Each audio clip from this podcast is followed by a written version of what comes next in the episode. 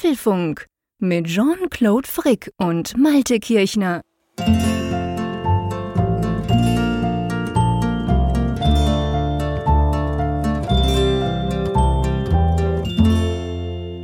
Hallo und herzlich willkommen zum Apfelfunk 344. Und liebe Leute da draußen, lasst euch nicht täuschen von dieser langweiligen Zahl. Das ist eine ganz besondere Sendung.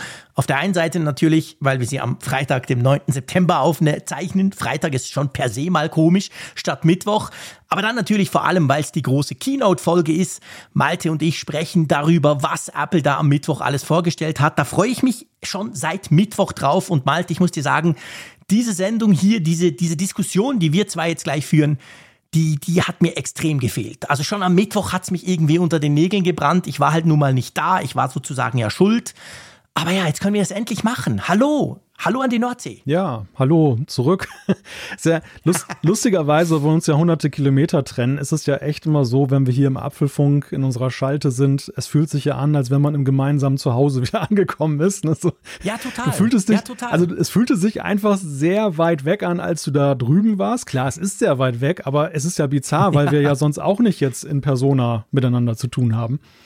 Ja, also, ja, das ist lustig, dass du das sagst. Stimmt, geht ja. mir genau gleich. Also, ich habe jetzt auch das Gefühl, ah, jetzt bin ich wieder bei Malte. Also schön, dass du wieder zurück bist. Schön auch, dass du heil wieder gelandet bist. Ich meine, das ist ja nun auch eine gewisse Distanz. Aber du hast schon recht. Also dieses, dieses Gefühl, irgendwie ist diese Woche A unvollkommen und B ist das Apple-Event auch jetzt unvollkommen, ohne jetzt eine vernünftige mhm. Apfelfunkanalyse zu machen. Das hatte ich auch. Und es war ja tatsächlich auch diesmal so vom Timing her, weil eben Mittwoch Aufnahmetag Apple-Event-Tag war ähm, fühlt ja. es sich auch so unendlich lange an, jetzt dann diesen Apfelfunk dann aufzunehmen, weil er auch noch so irregulär ist. Also so gesehen, ich bin sehr ja, das froh, stimmt. dass wir jetzt endlich mal darüber sprechen können.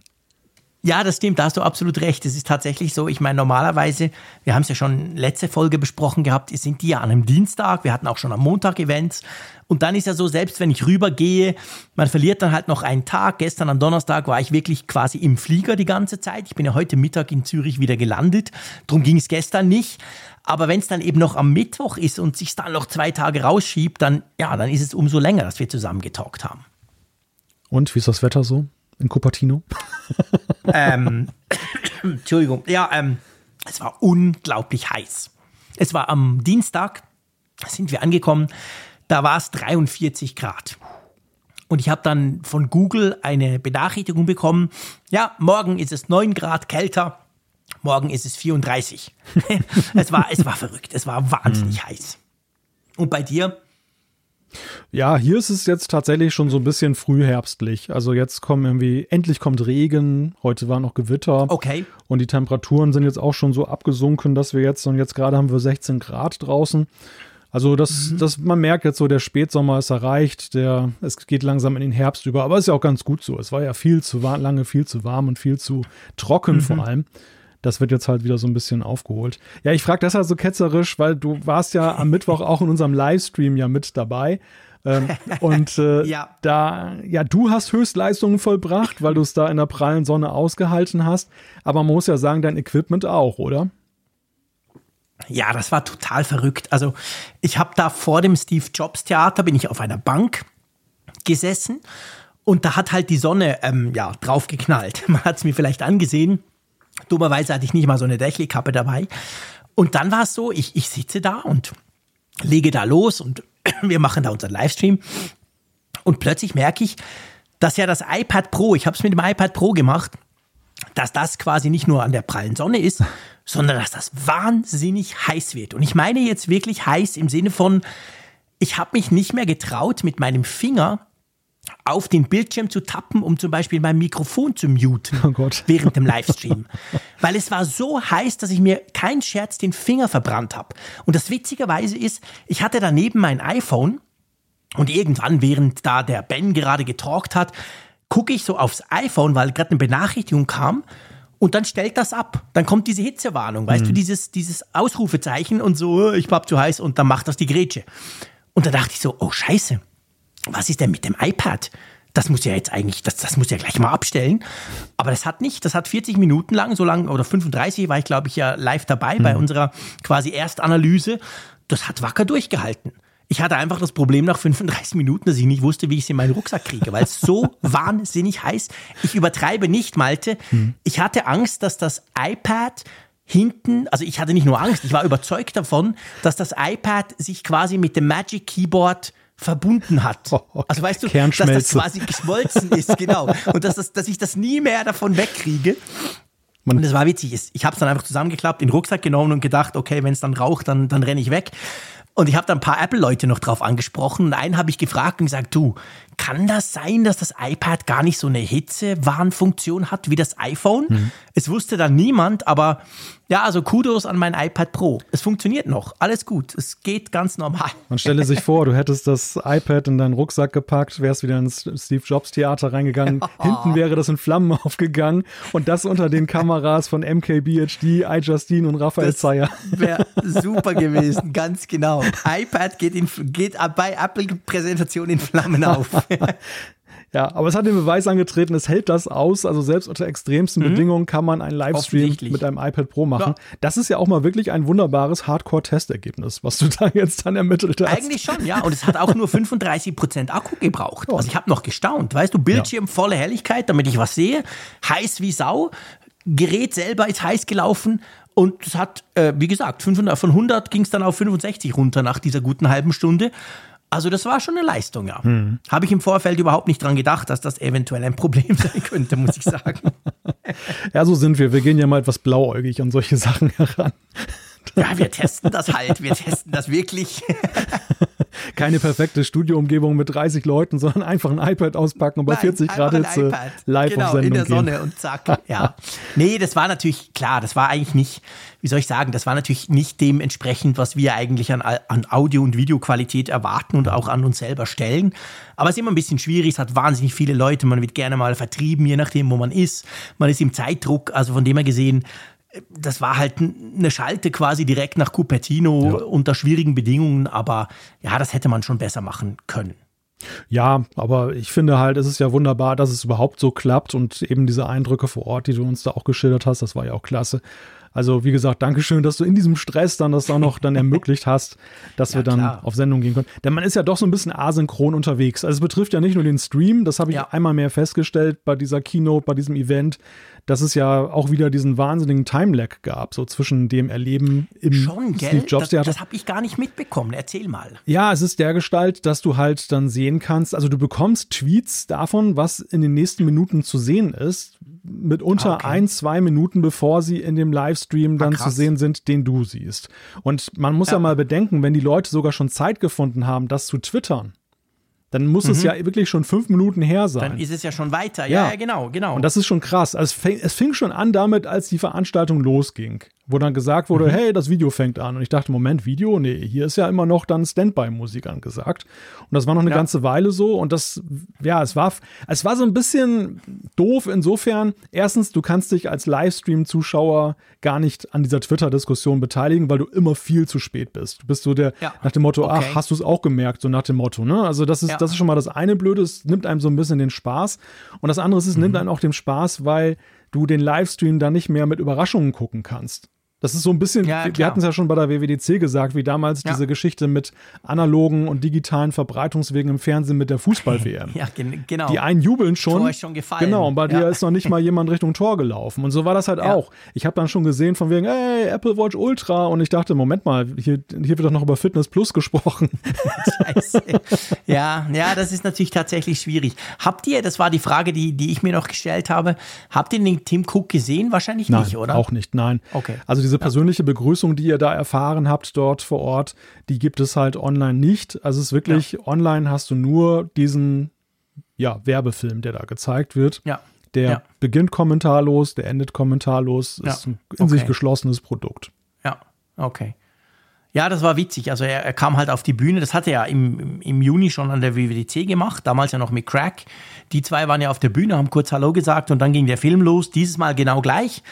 Und, und ich glaube, also so der Eindruck vor Ort, ich glaube, wir haben die Zukunft der Apple-Events gesehen am mhm. Mittwoch. Und zwar, ich meine, es war alles so wie 2019, 18 und 17, als ich dabei sein durfte. Sprich, ganz viele Leute, volles Steve Jobs Theater und große Hands-on-Area unmittelbar danach. Aber ich glaube, dass die Zukunft von Apple ist genau die, der Tim Cook kommt auf die Bühne, begrüßt die Leute und sagt dann, hey, und jetzt schauen wir zusammen. Er hat sogar so gesagt, also er, er hat da gar nicht irgendwie was überspielt. Er sagt, hey, und jetzt schauen wir uns diesen coolen Film an mit den geilen Neuigkeiten. Danach läuft er weg und der Film startet. Ich glaube, wir werden nie mehr so eine Keynote sehen, wo da zehn Leute auf der Bühne rumwuseln und irgendwelche Dinge erzählen. Ich glaube, das ist vorbei. Ja, es ist interessant, wie, wie Apple eigentlich aus der Not jetzt wirklich eine Tugend gemacht hat. Wir haben ja, ja wir haben ja, ja, schon so festgestellt in diesen Corona-Lockdown-Jahren, wo sie ja gezwungen waren, so zu arbeiten, ähm, mhm. dass sie ja am Anfang, der erste Film war noch, hatte noch so seine Tücken. Ähm, man merkte halt mit Film, von Film zu Film gewannen sie immer mehr Freude an dem Format und äh, bauten auch so, so einen Charakter ein, wie zum Beispiel die lustigen ja. Fades, dass dieses, dass der Apple Park immer eine Rolle spielt. Und jetzt können sie gar nicht mehr davon lassen. Also es ist ja, ja. es ist ja schon reichlich bizarr. Man kann es ja nicht mehr mit Infektionsschutz erklären, dass sie da aus der ganzen Welt Leute einfliegen, packen die alle in einen geschlossenen Raum, der da auch noch unter Tage ja ist, und äh, mhm. lassen dann aber einen Film laufen, so wie zu Zeiten, als ja. sie ihm gesagt haben, wir können kein, Bühnenprä kein Bühnenevent machen. Und das, das finde ich schon ganz ja, ja. interessant. Aber ja, es, ich, es ist natürlich der Kontrollwahn auch, den, den glaube ich, vor allem Tim Cook hat, diese Beherrschtheit. Das Format kann er 100% kontrollieren. Ja, und ich glaube, ich muss dir ganz ehrlich auch sagen, also vielleicht noch Infektionsschutz, klar, das war natürlich ein Problem dahingehend, dass halt viele Leute auf einem, es mussten sich aber alle testen lassen vorher. Das war super kompliziert, man hat einen Test bekommen, man musste den machen und dann, ähm, also man musste den am Abend vorher machen und der wurde dann hochgeladen zu Apple und Apple hat da irgendwie mit der amerikanischen Gesundheitsbehörde so einen Deal und die werten dann diese Resultate, ich meine, das ist ein Selbsttest, du siehst ja dort, wie viele Striche du drauf hast, die werten das dann aus und die schicken dir dann in der Nacht vor dem Event eine E-Mail, die ist entweder grün oder ich glaube, grün oder rot, irgend sowas. Und dann, ähm, wenn sie halt grün ist, dann kannst du am Morgen hin mit dieser E-Mail und kriegst dann den Badge und nur mit dem Badge kommst du in den Apple Park. Also sie haben da schon so ein bisschen versucht, hm. eine gewisse Sicherheit zu machen, wobei eben, wie gesagt, wir wissen ja, das kann auch schief gehen. Aber was ich selbst bei mir entdeckt habe, ich finde eben die Filme noch geil. also ich selbst vor Ort, muss ich dir sagen, ja, klar, es ist lustig, wenn du den Craig quasi in Rufweite siehst und so. Aber ich finde, diese Filme sind so gut gemacht und ich, ich weiß nicht, wie es dir ging. Ich hatte das mal das Gefühl, der war so ein bisschen langsamer als auch schon. Es war jetzt nicht diese krasse Pace, wo wir quasi atemlos, kaum, kaum ein Tweet konntest du absetzen, so schnell mhm. ging's. Ich hatte das Gefühl, diesmal war es ein bisschen langsamer aber halt die schönen Transitions. Und ich finde das geil, wenn das dann so runtergeht im Apple Park und dann bist du in so einem schönen holzgetäferten Raum. Und also ich mag die Bühnenbilder von Apple inzwischen sehr, muss ich dir ehrlich sagen, selbst wenn man dort im Steve Jobs Theater sitzt. Ja, ich meine, es ermöglicht ihnen natürlich, Kulissen zu schaffen. Keine Ahnung, ob die jetzt echt sind oder nicht. Äh, teilweise sieht man ja Räume, wo man sich halt fragt, ist das jetzt wirklich der Arbeitsplatz von dem oder der? Keiner weiß das ja, ob das nicht nur Sets sind, so, nee. so, wie dieses Haus, was sie da mal aufgebaut haben, um dann Smart ja, ja, genau, Home zu demonstrieren. Genau sie können auf jeden Fall eben andere Orte zeigen und sie können überhaupt mal etwas ja. zeigen. Sie können ein Bild zeichnen von ihren Arbeitsbedingungen, die sie da haben oder wo die Leute halt ja. die Produkte entwickeln. Und das ist natürlich für sie ein ganz anderer Baukasten als eben dieses, äh, was wir ja viele, viele Jahre gesehen haben, vor einer Leinwand, auf der im Hintergrund Slides laufen aus Keynote, ja. der Apple App, mit dieser klassischen Vorlage mit dem Verlauf.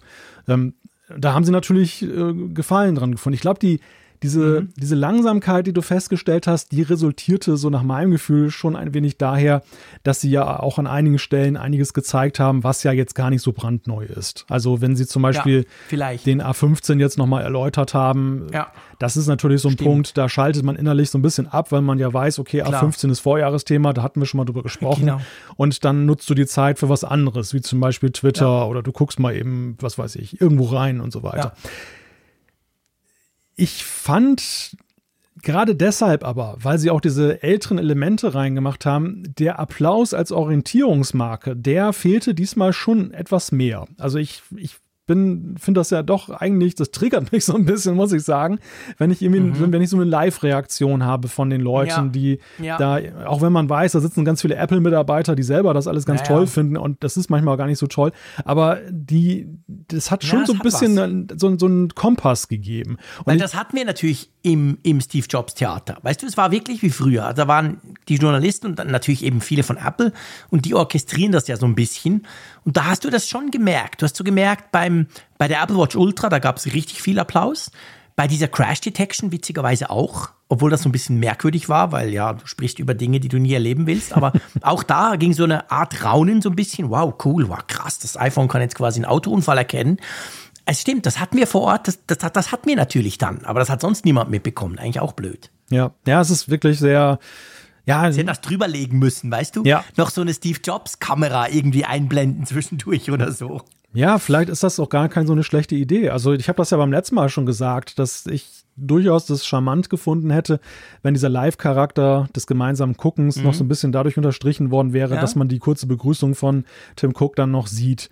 Oder, oder eben, was du sagst, so, sag mal, wie so eine Sitcom, ne, wo dann auch dann das Lachen genau. dann, dann halt zu hören ist vom Publikum. Dann halt noch eingespielt wird, Ja, genau. das, das würde dem Ganzen halt noch so ein bisschen, und dann halt, dass sie dann später on demand den klassischen Film noch haben. Also, dass du wirklich Ja. belohnt wirst, wenn du um 19 Uhr einschaltest, deutscher Zeit. Ähm, Ah, und dann ein bisschen mehr hast als später, wenn genau, du dir das genau. immer Noch, anguckst. ja, genau. noch so ein bisschen extra sozusagen hast. Das wäre vielleicht so ein Be- Verbesserungsvorschlag. Gut, ich, ich meine, ich kann es ja auch nicht beurteilen. Ich war noch nie vor Ort. Ich weiß jetzt nicht, wie sich das Mhm. da vor Ort jetzt anfühlt und aussieht. Aber da, ich sehe es ja halt immer aus der externen Perspektive, als derjenige, Ja. der ja hier still und einsam dann vor seinem Computer sitzt Ja, ja, genau. und das Ganze mitverfolgt und ein bisschen mitschreibt. Ja. Ja, und das heißt eben, es, es hat sich für dich ja dann gar nichts verändert zu, zu den Events letztes oder vorletztes Jahr, wo wir pandemiebedingt alle zu Hause saßen. Also du, du merkst als Zuschauer von außen keinen Unterschied, oder? Als reiner Zuschauer nicht. Äh, als Journalist habe ich schon das Gefühl, dass ich ein bisschen mehr abgekoppelt bin. Also da waren ja wirklich gleiche Ja. Bedingungen seinerzeit in der Corona-Lockdown-Phase für alle Journalisten. Alle konnten nur diesen, Ja, diesen Stream gucken und man konnte ja auch zeitgleich auf Twitter darüber diskutieren. Jetzt fühle ich mich schon so ein bisschen manchmal wie ein fünftes. Rad am Wagen, wie so ein, wie so ein Journalist zweiter Klasse einfach. Da. Jetzt hast du diese Unterschiede genau zwischen denen vor Ort, vor Ja. allem natürlich dann nach dem Event, wo du halt dann die ersten Bilder siehst von was, was da gezeigt wurde. Das ist natürlich der große Unterschied. Der ist jetzt wieder da, ja. Das. Genau, das ist mit der WWDC, da ging das schon so und das ist mir diesmal auch noch so ähm, durch den Kopf gegangen, als ich dabei saß Ja. und so dachte, ja, irgendwie ist das halt merkwürdig. Ja, ja. Ja, da, da sind wir wieder in alte Zeiten zurückgefallen. Das stimmt. Ja, ganz klassisch. Ja, Was war dein Gesamteindruck so? genau, Wir sind ja schon voll. wir sind schon mittendrin in diesen Sternstunden auf Dynamic Island, über die wir heute Abend sprechen wollen. Genau. Ja, was war mein Gesamteindruck? Also man muss ja auch sehen, man wird ja ein bisschen beeinflusst ja auch von der Diskussion, die da draußen stattgefunden hat. Und ich habe wirklich festgestellt, dass es diesmal schon zumindest in Europa witzigerweise, ist- das hat, ist sehr verknüpft. Wir sprechen ja auch im Laufe der Sendung noch über Preise ähm, mit dieser Kosten und was bekomme ich dafür Diskussion. Und ähm, wir haben gesehen, vieles oder eigentlich fast alles, was dort gezeigt wurde, war ja irgendwie vorher auch schon geleakt worden. Und äh, sehr wenig Ja. war jetzt dann wirklich überraschend an der ganzen Sache. Ich persönlich muss aber dennoch sagen, ja klar, das war jetzt nicht umwerfend vieles, was wir gesehen haben, aber ich fand da eigentlich schon wieder einige charmante Sachen, die ich persönlich ziemlich gut und interessant finde und wo ich durchaus auch jetzt so die Lust entwickelt habe, dem mir das mal dann angucken zu wollen in real. Ja, das ging mir auch so. Also es gibt, ich, ich ich hatte das Gefühl, dass es gibt dieses Mal bei diesen ganzen Ankündigungen, weil es waren ja eigentlich mehr. Ich meine, sie haben ja am Anfang gesagt, über was sie sprechen. Das war ja auch neu. Sie haben gleich gesagt, hey, wir sprechen heute über iPhones, über Uhren und über AirPods. Punkt. Und da wusste man eigentlich gleich, aha, okay, das ist das Feature-Set quasi abgesteckt. Aber es gab ja dann eben immer noch so Unterkategorien, eben mehrere Uhren und mehrere iPhones und so. Und ich fand auch, es ist, es war viel und ich fand auch, es war recht unterschiedlich. Wir werden das jetzt in dieser Sendung ganz genau beleuchten. Also von Dingen, wo du denkst, ja, aber da hat sich ja gar nichts verändert, was ist denn das? Zu Dingen, wo du denkst, wow, das ist jetzt richtig neu, das ist aber geil, da freue ich mich drauf, das will ich unbedingt ausprobieren. Also die Bandbreite zwischen, ja, ich will nicht sagen tief, aber zwischen, zwischen, zwischen wirklich, wirklich freudig und eher so, hä? Ist da nur die Nummer neu oder ist da wirklich was neu? Die war recht groß, fand ich dieses Mal. Und natürlich, das mit dem Preis, da müssen wir, kannst du sagen, wann, ob wir das jetzt machen, ob wir das später machen, müssen wir natürlich drüber diskutieren, Sollten weil das wir, war schon, ja, sollten wir anhand der Produkte drüber sprechen, denke ich mal. genau, dass, äh, denke auch. Aber man kann es ja so generalisieren, weißt du, bevor wir dann ins die Detail gehen. Also, das ist mir schon aufgefallen vor Ort und auch in der Twitter-Space. Ich habe ziemlich viel getwittert. Ich, hab, ja, ich muss ja keinen Live-Ticker machen für mein Medium, darum konnte ich das quasi auf Twitter machen in der Zeit. Und da ist mir schon aufgefallen, als das vorgestellt wurde und dann die Ami-Preise, klar, wir alle wissen Ami-Preise ohne Steuern und so, da gab es bei dem einen oder anderen schon auch im Twitter-Space so, wow, gar nicht so teuer, wie ich dachte. Und dann kam halt so, ich weiß nicht, was war das, eine Stunde, zwei später kam der große Hammer, als dann halt die Europapreise rauskamen. ja, Und dann ist natürlich wieder, ich sag's ganz böse, der Geiz ist geil, Deutsche hat sich dann wieder unglaublich drüber aufgeregt. Und das war schon eine große Diskussion, die, glaube ich, seit daher tobt.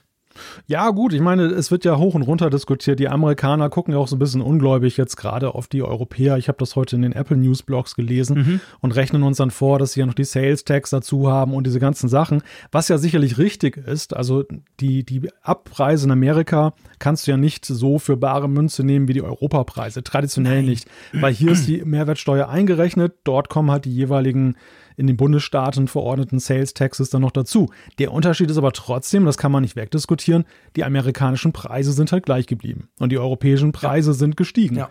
Und die Berechnungsgrundlage war ja vorher die gleiche. Also es war ja vorher schon ohne ja. die Sales Tax und hier mit der Mehrwertsteuer. Absolut. Es, es wird schon und, nur zweierlei Maß gemessen, aber das gibt Gründe halt auch dafür. Ne? Ja, eben. Ich glaube, das ist der Punkt und der kommt mir ehrlich zu kurz, weil da muss ich wirklich sagen, schaut mal auf die Schweiz.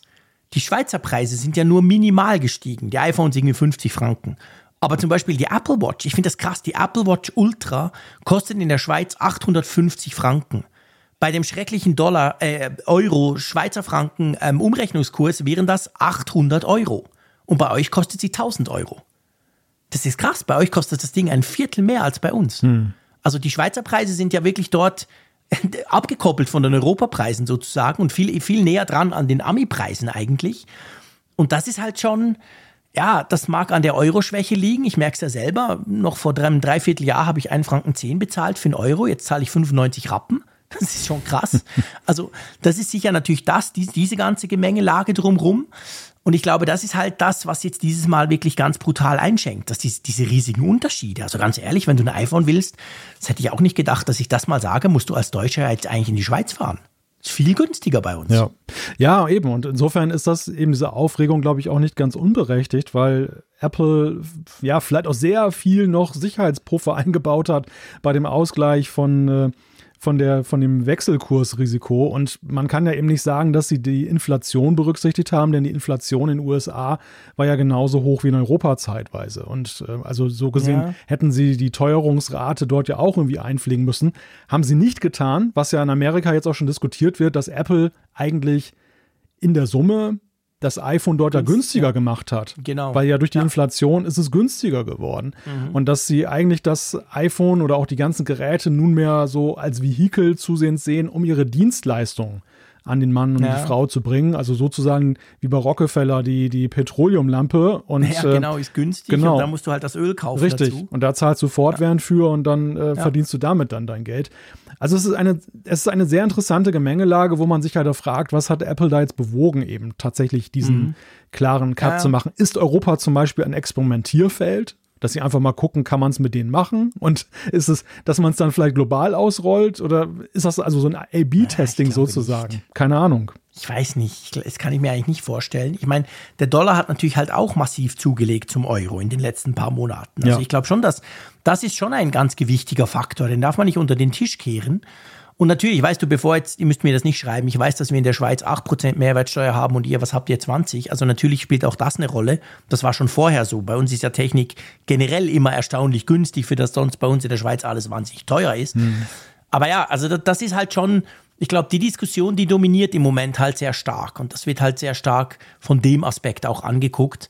Wobei ich, und dann hören wir auf, dann gehen wir in die Details, aber wobei ich halt schon auch sagen muss, ich könnte dir jetzt Namen nennen, werde ich natürlich nicht tun von den Leuten, die sich auf Twitter am meisten aufgeregt haben in der Nacht von Mittwoch auf Donnerstag, mhm. die heute aber stolz ihre iPhone 14 Pro Max Bestellung gepostet haben, wo ich mich dann halt auch frage, ja, aber Freunde, könnt ihr euch jetzt leisten oder nicht? Also, weißt du, irgendwie. Ja. Ja, ja ich glaube. Sind die, glaube ich, nicht alle ganz ehrlich immer in ihrer Aufregung und Empörung. Ja, doch, ich glaube, dass die Aufregung schon authentisch ist und das hat andere Gründe. Ich hatte die Diskussion auch mit einigen geführt, weil ich, ich habe zu den Leuten gesagt, ihr könnt doch eigentlich ganz entspannt sein. Ähm, wenn ihr sagt, das iPhone ist jetzt gar nicht so, hat sich nicht so weiterentwickelt, wie ihr das erwartet habt. Also es, es gibt eigentlich keinen Grund für euch, unbedingt eins haben zu müssen. Mhm. Und dann nehmt ihr noch zusätzlich Anstoß daran, dass es teurer geworden ist. Ja, dann kauf's doch nicht. Eben, dann setzt ein Jahr aus, dann spart genau. ihr eine Menge Geld. Bleib ruhig und kauf's nicht. Ihr sendet, genau. ihr sendet gleichzeitig auch ein, ein Zeichen an Apple im Sinne von, hm, das mhm. hat mich nicht überzeugt, das genau. iPhone. Vielleicht müsst ihr ja. euch mal ein bisschen mehr Mühe geben. Also es mhm. gibt ja viele gute Gründe, dann zu sagen, einfach als mündiger Absolut. Konsument, ich steige aus. Ja. Aber ich glaube einfach, dass es für viele Menschen, und das zeigt der heutige Tag wieder, einfach auch ein, ein liebgewonnenes Ritual ist. Schon, gell? Das ist mhm. einfach ein liebgewonnenes Ritual. Man will dann das neueste iPhone mit als erster haben. Ja. Man will das bei Twitter und sonst wo dokumentieren, nach dem ja. Motto, guck mal meinen Warenkorb und ich bin einer der ja. Ersten. Und wenn dann am 16. September oder wann auch immer die ersten Geräte ankommen, mhm. dann wird das dann auch stolz präsentiert nach dem Motto, ich bin der Erste. Und das, das hat einfach die Klientel im Markt getroffen, dass sie jetzt eben dafür mehr bezahlen sollen. Ja, weil das wird viel teurer jetzt. Genau. Dieses und, Erste sein wollen ist dieses Jahr deutlich teurer geworden. Und sie sind vielleicht noch nicht mal so 100% davon überzeugt, überzeugt, dass sie das jetzt auch wirklich haben wollen, weil sie sagen, naja, die ja. Features treffen gar nicht so meinen Nerv oder es ist gar nicht so doll. Also ja, das ist, ich glaube, das, das ähm, spielt so tiefenpsychologisch in diese Preisdiskussion ja. halt auch noch ein bisschen rein. Aber findest du nicht, dass man dann eigentlich, ich weiß nicht, also ja, ich, ich, ärgere mich ja auch gerne über Dinge und ich bin bei weitem nicht immer konsequent in dem, was ich tue. Wirklich definitiv nicht. Ich werde euch nachher ein schönes Beispiel der Apple Watch Ultra da, dazu nennen. Aber findest du es nicht trotzdem ein bisschen komisch, wenn man sich dann so wahnsinnig drüber aufregt? Einerseits über die Qualität beziehungsweise die Veränderung, die viel zu klein ist, andererseits berechtigterweise hm. über den hohen Preis und es dann aber zwei Tage später trotzdem kauft? Also ich weiß nicht, ich finde das schon ein bisschen merkwürdig. Ich glaube, man kann das gar nicht so punktuell nur auf diese Preisdiskussion reduzieren. Ich glaube, der Punkt ist, ja, vielleicht. Apple spricht mit diesem ganzen Portfolio ja Emotionen bei den Menschen an. Das ja. ähm, machen sie aber alledem. Diese ganze Geheimniskrämerei, diese Art der Präsentation, wie es verpackt ist und so weiter. Es, es steckt sehr viel Emotion in diesen eigentlich äh, ja sehr technischen Produkten. Und diese Emotion kommt eben dann auch so, ja, sag mal platt gesagt, mein Spielzeug ist gerade teurer geworden. Ne? Und mhm. ich, ich will mein Spielzeug aber trotzdem ja. haben. Also es, es menschelt halt sehr bei der ganzen Geschichte. Es ist irrational, ja. aber das ist ja auch genau das, was Apple aufruft bei den Menschen oder aufrufen will. Insofern darf sie da die Reaktion auch nicht jetzt wirklich stören, denn das ist ja genau diese, das, was sie, was sie ja eben ja, Im, im, Zweck dann haben. Ja, ja, du hast recht, ja. Es ist halt sehr, Apple ist ja selber auch emotional und sie möchte ja, dass wir auch emotionalisiert werden. Und dann, genau. dann sind wir es eben auch, im Positiven wie im Negativen. Ja, da hast du absolut recht. Insofern, insofern kann ich das gut nachvollziehen, dass die Menschen das so empfinden. Man muss am Ende halt wirklich sehen, und das ist, sag ich mal, dann kommt wieder die rationale Komponente.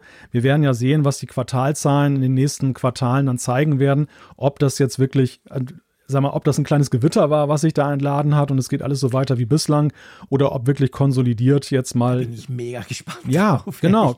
Ja, mehr als je zuvor bin ich da auch drauf ja, gespannt. Ja, mehr als je zuvor. Ja. Und, was, und was natürlich bei dieser Keynote auch reingespielt hat und das, äh, um den, sag ich mal, den Metarahmen hier noch kurz abzuschließen, ähm, das habe ich auch schon bei anderen Keynotes beobachtet, wo sehr viel vorher geleakt wurde und zutreffend war.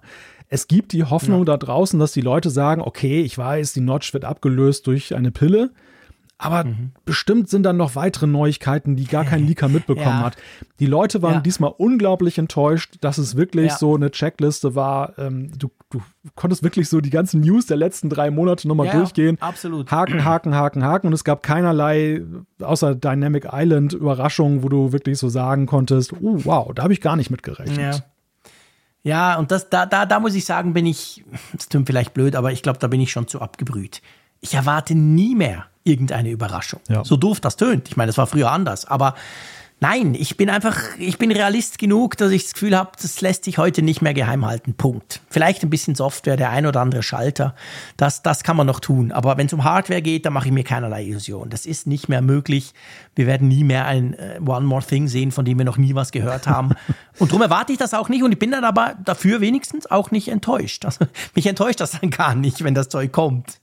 Ja, das sehe ich auch so. Mich, also ich gucke mir diese Präsentation immer unter dem Gesichtspunkt an, A, wie stellen sie es denn dar? Wie erzählen sie die ganze Geschichte? Ja, genau. Wie ist die Geschichte? Ja, ja. und wie, und auch natürlich doch die Frage, die wir aus diesen Hardware-Leaks ja immer schwerlich ersehen können, wie binden sie das Ganze softwaremäßig ein? Und da gibt es dann halt immer genau. positive wie negative Überraschungen im Sinne von, dass du manchmal staunst, äh, dass du gar nicht so dieses Connecting the Dots äh, vorher hingekriegt hast obwohl es eigentlich so naheliegend ja. ist.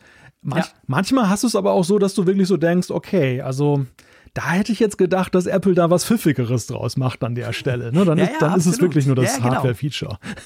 ja. ja, ja, genau.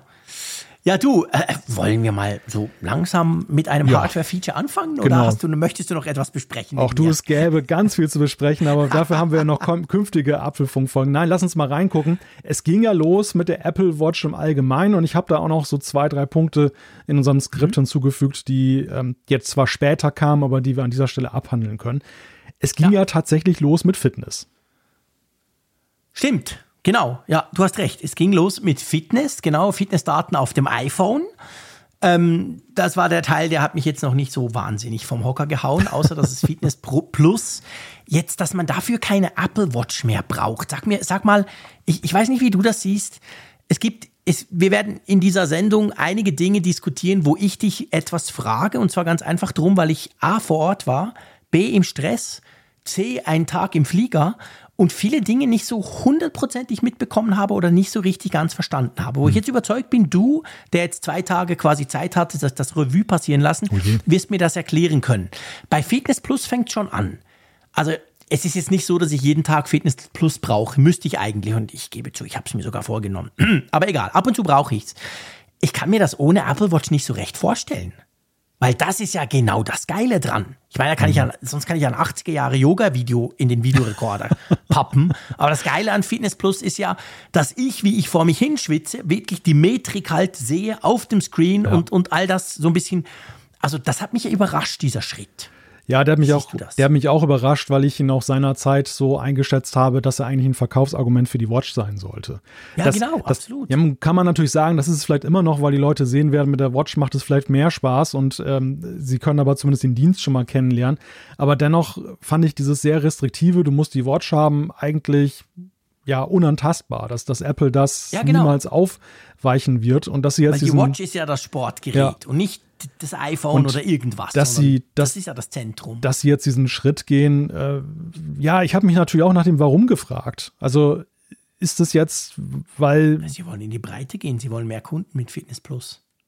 ja, aber Ich sind, glaube schon, dass das immer sind sie noch dann, ein, ein, ein sind sie notgeraten? Also ist da jetzt so eine Sättigungsgrenze erreicht mit dem Apple Watch Metier? Das wissen wir leider nicht. Das wäre die spannende Frage natürlich, dass sie gemerkt haben, hey shit, jetzt haben quasi, keine Ahnung, 60 Prozent der Apple Watch-Nutzer haben eine Punkt und, und die anderen, die wollen wirklich keine, weil sie faule Säcke sind. Wie erreichen wir mehr Leute? Klar ist es, wenn du, wenn du es umgekehrt auf, aufdrehst und sagst, ja, du brauchst dafür eine Apple Watch, dann ist das schon ein Hindernis. Weil ich meine, die 9,90 Euro, für viele ist das kein Hindernis. Vor allem, wenn du es vergleichst mit dem Fitnessstudio, ist ja, ist ja, ein- ist ja ein No-Brainer. Kostet ja. kaum was, Fitness Plus. Also von dem her gesehen, der Teil stört nicht. Aber wenn du keine Apple Watch hast, ja, dann musst du halt ein paar hundert Euro zumindest hinlegen für, für jetzt eine Apple Watch. kannst ja, kannst ja eine, eine eine neue ähm, ähm, von, von, der, von der SE nehmen. Aber einfach, das ist schon ein Punkt, der halt dann noch da ist. Und vielleicht wollen sie einfach grundsätzlich mehr, vielleicht wollen sie irgendwann hingehen und sagen, hey, wir haben 100 Millionen Fitness Plus Abo-Nutzer. Ich, ich weiß es nicht. Ja, das ist halt die Frage. War es von vornherein Strategie, dass sie gesagt haben, komm, wir machen jetzt mal ein Jahr Fitness Plus exklusiv für die Apple Watch, Ja. um die Apple Watch-Besitzer auch damit zu belohnen? Oder ähm, ist es einfach so, dass sie jetzt ja auch in eine für Online-Fitnessdienste durchaus schwere Zeit reingekommen sind? Denn wir sind raus aus dieser Corona-Lockdown-Phase, in der ja auch Peloton und andere dann profitiert haben. Und Mhm. jetzt ähm, machen die Leute tatsächlich lieber, sie bewegen sich wieder mit anderen Menschen lieber vor Ort und gucken sich nicht Videos an. Denn diesen, diesen Hang sehe ich ja schon sehr stark in der Gesellschaft. Also, dass eben dieser Befreiungsschlag, wir können endlich wieder dieses in Anführungszeichen normale Leben führen wie vor 2020, dass das gerade Ja. in diesem Jahr sehr ausgeprägt war. Und es würde mich wirklich wundern, wenn solche Dienste, die das sehr eigentlich das vorherige bedienen, jetzt nicht davon in Mitleidenschaft gezogen werden. Dass, dass Ja. Apple da einfach sagt, Ja. komm, ähm, wir, Das ist sicher so. wir öffnen das für, für, also ohne, sag ich mal, jetzt größte Not zu haben, aber einfach, weil Wachstum vielleicht jetzt im Moment schwierig Ja, ist. klar. Und, Ja, ähm, wahrscheinlich ist das genau das der Punkt. und dieser Dienst erprobt sich immer noch in der Öffentlichkeit. Also er ist ja noch relativ neu und äh, er ist noch nicht so lange auch in, in allen möglichen Ländern oder in viel mehr Ländern zur Verfügung. Ja, stimmt. Und dass Apple jetzt einfach da gesehen hat, okay, das äh, ist jetzt die nächste Stufe, die wir da zünden müssen. Ja, Keine ja Ahnung. wahrscheinlich ist das ganz genau der Punkt. Du hast ja Peloton angesprochen, die sind ja beinahe pleite. Also die hatten ja Riesenprobleme oder haben immer noch. Und das dürfte Fitness Plus wahrscheinlich auch so. Ich meine, das hat perfekt gepasst. Klar, wir haben auch diskutiert damals, Fitness Plus war ein Jahr zu spät eigentlich. Ja. Noch ein Jahr früher wäre es ganz perfekt gewesen. Aber noch so konnten sie zumindest das zweite Corona-Jahr mitnehmen. Und jetzt sieht es halt anders aus, ja. Da haben sie wahrscheinlich gedacht, wir nehmen diese Hürde, diese Hardware-Hürde, die halt bei gewissen dann doch noch offensichtlich vorhanden ist, wir nehmen die mal weg. Ja, genau. Genau. Ja, die nächsten beiden Features, die habe ich deshalb mal rausgenommen, weil sie, sie wurden zwar bei den neuen Apple Watches vorgestellt, aber sie sind eigentlich gar nicht gebunden an diese neue Hardware, sondern ganz im Gegenteil, und das ist eigentlich eine erfreuliche Botschaft, ähm, man bekommt sie auch mit früheren Modellen. Also die Rede ist einerseits erstmal vom neuen Low-Power-Mode, von dem wir ja schon vor einiger Zeit auch mal gehört haben, dass er kommen könnte. Und das zweite, worüber wir danach sprechen, ist International Roaming. Aber lass uns erstmal über diesen neuen Low-Power-Mode sprechen, der da jetzt vorgestellt waren, wurde. übrigens, das waren übrigens die beiden Momente, wo ich laut geschrien habe im Steve Jobs Theater, weil ich mich so gefreut habe. Ausgerechnet. Und zwar über beide. Doch, doch. Du sollst auch bei der Hardware jubeln, nicht bei solchen Ja, ich weiß, es wurde- ich wurde auch komisch angeguckt, aber nein, im Ernst. Aber ich, das, ich habe mich wirklich riesig gefreut darüber. Das waren, das waren jetzt zwei Features. Natürlich auch, weil sie zurückgehen, also weil du dir nicht deswegen jetzt eine neue Uhr kaufen musst. Aber der Low-Power-Mode, ich habe es schon oft gesagt, der fehlt einfach. Ich brauche den beim iPhone oft. Ich hau den Batteriesparmodus oft rein. Und ich will nicht diesen krüppelten, ich zeige dir nur die Uhr an. Ich bin eigentlich eine tote Apple Watch-Modus, den wir schon haben. Wie heißt das? Gangreserve. Dieser Quatsch, sondern ich will genau so einen Low-Power-Mode. Ich finde das super und das ist überfällig und ich habe mich mega drüber gefreut, dass der jetzt kommt. Ja, das ist genau der Punkt. Also dieser jetzige Modus, den du da hast, ist ja wirklich so, als wenn du im Haus dann bis auf eine Glühbirne alles, alle Sicherungen Genau. Da ziehst. kann ich die Apple Watch auch zu Ja, Hause lassen, es- dann brauche ich sie wirklich Das, nicht mehr. das kam noch aus der Series 0 Zeit und eskalierte Mhm. einfach viel zu stark. Und die, die Apple Watch ist ja ein viel zu komplexes Gebilde geworden mit viel zu vielen Funktionen, als dass du da gleich alle Sicherungen ziehst. Es, es muss genau. was davor geben. Also es führt dazu, dass man bis zu 36 Stunden Laufzeit dann äh, Mhm. wieder rausholen kann. Und das Ganze ist ähm, ab der Series 4 rückwirkend dann möglich mit WatchOS 9, was natürlich eine tolle Nachricht ist, weil das ja ziemlich weit auch zurückreichend ist und sie das nicht reduzieren jetzt auf die Ja. jüngeren Baureihen, die da sind. Ja, das ist großartig. Also es ist wirklich eine coole Sache und ich bin überzeugt, das wird auch vielen Leuten helfen, weil ja, es gibt ja ganz viele, die sagen halt schon, ja, pff, das mit dem blöden Laden, das nervt. Das hat man jetzt auch gerade bei der, bei der Apple Watch Ultra Diskussion gesehen. Da kommen halt alle die mit ihren Phoenixes und Garmins, die da irgendwie 14 Tage vor sich hinlaufen. Und es gibt schon Leute, denen ist das wichtig. Klar, wir sind noch mit 36 Stunden sind wir noch lange nicht dort, aber es ist ein signifikanter Schritt für, ein, für eine Apple Watch, sagen wir es mal so. Und Ja. das ist schon okay. Ja. Ich glaube auch weniger, dass die Leute diesen Low-Power-Mode anwenden werden, um jetzt den dauerhaft zu, zu nutzen und dann glaube auch auf drei Tage. Genau, es, geht, es geht eigentlich eher um das Szenario und das habe ich selber auch schon ein paar Mal erlebt durch dieses durch dieses Wireless Aufladen. Die Uhr war irgendwie nachts irgendwie schief auf der Ladestation. Genau. Und die, genau. ich habe es nicht gemerkt morgens, dass sie gar nicht richtig geladen war. Ich habe sie dran gemacht und irgendwann um 12 Uhr sagte sie halt, oh, 10 Prozent, jetzt wird's kritisch. Und natürlich überlebt sie dann nicht den Tag und vielleicht war ich dann gerade unterwegs und hatte auch keine Möglichkeit aufzuladen. Genau. Und da ist dann wirklich dieser Low-Power-Mode super, weil du dann eben noch eine realistische Chance hast, bis zum Abend, wenn du das Ladekabel dann da zum Beispiel zu Hause hast, Genau. das dann wieder zu erreichen. Und das, ja, das, das finde ich einfach auch ich hatte gut. zum Beispiel genau das Problem jetzt gerade im Flugzeug. Weißt du, wir sind irgendwie um zwei sind wir losgeflogen, am, also nach dem Mittag.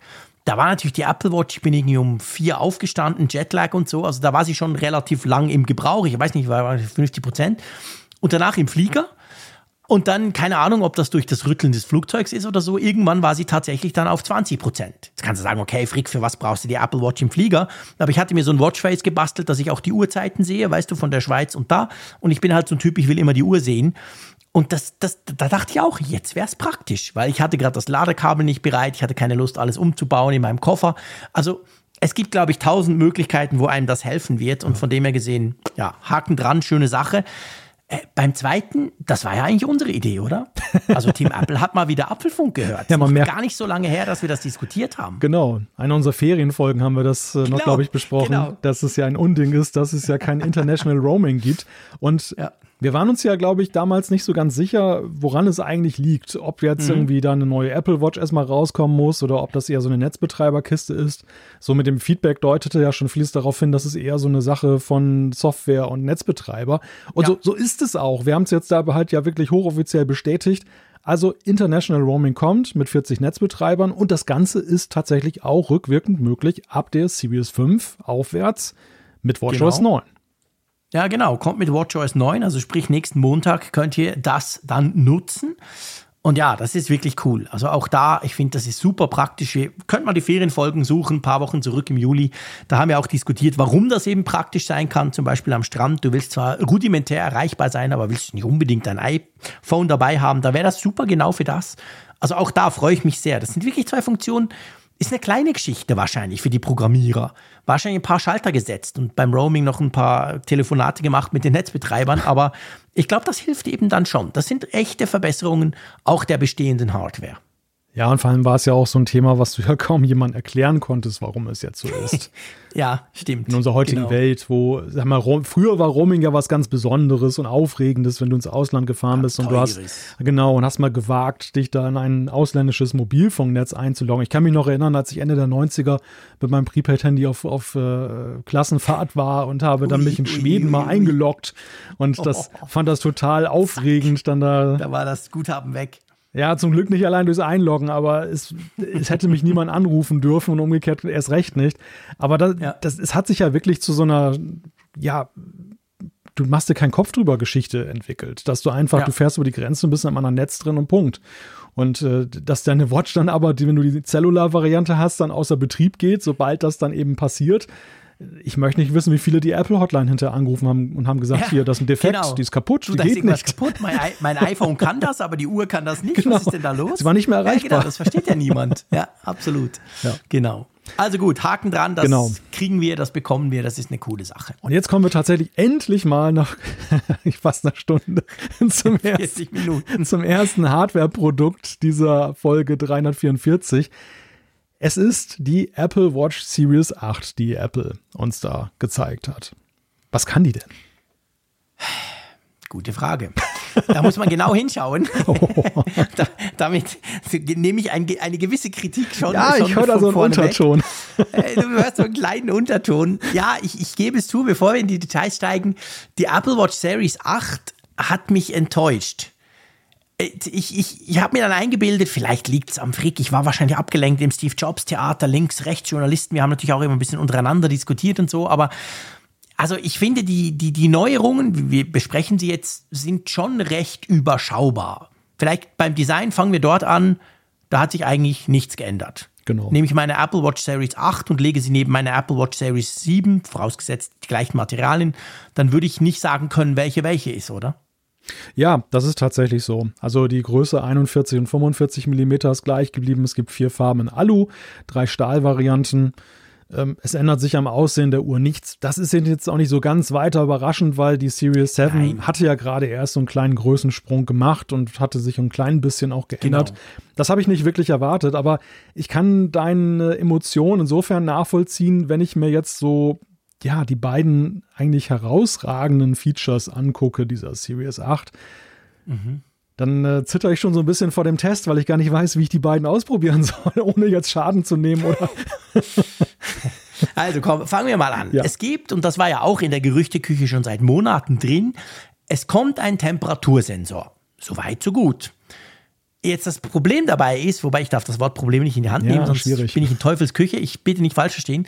Das Problem dabei ist, soweit wir das bis jetzt wissen, wird dieser Temperatursensor wahrscheinlich ziemlich genau dafür genutzt, um die Zyklusüberwachung, die Eisprungerkennung bei Frauen zu ermöglichen und zu verbessern. Ja. Das haben sie auch ganz lange erklärt, haben sie genau erklärt. Das ist auch mega wichtig. Also bitte versteht mich nicht falsch. Ich will da überhaupt nichts drüber sagen. Für mich als Mann und als nicht vorhabender noch zusätzlich Kinder irgendwie ähm, produzieren zu wollen, dachte ich dann so, okay, Temperatursensor ist doch eigentlich geil, wenn ich so Fieber kriege oder so. Aber gell, das ist es wahrscheinlich nicht oder zumindest im Moment nicht, oder? Ja, das ist ja die spannende Zukunftsfrage, die Sie nicht beantwortet haben und die äh, wir auch im Moment noch nicht ersehen können, ob der Temperatursensor ja. auch die Grundlage für etwas anderes sein kann. Sei es, dass Apple selber damit was macht in der Zukunft, da müssen wir natürlich mindestens ein Jahr warten auf das nächste WatchOS, oder aber, dass es zumindest eine API gibt, mit der zum Beispiel mhm. eben Dritt-Apps dann mit diesem Temperatursensor wunderbare Sachen noch anfangen können. Man muss ja erstmal jetzt grundsätzlich zu dem Feature sagen, ähm, ich will das jetzt nicht abtun, sondern ich sage erstmal, das ist ein starkes Statement. Sie haben ja dieses Thema ja. äh, mit, mit der Zyklusüberwachung für Frauen und wir erinnern uns an diese Debatte auch äh, oder beziehungsweise diese Problematik, die Apple damit aufgegriffen hat. Es war vorher ein Thema, das wurde von Dritt-Apps besetzt. Es gab dann diesen ja. Skandal, dass einige dieser Apps dann zum Beispiel Facebook und anderen dann diese Daten da auch teilweise zugänglich gemacht haben, dass sie zumindest nicht so wirklich wasserdicht waren, was die Daten, die erhobenen Daten angeht, diese sehr persönlichen mhm. Daten. Mhm. Und dass Apple als eine Reaktion darauf, ohne es jetzt direkt gesagt zu haben, dann ja eben auch dann das in die Health-App, in die Gesundheits-App integriert genau. hat, diese Funktion, genau. um eben da eine Sicherheit dann den Nutzerinnen bieten zu können. Ja. Trotzdem war es ja so, dass ähm, dabei blieb es halt. Das, das war jetzt so die, mhm. ihr Commitment zu der Sache. Jetzt ist es ja nun wirklich ein starkes Statement extra für die Nutzerinnen einen eigenen Sensor, so ist es ja die Message, die übergekommen ist, genau. einzubauen, damit man diese Funktion drastisch erweitern kann. Denn das hat natürlich einen riesen Vorteil. Temperaturüberwachung ist ja gerade bei Zyklusüberwachung, Eisprungerkennung, also die ganzen Fruchtbarkeitsgeschichten von mhm. großer Bedeutung. Und ähm, Absolut. sie haben es ja auch sehr überzeugend in der Software, so zumindest vom Ansehen her, jetzt dann auch integriert. Es bleibt natürlich, ich sag mal, das Problem ist nicht der Temperatursensor und dass das für Frauen ist. Das Problem ist, dass es eines der zwei Features ist, die mir eigentlich als wirklich nennenswert in Erinnerung geblieben sind. Dass also der, genau. der Mann, der eine Series 7 hat, jetzt nicht irrsinnig viele Gründe hat, auf die Series 8 überzugehen. Genau, das wollte ich mit meinem komischen Geschwurbel am Anfang von dieser Series 8 Diskussion eigentlich andeuten. Das ist genau der Punkt. Also ich, ich glaube, für Frauen kann das unglaublich interessant sein. Und vor allem auch, es gibt ja auch diese Geräte, die das machen. Die sind meistens klobig, die haben eine absolut schreckliche Software. Wie genau sie sind, kann ich nicht beurteilen, aber ich habe da auch schon gewisse Erfahrungen gemacht, auch im, im Bekanntenkreis. Also da gibt's ja schon Lösungen, aber halt, die sind jetzt nicht so mega fancy, ich sag's mal so. Und wenn das jetzt natürlich die Apple Watch, die, die schöne, schicke, elegante Apple Watch, die die Frau vielleicht sowieso schon hat oder zumindest denkt, eine anzuschaffen, wenn die das jetzt kann, dann ist das großartig. Punkt. Aber klar, eben, für mich als Mann, pff, ja, schön, aber ja. hilft mir halt im ersten Moment mal noch nicht. Ich kann diese zwei Sensoren, du hast es ja gesagt, also einer unter und einer über dem Display, irgendwie haben sie das erklärt das kann ja 0,1 Grad Differenzen, völlig verrückt. Also mhm. sehr genaue Geschichte, also halt typisch Apple. Die machen das gut und die wollen auch, dass man sich darauf verlassen kann. Aber glaubst du, ich meine, wir wissen es alle nicht, aber hast du das Gefühl, das ist jetzt der Anfang? Also quasi, jetzt ist ja die Hardware drin und wir wissen ja bei Apple, das gab es auch schon, dass die Hardware dann nachträglich noch per Software um zusätzliche Möglichkeiten erweitert wird. Ja. Könnte es das sein, dass wir doch noch den Fieberthermometer kriegen? Ja, das Fieberthermometer, wir haben es ja schon mal erörtert, beziehungsweise wir hatten ja auch sehr fachkundige Zuschriften dazu bekommen. Da ist der mhm. Arm ja tatsächlich nicht das, äh, der, ja, der, der Sweet Spot, um diese Messung vorzunehmen, weil da viel, viele Fehlannahmen entstehen können, weil es mhm. auch generell nicht die schönste Körperstelle ist, um die Temperatur abzunehmen. Ja, die Frage, die ich, ich mir halt. Ich, mein Arm ist wunderschön. Ja, du, musst, ja, du müsstest normalerweise deine Apple Watch an Stellen schieben, wo du sie Na, nicht, nicht haben nicht vertiefen. ja, buchstäblich nicht. Meine Güte, Malte, wir rutschen, wir rutschen da ein Schlüpperiger ab. Nein, aber okay, ja, ich aber, weiß, was du meinst. Nein, Spaß beiseite. Aber die, die Frage, die sich ja schon stellt, ist ähm, dieser, Tem dieser Temperatursensor, ist ja, bietet ja mannigfaltige Möglichkeiten, auch jenseits des Fiebers ihn einzusetzen. Und ja. das unterscheidet ihn ja drastisch von den Sensoren, die zum Beispiel die Pulserkennung ermöglichen, die Blutsauerstoff genau. messen. Die Frage ist jetzt, plant Apple selber damit mehr? Das ist die eine Frage. Und die zweite Frage, und da bin ich wieder bei der API für Entwickler, denn anders mhm. als zum Beispiel beim Pulsmesser oder bei, bei EKG, könnte Apple ja auch einfach sagen, ihr habt den Temperatursensor, da könnt ihr die und die Daten abrufen, macht doch damit, was ihr wollt. Nur wir Apple machen ja. das nicht für diesen Punkt, weil Apple selber halt einen anderen Anspruch hat. Also sie könnten mhm. da differenziert mit umgehen. Sie könnten das, ja, das könnten die Funktionsfähigkeit tun. erweitern, ohne sich selber in diese Nesseln zu setzen. Die Finger verbrennen zu müssen, genau. Ja, buchstäblich die Finger verbrennen zu müssen, ja, genau. ja, zum Beispiel. Das wäre eine Variante, genau. Also, Fakt, Stand jetzt, die Apple Watch Series 8 kriegt diesen, diese zwei neuen Temperatursensoren, die werden im Moment aber eben für Zyklusüberwachung Eisprungerkennung verbraucht und sonst noch nichts. Mal gucken, was die Zukunft bringt. Okay, das war Funktion 1. Funktion 2 ist eine Funktion, die wir als Mann auch nutzen könnten, wo wir aber ehrlich sind, keiner möchte sie. Aber es ist trotzdem gut, sie zu haben. Es geht um die Crash Detection. da war wirklich der, der, das war der Moment, wo wirklich im Steve Jobs Theater so ein Raunen rumging. Also das war wirklich auch bei mir. Ich dachte so, wow, schon krass. Also die Apple Watch kann ja Sturzerkennung. Ich bin auch schon auf die Schnauze gefallen und dann hat sie es wirklich korrekt erkannt und gefragt, geht's dir gut? Ähm, und jetzt kann sie Autounfälle erkennen, gell? Ja, Apple hat sozusagen diese Notruf-SOS-Funktionen, die in vielen äh, ja, höherpreisigen Autos eingebaut ist, damit gesharelockt. Denn äh, künftig hat, egal welches Auto du fährst, wenn du so eine Apple Watch trägst, dann kann sie halt erkennen, wenn es zu einem Aufprall ähm, kommt.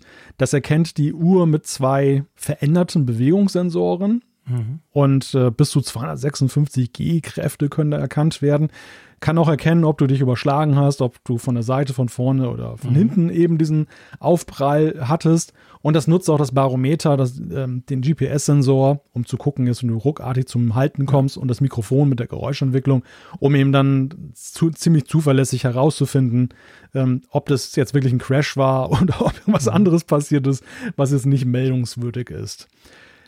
Ja, also ich kann das verstehen, dieses Rauen. Ich finde das auch ein super Feature, weil wir haben ja auch immer mal wieder gesagt, ähm, bei ähnlichen Sachen der Fallerkennung zum Beispiel, hm. du willst es nicht erleben, aber es gibt dir als Nutzer ein gutes ja, Gefühl, wenn du genau die Möglichkeit hast. Ja, das ist ganz genau der Punkt. Das, und ich glaube, das ist eben ein Bereich, das kann man eigentlich, das, das fand ich in dieser Keynote faszinierend, auch später, wenn wir dann über das iPhone sprechen, so in ein paar Stunden oder so.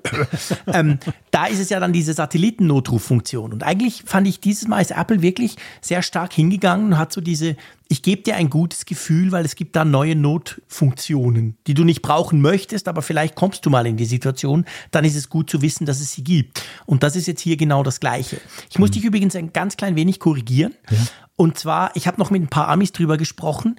Diese Funktion, diese Crash Detection, die wir, der begegnen wir nachher im iPhone ja auch. Die neuen iPhones ja. haben das nämlich ja. auch. Ähm, in Europa ist es so, dass jedes neue Auto seit muss das haben glaube, mittlerweile. Jahren ja, ja, genau. muss dieses E-Call haben. Also ja. auch der kleine Fiat Uno muss ja, das haben. Hast du recht. Das ist nicht mehr eine Preisgeschichte. War lange Und das gibt es aber in den USA nämlich nicht. Ah. Und drum ist das in den USA eine Riesensache. Hm. Dort ist es genauso, wie du es gesagt hast. Viele hochpreisige Autos haben das und der Tesla, der kennt das auch und der ruft dann 911 selber an. Aber längst nicht alle und es gibt vor allem keine Pflicht. Ja. Und das heißt, dort ist das tatsächlich eigentlich quasi, hey, wenn du ein iPhone hast oder eine Apple Watch, dann hast du diese Funktion. Bei uns, ja, sage ich mal, jedes neuere, modernere Auto, und natürlich bin ich mir bewusst, fahren nicht alle ganz neue Autos, aber mittelfristig wird das jedes Auto bei uns sowieso haben. Dann ja, ist ja, es dann halt quasi doppelt gemoppelt. Nee, hast du recht. Ich bin jetzt vom Status quo ausgegangen, der ja noch mhm. so aussieht, dass du eben bei den Autos, die da im Umlauf sind, eben ja, das da noch anders das hast. Wahrscheinlich die Mehrheit hat Und sehr lange genau. auch noch haben wirst, weil gerade Kleinwagen werden ja häufig auch sehr lange genau. gefahren und dann ähm, hast du in der Zwischenzeit schon drei, vier Uhren dann in, dann, dann in Besitz gehabt. Ja, also genau. Vielleicht muss man an der Stelle noch sagen, und das äh, fällt mir jetzt dann auch noch ein mit Blick auf den Gesamtblick auf die Features und über die, überhaupt die Frage, mhm. warum gab es nicht so viele Features und welche Art von Features haben wir? Wir sehen hier natürlich die Produkte, die in den Jahren 2020 und 2021 auch maßgeblich erdacht wurden und entwickelt ja, wurden. Stimmt. Also sprich in den schlimmsten Corona-Jahren. Das hat Auswirkungen dahingehend, dass es vielleicht quantitativ nicht so viel ist, denn wir wissen ja, auch Apple musste anfangs sehr damit kämpfen mit dieser Neuordnung. Wir müssen jetzt erstmal eine Homeoffice-Kultur entwickeln. Und das zweite ist, und das, das spricht ja auch so heraus aus den Features, wir haben dieses Jahr sehr viele Funktionen gesehen, die irgendwelche Ängste von Menschen aufgreifen. Ja. Ja, dass, stimmt. dass du verloren Guter gehst Punkt. auf dem Berggipfel, dass ja, du mit dem Auto genau. einen Crash hast und so weiter. Also das und, und letztendlich selbst sogar der Temperatursensor für Frauen wurde ja gesagt, dass äh, mhm. dort ja auch geguckt wird im Zusammenhang auch mit dem Pulsmesser, ob vielleicht auch eine ja, problematische Situation ja. medizinischer Natur da vorliegen kann. Also es ist eine, es ist so wirklich so die, die Lebensretter, äh, das Lebensretterjahr. So, es werden Ängste aufgenommen und, und behandelt. Ja, genau. Ja. Ja, ganz genau, guter Punkt. Ja. Also ich finde das großartig, nicht falsch verstehen. Ich finde, dass das jetzt, dass das die Apple Watch Series 8 kann, dass das auch die, die neuen iPhones können, weil dadurch hast du, hast du ja letztendlich noch, noch eine breitere Nutzergruppe. Es gibt ja auch viele, die haben keine Apple Watch, aber dann eben das iPhone irgendwo in der Halterung im Auto und die erkennen das dann auch. Also das finde ich schon, das finde ich sehr, sehr interessant. Auch wenn man natürlich logischerweise hofft, dass das ja nie passiert und dass er sowas nie erkennen muss. Ja, das Problem ist ja eigentlich nur, wenn man es ein Problem nennen möchte, dass es ja immer die Mixtur am Ende ist, die dich ein Produkt kaufen lässt. Da sind die Funktionen Ja, drin, genau. von denen du froh bist, dass du sie hast und die sozusagen dann einen Mehrwert generieren noch zusätzlich. Mhm. Und es gibt die Funktionen, die du natürlich als Spielkind gerne jetzt haben möchtest, um sie auszuprobieren. Und wenn du beides hast, dann, dann kommt da ein guter Deal bei raus. Wenn du vor allem Fun Potenzialfunktionen drin hast, aber ansonsten ist irgendwie alles gleich wie letztes oder vorletztes Jahr, Mhm. ja, dann ist das für den einen oder anderen sicherlich so ein Punkt, wo er sich dann fragt, brauche ich das jetzt wirklich sofort oder ja. warte ich noch ein Jahr auf ein anderes Feature und dann kriege ich es ja sowieso, weil die Crash Detection werden wir jetzt ja bei allen Modellen künftig sehen werden. Genau, klar, die ist jetzt natürlich sowieso drin. Also ich glaube, ich glaube auch nicht, dass jemand extra deswegen ähm, jetzt so eine Uhr kauft. Also das wäre jetzt für mich allein kein Grund. Und wenn, dann solltet ihr euch mal euren Fahrstil überlegen, vielleicht. wenn ihr jetzt unbedingt so eine Uhr wegen der Crash Detection braucht, dann, dann liegt das Problem vielleicht woanders. Ja. Das ist kein Hinweis Richtung Wilhelmshaven, Ach so. aber, du weißt, schon. was ich meine. Dachte schon jetzt Okay. E-Scooter und so weiter. Ja, ja, genau. Mhm, Lebensretter für meinen E-Scooter. Genau. Funktioniert das damit Ja, eigentlich das- auch? Muss ich da Auto fahren oder geht das auch mit dem E-Scooter? Ist eine gute Frage. Also ich meine, du wirst mit deinem E-Scooter, auch wenn du fährst wie ein Berserker, wie ich mir das vorstellen kann, wirst du ja wahrscheinlich nicht 256 G erreichen.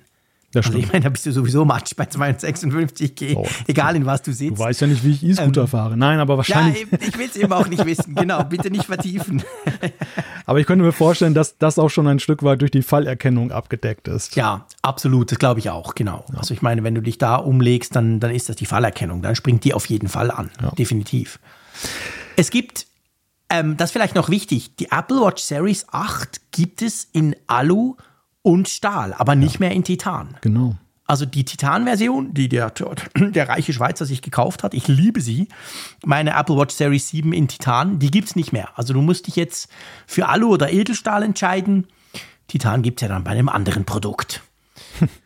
Ja, ja, genau. Das ist eigentlich der Punkt, dass, dass, dass du da auch, äh, wenn du diesen Werkstoff haben möchtest, dann eben dann da auch in, ein, in die Richtung eines neuen Modells gelenkt wirst, über das wir auch noch sprechen werden.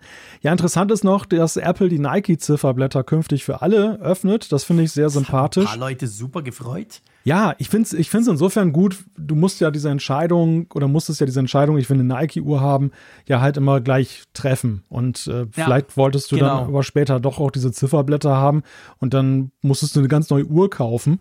Und jetzt, dass Ja, es ja, dann komplett geöffnet ist, ist einfach super. Ja, das ist cool, definitiv. Es gibt ja noch die Hermes-Variante. Man, man hat ja so ein bisschen, das war kurz bevor ich in die USA geflogen bin, kam doch dieses Gerücht aus, dass Hermes irgendwie da aussteigt oder es keine Varianten mehr gibt. War nicht so. Es gibt immer noch die Hermes-Varianten, schweineteuer, aber auch sehr schick, muss ich sagen. Ähm, ja, und dann eben verschiedene Farben. Was ist es bei Alu? Ich finde, das ist natürlich immer wieder lustig, weil es einfach so lustig heißt. Mitternacht, Polarstern, Silber und Product Red und Gold, Graphit und Space Schwarz gibt es ja noch zusätzlich, wenn du dir eine Edelstahl-Variante kaufst. Also da hast du dann quasi die volle Farbauswahl. Äh, ja, ich finde es immer noch schön. Also ganz ehrlich, Edelstahl in Gold mit dem Lederarmband, das sieht schon geil aus. Ja, ja. Ja, am Ende, Gefällt mir. Am Ende muss man halt wirklich sagen, wenn man jetzt die, die Apple Watch Series 8 äh, betrachtet, ist es wirklich ein Update. Und ich glaube, ein Update, Ja. was sich weniger an denjenigen richtet, der oder die jetzt dann von der Series 7 kommt. Vielleicht noch nicht mal unbedingt von der Series 6, aber da vielleicht schon eher, weil du noch so, sag mal, den größeren Bildschirm der Series 7 hast. Und ähm, es ist aber jetzt nicht wirklich so eine revolutionäre Uhr, dass du jetzt so sagen kannst, ähm, nach der Series 7, die musst du unbedingt haben.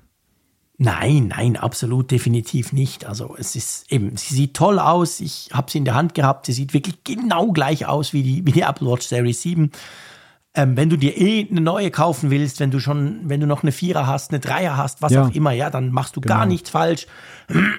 Aber ich sag mal, von der Fünfer oder sagen wir mal von der Sechser an, äh, wenn du eine Apple Watch Series 6 hast, brauchst du nicht zwingend die Achter, Ja. oder? Ja, der Bildschirm ist ein bisschen größer. Das haben wir ja letztes Jahr auch unterschätzt gehabt. Am Anfang haben wir uns drüber lustig gemacht. Kaum hatten wir es selber, haben wir festgestellt, dass es schon noch cool ist, der große Bild, also größere Bildschirm. Aber ja, also jetzt sagen wir mal von der 7er gibt es eigentlich keinen Grund zu wechseln, oder? Nein, nein, sehe ich auch okay. so. Also ja. das, das ist immer interessant, wenn man sich einfach mal aufschreibt, die ganzen Features, die über die Modellgeneration hinzugekommen mhm. sind und darauf basierend eine Kaufentscheidung trifft. Also wie du gerade schon skizziert hast, ich komme von der Series 4 und ich möchte jetzt dann zu der Series 8 gehen. Und wenn du dann mal so aufschreibst, was alles zwischendurch gekommen ist, dann ist ja die Liste viel länger als das, was wir jetzt ja, diskutiert klar. haben. Und genau. dann kommt für dich auch ein ganz anderer ja, Mehrwert, Nutzwert ja. dabei heraus, als jetzt, wenn du eben wenn die Liste wirklich von der CV7 aus betrachtet wird. Und das ja. ist ja hier die Liste, die wir haben. Ja. Und ich glaube, das ist sowieso, das ist so der Journalistenfehler, habe ich das ein bisschen das Gefühl, und ich, ich habe da ständig rein. Man vergleicht natürlich mit dem Vorgängermodell, logisch, man will gucken, was ist denn jetzt passiert im Unterschied zum iPhone 13 zum Beispiel. Aber entspricht damit wahrscheinlich nur einer ganz, ganz kleinen Bubble, weil ja. der, die große Menge der Nutzer, der kauft sich eben nicht jedes Jahr eine neue Uhr oder ein neues iPhone, sondern nur alle paar Jahre. Und dann summieren sich genau, wie du es gesagt hast, natürlich die Vorteile dann, dass du wirklich das Gefühl hast, wow, jetzt habe ich aber ganz ein geiles neues Modell. Und das muss man, glaube ich, immer ein bisschen im Hinterkopf behalten, dass man, dass man da nicht irgendwie in Vergleiche zieht, die für den Normalnutzer eigentlich gar keine Relevanz haben.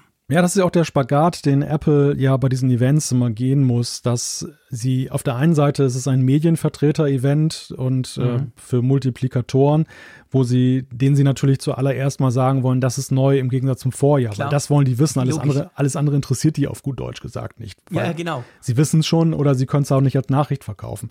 Aber auf ja. der anderen Seite ist es ja eben so, dass ja diese Keynotes oder diese Videos ja eben auch dann sehr stark mittlerweile die Konsumenten direkt adressieren, an den ja. Medien vorbei. Und das sind eigentlich die Passagen, die wir so ein bisschen als lahm empfinden, wenn sie uns dann nochmal was über ja. den A15 erzählen, wenn sie den Ceramic Shield dann wie beim iPhone nennen, wo man so denkt, ja, alter Hut. Also ohne das ist despektierlich zu meinen, aber die Journalistenperspektive ist halt einfach alter Hut. Und ja, für, ja. Den, für den Nutzer, der noch nie was davon gehört hat oder der von einem viel älteren Modell kommt, ist das eben kein alter Hut, sondern genau. unter Umständen hochinteressant. Ja, ja, ganz ja. genau, das ist ganz genau der Punkt. Also los geht's ab 500 Euro. Ähm, genau. Bei uns ist es ein bisschen günstiger, aber das sage ich jetzt gar nicht. Jetzt ärgere ich euch nur den ganzen Abend lang. Wollen wir nicht tun. Aber ja, auf jeden Fall, eben, ab da geht's los. Und dann lass uns zur nächsten Apple Watch kommen, weil wir machen das ja, das wisst ihr ja schon, wir machen das chronologisch. Also für die, die vielleicht zum ersten Mal so eine längere Keynote-Folge von uns hören, wir, wir gehen eigentlich das so durch, wie es auch Apple an der, am Event selber präsentiert hat. Genau. Darum kommt dann am Schluss zum Beispiel das iPhone. Sei vielleicht noch erwähnt, ganz kurz, äh, mhm. dann, können wir das, dann können wir einen Haken dran machen. Mhm. WatchOS 9, das ja Grundlage auch für einige Funktionen ist, die wir genannt haben, das kommt am Montag, 12. September raus, die finale ja. Version. Genauso übrigens wie iOS 16. Wir wissen ja, iPadOS 16 kommt später, erst im Oktober. Das gleiche genau. gilt für macOS. Das nur so als Zwischenstand für die Software. Ja, wichtiger Punkt. Wir genau. sprechen sicherlich über die finalen Versionen dann, im, zumindest jetzt von den beiden Sachen, die nächsten Montag erscheinen, dann nochmal im nächsten Apfelfunk. Ich würde sagen, im nächsten ja. Apfelfunk machen wir mal so iOS 16 und WatchOS genau. 8 Roundabout-Ding, genau. Also nächsten Montag ist Update-Tag für viele von euch oder von uns. Genau. Ähm, genau, also dann lass uns doch mal über die nächste Apple Watch sprechen. Da geht es jetzt finanziell ein bisschen runter, da geht es in den günstigeren Bereich. Und zwar die Apple Watch SE, die neue. Genau. Und darf ich eine kleine Kritik gleich am Anfang an, anwenden hier? Ja, Können wir dann beim übernächsten Produkt auch nochmal bringen. Mich nervt die Namensgebung von Apple einfach weiterhin. Ich behaupte, es ist konsumentenunfreundlich. Jetzt heißt diese blöde Apple Watch Apple Watch SE. Und die AirPods Pro heißen nachher auch AirPods Pro. Dabei ist es die Apple Watch SE 2 und die AirPods Pro 2 eigentlich. Ah, okay. Mich nervt hm. das, weil ich behaupte, viele Leute gehen dann eben in den Laden, gerade am Black Friday, und werden dann gnadenlos abgezockt, weil sie denken, hey, ich habe die neue Apple Watch SE gekauft. Dabei haben sie die letzte, letzte, ja. die letzte Generation ja, gekauft. Hast du recht, ja. Ich, ja. ich will da einfach Nummern sehen, aber Apple verweigert sich da auch bei den iPads, ja bei allem eigentlich fast. Das nervt mich.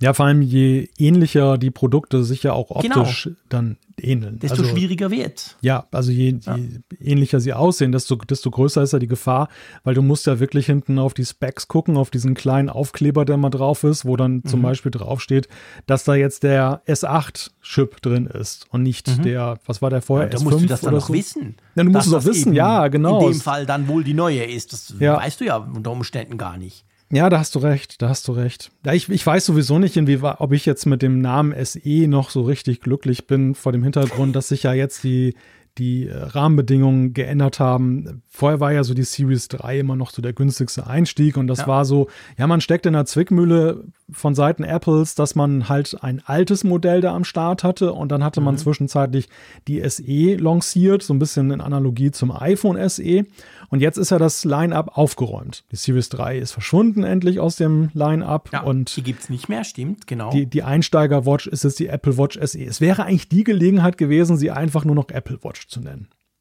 Ja. Ja. Ganz simpel, Absolut. wie das iPad. So wie das iPad, ja. das auch keine, keine weitere. Das hätte, und das hätte zumindest jetzt, sag ich mal, für dieses, diese Generation das von dir beschriebene Problem behoben. Natürlich hätte man sich dann weitergehende Gedanken machen müssen, wie man das zum Beispiel jetzt in was weiß ich, zwei, drei Jahren, wenn sie dann ein Update erfährt, ähm, dann regelt. Aber zumindest im Moment wäre das ganz elegant ja. gewesen. Ja, das wäre wirklich elegant gewesen. Guter Punkt. So wie das iPad. Wir haben ja das iPad, ist ja das Einsteiger-iPad und dann haben wir Air und Mini und Pros und was noch alles kommt. Ja, das wäre smart gewesen. Egal, wir hätten es besser gewusst als Apple, aber uns fragt man ja nicht. Gut, das Ding heißt Apple Watch SE ohne Nummer und ist die neue Variante und ist schon, finde ich, deutlich überarbeitet im Vergleich zum Vorgänger. Wenn ich es jetzt mal mit der Apple Watch SE vorher vergleichen, oder? Mit der Series 8, ja. Ja, ja äh, da, sie ist insofern überarbeitet, das findet im Innenleben maßgeblich statt. Genau, also vom ja. Äußeren her, Kenner werden die Rückseite natürlich sofort erkennen, die jetzt dann überarbeitet wurde mit einem Nylon-Verbundmaterial. Da muss ich so ein bisschen. Nochmal, wie, wie heißt die Rückseite? Ich finde es so schön, sag's bitte nochmal. Nylon-Verbundmaterial. Genau, ich meine, der gemeine Schweizer sagt einfach Plastik. Aber hey, geil. Nylon-Verbundmaterial. Oh, wie geht das einfach so schön runter? Ich finde das immer großartig bei Apple, genau wie bei den Farben. Es ist nicht schwarz, es ist Mitternacht oder was auch immer. Und darum haben wir hier Nylon-Verbundmaterial. Aber Freunde, es ist einfach Plastik. Aber egal. Hey, da, ja, dafür ist sie schön leicht, oder? Ja, vor allem, wer kannte denn noch die alte Rückseite? Habe ich mich gefragt. Stimmt, guter Punkt. Und, und wie viele haben damit ein Problem gehabt? ja, nee, aber es ist natürlich jetzt wahrscheinlich dadurch deutlich leichter geworden. Also ich meine, irgendeinen ja. Vorteil muss es ja haben, vielleicht auch günstiger. Günstiger eine Herstellung. Ja, ja genau. genau. Plastik gegenüber Metall. Plastik gegenüber Metall, genau. Ja. Ja, Wobei es ja lustig eigentlich, nur noch kurz. Dieses Jahr ähm, habe ich, ist mir aufgefallen, dass ich bei den Apple Watches, der Raphael Zeyer hat mir so ein bisschen den, den, den, den, den, ähm, den Hinweis gegeben da in Cupertino, habe ich auf die Rückseiten geguckt, weil auch bei der Apple Watch Ultra ist die Rückseite dann durchaus ähm, spektakulär, sage ich mal. Mhm. Schon noch interessant. Ich meine, ich habe mich bis jetzt nie um die Rückseite einer Apple Watch gekümmert. Weil es ja der Teil, der auf der Haut aufliegt. Who cares? Was, was ist denn an der Ultra da spektakulär, um das mal Das ist ja, das ist ja Keramik. Ach so. Also die okay. Ultra-Rückseite mhm. ist Keramik, so mhm. wie die Keramik Apple Watch das ja früher war, die gibt es ja jetzt nicht mehr. Und Gänsehaut. hier ist es eben Nylon-Verbundmaterial. Das finde ich großartig. aber merke ich das im Alltag, dass ich da Keramik habe? Ja, aber natürlich, sich, ich bitte dich, es fühlt sich viel, viel teurer an. Ja? Ich weiß nicht, ob man es merkt. Ich hatte sie an, ich habe nichts gemerkt. Aber also vielleicht ich, war ich einfach, weil ich so verschwitzt war im Steve Jobs Theater. Also ich, also ich klebe mir morgen testweise meine eine Kaffeetasse auf den Arm und gucke mal, was da passiert. da merkst du schon einen Unterschied wahrscheinlich. nein, also komm, hör ja, mir auf, da rumzudrüllen. Aber es ist genau. tatsächlich ist mir aufgefallen, dass bei zwei Uhren, die jetzt da vorgestellt wurden, sich die Rückseite verändert hat. Und mhm. jetzt eben bei der SE ist es einfach Plastik. Ja. Es gibt drei Farben. Das Ganze ist aus recyceltem Material. Das war Ihnen natürlich auch ganz wichtig. Wir haben den S8-Chip und das finde ich ist nicht selbstverständlich. Das finde ich, darf man ja. ruhig auch mal ja. erwähnen. Das ist der gleiche wie in der Series 8, das in der ganz, ganz neuen, ein bisschen schneller als vorher. Und ich meine, für das die SE ja das offizielle günstiger Modell ist der Apple Watch, da hätte man auch einen älteren Chip einbauen können, oder? Ja, also da hat Apple tatsächlich Nicht was gespart. Besseres eingebaut, weil sie ja in der Fragestellung eine Antwort finden mussten. Sie sind mit dem Preis ja nicht auf das Niveau der, der Series 3 gegangen, die ja günstiger Leider war. Nicht. Und ja. Wenn sie aber den höheren Preis, den wir ja damals ja auch schon diskutiert haben bei der Einführung, rechtfertigen müssen, dann sehen sie mhm. natürlich deutlich besser aus, wenn sie dann aber eben auch so einen super zeitgemäßen Chip einbauen, wo man einfach sagen kann, okay, das ist nochmal ein Qualitätsunterschied deutlich zu Absolut. Series 3, die total abgehalftert, nicht mehr lange supported, ja. einen Chip drin hatte. Und hier ist man ja auch mit den Updates auf Jahren dabei. Genau. Abgesehen eben davon, dass man jetzt dann zum Beispiel auch den Kompass hat, bessere Fitness- und Wellness-Features. Also genau. das, das sind natürlich schon ganz äh, handfeste ja. Gründe, die da auch den Preis also, dann rechtfertigen. Ich finde die Apple Watch Serie, äh, die Apple Watch SE ist eigentlich wirklich sehr attraktiv. ich bin bei dir, ich hätte natürlich gejubelt, da wäre ich auch wieder aufgesprungen, wenn das Ding so teuer gewesen wäre wie die Apple Watch äh, Series 3, die sie ja noch verkauft haben. Also sprich 200 Euro oder 190. Das wäre natürlich ein, ein absoluter Burner gewesen. Okay, haben sie nicht gemacht. Leider, das Ding kostet bei euch 299, bei uns deutlich weniger. Ähm, aber hey, ich höre jetzt auf damit. Aber weißt du, wann kann ich das schon, mein Lieber? Wie ein ich roter als Schweizer, Faden. wo alles teuer ist, wo du mir immer noch sagst, hey krass, was bei euch der Cappuccino gekostet hat. Ja. Und jetzt kann ich plötzlich hier aus dem Vollen schöpfen und bei jedem Produkt sagen, bei euch kostet so viel, bei uns deutlich weniger. Schon verrückt, oder? Als Revanche werde ich jetzt künftig dann den Preis der Apple Watches in Schweizer Cappuccinos angeben. Guter Punkt. Drei, drei Schweizer Es sind Cappuccinos. nicht, ich wollte gerade sagen, es sind gar nicht so viele, wie du denkst. genau. Das ist eben ja der Nachteil. Ich kann zwar die neue Apple Watch viel günstiger kaufen als in Deutschland, aber da ich so gerne Kaffee trinke, zahle ich am Schluss doch wieder deutlich mehr. Ja. Ja, gut. Nee, was, was hältst du von der SE? Ich finde das eigentlich ein recht stimmiges Gesamtpaket. Ja, und ich denke mal, die Zielgruppe, die die SE anspricht, äh, wird da auch Gefallen dran finden. Natürlich hast Ja. du keine EKG-App und keine Blutsauerstoffgeschichte, aber das ist auch das, was die Leute gar nicht haben möchten. Du hast dafür Ja. aber eben ein, ein ähnlich helles Display oder gleich hell wie die Series 8 mit bis zu 1000 Nits. Äh, Du hast dann eben auch dann die, die äh, Herzfrequenzgeschichten, die dann halt dazu gehören. Du hast Mobilfunk auch als Möglichkeit. Stimmt, genau. Geht auch. Sturzerkennung ist zum Beispiel auch drin. Ja. Also da, da steckt schon eine ganze Menge drin, die was relativ äh, gut ist. Ja, ja finde ich auch. Also finde ich wirklich, dass das passt und ich bin auch überzeugt, die wird preislich, wird die dann mittelfristig auch wieder runterkommen. Also ich glaube, die, die wird sich irgendwann in einem Bereich einpendeln, wo du auch guten Gewissens sagen kannst, hey, wenn du nicht so viel Geld ausgeben willst und trotzdem eine Apple Watch, dann schau dir doch mal diese aktuelle eben die Apple Watch SE an.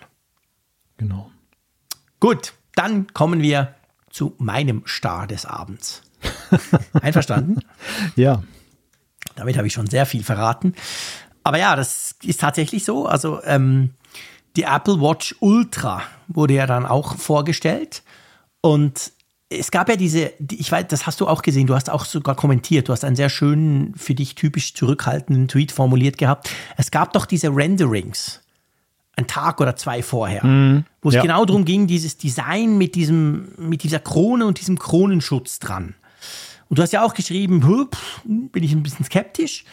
Und ich habe mich wahnsinnig zurückgehalten und habe überhaupt nichts dazu geschrieben, weil ich fand die Renderings schrecklich hässlich. Ich fand, das geht ja gar nicht. Ich dachte wirklich so, ey Freunde, boah, das findet wieder der Zeier geil, weil irgendeine Reminiszenz an irgendeine teure Uhr aus den 50er Jahren. Aber Ja, glaub ich, sogar kein normaler Mensch Ja. findet das cool. ja. Und ich wusste aber genau, wahrscheinlich ist die Chance recht groß, dass Apple das so macht, dass wenn ich es dann in der Hand habe, und glücklicherweise hatte ich die ja in der Hand, ich habe ziemlich viel Zeit mit der, mit der Ultra verbracht im Hands-on, dass ich es dann vielleicht cool finde. Und genau so ist es passiert. Also ich bin froh, habe ich das nicht getwittert, weil mir dann sofort jemand wieder sagt, ja, siehst du, kaum bist du dort, findest du es geil. Aber ich finde die Apple Watch Ultra ultra spannend. Also ich finde die wirklich, wirklich interessant. Wollen wir mal so ein bisschen da durchgehen, was sie kann, bevor wir sie dann so ein bisschen bewerten? Ich glaube, du findest sie nicht alleine spannend, weil es ist natürlich ja wieder eine neue Produktkategorie. Es ist die größte Weiterentwicklung der Apple Watch seit langem. Ähm, Genau. Vieles, was da drin steckt, um das vorwegzunehmen vom Design her, ist ja das, was wir bei der Series 7 schon diskutiert haben als Möglichkeit, was da kommen könnte. Ja. Also natürlich ist das der Star des Abends, weil es auch anders als die iPhones sich nochmal völlig abhebt und egal wie man da jetzt dazu steht oder wie nützlich es einem ist, aber das war einfach von Neuigkeitenwert her das große Ding, ne? Der, Ja. der Ja, Keynote. das ist tatsächlich wirklich so. Sie ist deutlich größer. Sie hat ein 49 Millimeter Gehäuse äh, im Unterschied ja zu den anderen. Von dem her ist sie da eine ganze Ecke größer. Wobei auch dort die Bilder, als ich da im Steve Jobs Theater saß, dachte ich so, boah, das ist aber schon, boah, schon ein Brummer, vor allem da mit diesem Panzerarmband. Da sieht sie ja schon sehr groß aus, da mit diesem Ocean-Armband. Und dann, wenn du sie in der Hand hast, muss ich sagen, und das wird, wird ein paar Mal werde ich das noch sagen bei dieser Ultra-Uhr, dann ist sie erstaunlich, äh, natürlich ist sie nicht handschmeichlerisch, dafür ist sie zu groß und sie ist auch schwer und sie ist auch dicker als die Apple Watch, die wir uns gewöhnt sind. Aber ich hätte tatsächlich, obwohl die so, so Sportlichkeit ausstrahlt, was mich normalerweise sofort vertreibt, weil ich bin ja das Gegenteil von sportlich, ähm, ich, ich habe überhaupt kein Problem damit, die, die quasi in die Hand zu nehmen oder auch anzuziehen. Sie ist viel weniger groß als sie eigentlich auf den Bildern erscheint. Jedenfalls ging es mir so, wenn ich dann, wenn ich da diesen Film geguckt habe und danach habe ich mir dann so eine mal anlegen lassen. Ich fand sie eigentlich ehrlich gesagt von vornherein nicht so, so groß. Ehrlich? Denn, also auch diese Cut-Zeichnungen, die ja nun zutrafen, mhm. die haben eigentlich schon das sehr relativiert. Ich habe mich ja im Vorfeld ja. immer gefragt, was muss ich mir unter dieser Rugged-Variante, wie sie ja genannt wurde, jetzt eigentlich vorstellen. Genau. Das, der Begriff klang ja schon wie so nach so einem riesen Schlauchboot, was du dir auf den Armen hängst. Und als ich dann diese Cut-Zeichnung gesehen habe und dann auch nochmal so drüber nachgedacht hat, okay, wir kommen jetzt von einem äh, Gehäuse von, von äh, ja, 45 Millimetern und wir gehen auf mhm. 49 Millimeter. So viel ist ein Unterschied, ist es ja am Ende auch gar nicht. Ja. Und so, so ist es halt am Ende auch. Also ja. sie ist größer, ohne jetzt klobig ja zu wirken. Ja, genau. Genau, sie ist größer, ohne klobig zu wirken. Und ich habe mich wieder ertappt. Natürlich, ich habe mich wahnsinnig an die Apple Watch gewöhnt. Ich habe die seit 2015, alles gut. Aber eigentlich war sie mir oft so ein bisschen zu klein. Ich hatte früher größere Uhren, ich sag's mal so. Ich hatte so eine Citizen-Uhr, eine ganz eine schöne mit Solar noch und die war auch aus Titan schön. Also ich habe die immer noch, so eine Analog-Uhr. Und ich hatte auch so die eine oder andere andere Uhr und die, die waren eigentlich immer so ein bisschen größer. Dann kam die Apple Watch, dann dachte ich so, oh, die ist aber recht klein, aber ich habe mich jetzt natürlich inzwischen daran gewöhnt, sie ist ein bisschen größer geworden. Von dem her aber jetzt für mich persönlich, und das ist aber wahrscheinlich wirklich bei jedem anders, ist es kein Problem, den Schritt zu machen und zu sagen, ja komm, dann hast du in Zukunft eine größere Apple Watch. Mir, mir, gefällt das eigentlich. Mir hat nach oben tatsächlich ein Modell noch gefehlt, rein größentechnisch gesehen. naja, ich meine, dass bei dir immer größer geht, das ist ja sowieso ja, schon mal, immer. Schon mal gesetzt. Alles andere ja, hätte uns jetzt überrascht, wenn du gesagt hast, oh, so ein schöner kleiner Bildschirm, der gefällt mir gut. Hast recht. Das ist natürlich klar. Das wissen die auch bei Apple, dass man mich damit natürlich sofort, sofort hat. Ja, das ist so. Ja gut, bleiben wir mal beim Bildschirm, mein, mein Lieber. Ja. Das Ding ist ja super hell. Der kann 2000 Nits, das ist doppelt so hell wie bisher. Werde ich in den Stadtschluchten von Bern wahrscheinlich selten brauchen, aber hey, ist natürlich gut zu haben, wenn du in der Wüste ja. joggst oder irgendwo im Himalaya rumrennst, dann ist das schon was ganz praktisch. So ja. Was man so macht. Äh, die Diskussion müssen wir nachher auch noch führen. Gell? Machen wir das? Nicht vergessen. Die Diskussion der Zielgruppe, das möchte ich unbedingt mit dir diskutieren. Mm, Weil gerade auf Twitter, ich weiß, Twitter, diese blöde Bubble immer, aber es ist halt so ein lustiger Gradmesser für mich oder für uns da geht die Diskussion ja wahnsinnig hoch. Da gibt es ja die Freaks, die behaupten, du darfst dir die Apple Watch Ultra nur kaufen, wenn du mindestens zweimal im Monat einen 5000er besteigst. Sonst bist du gar nicht qualifiziert für diese Uhr. Und ich finde das total witzig und ich finde das auch total doof, die, diese Meinung. Aber da reden wir nachher drüber. Ja. Display super hell, die digitale Krone größer, mit diesem Schutz drumrum quasi. Mir gefällt der orange Ring extrem gut. Ich mag überhaupt diese Farbe sehr, muss ich sagen. Ja, und was hat sie denn sonst noch? Sie hat zwei Lautsprecher und drei Mikrofone, gell? Genau, damit du auch im Wüstensturm dann noch dann sicher mit deiner Apple Watch am Arm telefonieren kannst. Genau. Ähm, ja, du hast bis zu sechs und das ist natürlich ja auch wieder so etwas, was dich natürlich getriggert hat, wie ich ja. dich kenne. Bildschirme und Akku. Das sind ja die beiden Sachen, über die, genau. die, die du dich definierst. Ich bin eine einfache Haut. Ich brauche einen großen Bildschirm und einen großen Akku. Punkt. Genau. Und beim Akku ist es so, bis zu 36 Stunden Laufzeit aufgrund der größeren ja. Batterie, die da drin steckt. Ja. Und ähm, mit einem Firmware-Update sollen dann sogar bis zu 60 Stunden möglich sein, wurde da Krass. angekündigt. ja. ja. Ja, das ist sehr geil. Es gibt natürlich ein neues Ziffernblatt, das Wayfinder-Ziffernblatt. Da hast du dann Platz für acht Komplikationen. Ja, großartig. Das hat Micha. Geil. Das hatte Micha. Das sieht geil muss, aus, gell? Ja, ja, ja nicht nur geil, das ist vor allem auch acht Komplikationen. Das ist ja das große Problem unserer Zeit, dass du so mhm. viele schöne Komplikationen hast und du musst dich ständig entscheiden, welche du nehmen möchtest. Ja, ja, definitiv. Also das ist cool. Da wird natürlich auch der Bildschirm ein bisschen besser ausgenutzt, muss man ganz klar sagen. Der größere ja. Bildschirm. Das ist sehr, sehr praktisch. Ja, es gibt neue Armbänder. Es gibt im Moment drei Armbänder, ganz wichtig. Es gibt das Alpine Loop. Das vergesst das, kauft euch das nicht. Das fand ich schrecklich. Ich sag das sehr, ich muss, muss das einfach so sagen. Das sieht aus, weil, kennst du den Begriff Krepppapier? Sagt dir das was? Ja, ja, dieses Haushaltspapier, dieses Küchenpapier. Ja, oder? genau, aber dieses, dieses ganz, ganz dünne, weißt du, so dieses, dieses wahnsinnig dünne, diese, diese, diese Dinger sehen genau so aus. Also die sehen auf mich aus, als wenn du die einmal anpustest und dann fällt das auseinander. Es fällt natürlich nicht auseinander. Aber ich war vom Alpen Loop war ich so ein bisschen enttäuscht. Es gibt den Trail Loop, der sieht eigentlich aus wie, wie das, was es auch beim normalen, bei der normalen Apple Watch, das Sportarmband, oder? Oder wie heißt das? Das, das was du immer in der Maschine wäscht was aus Stoff ist. Ja, ja, ja.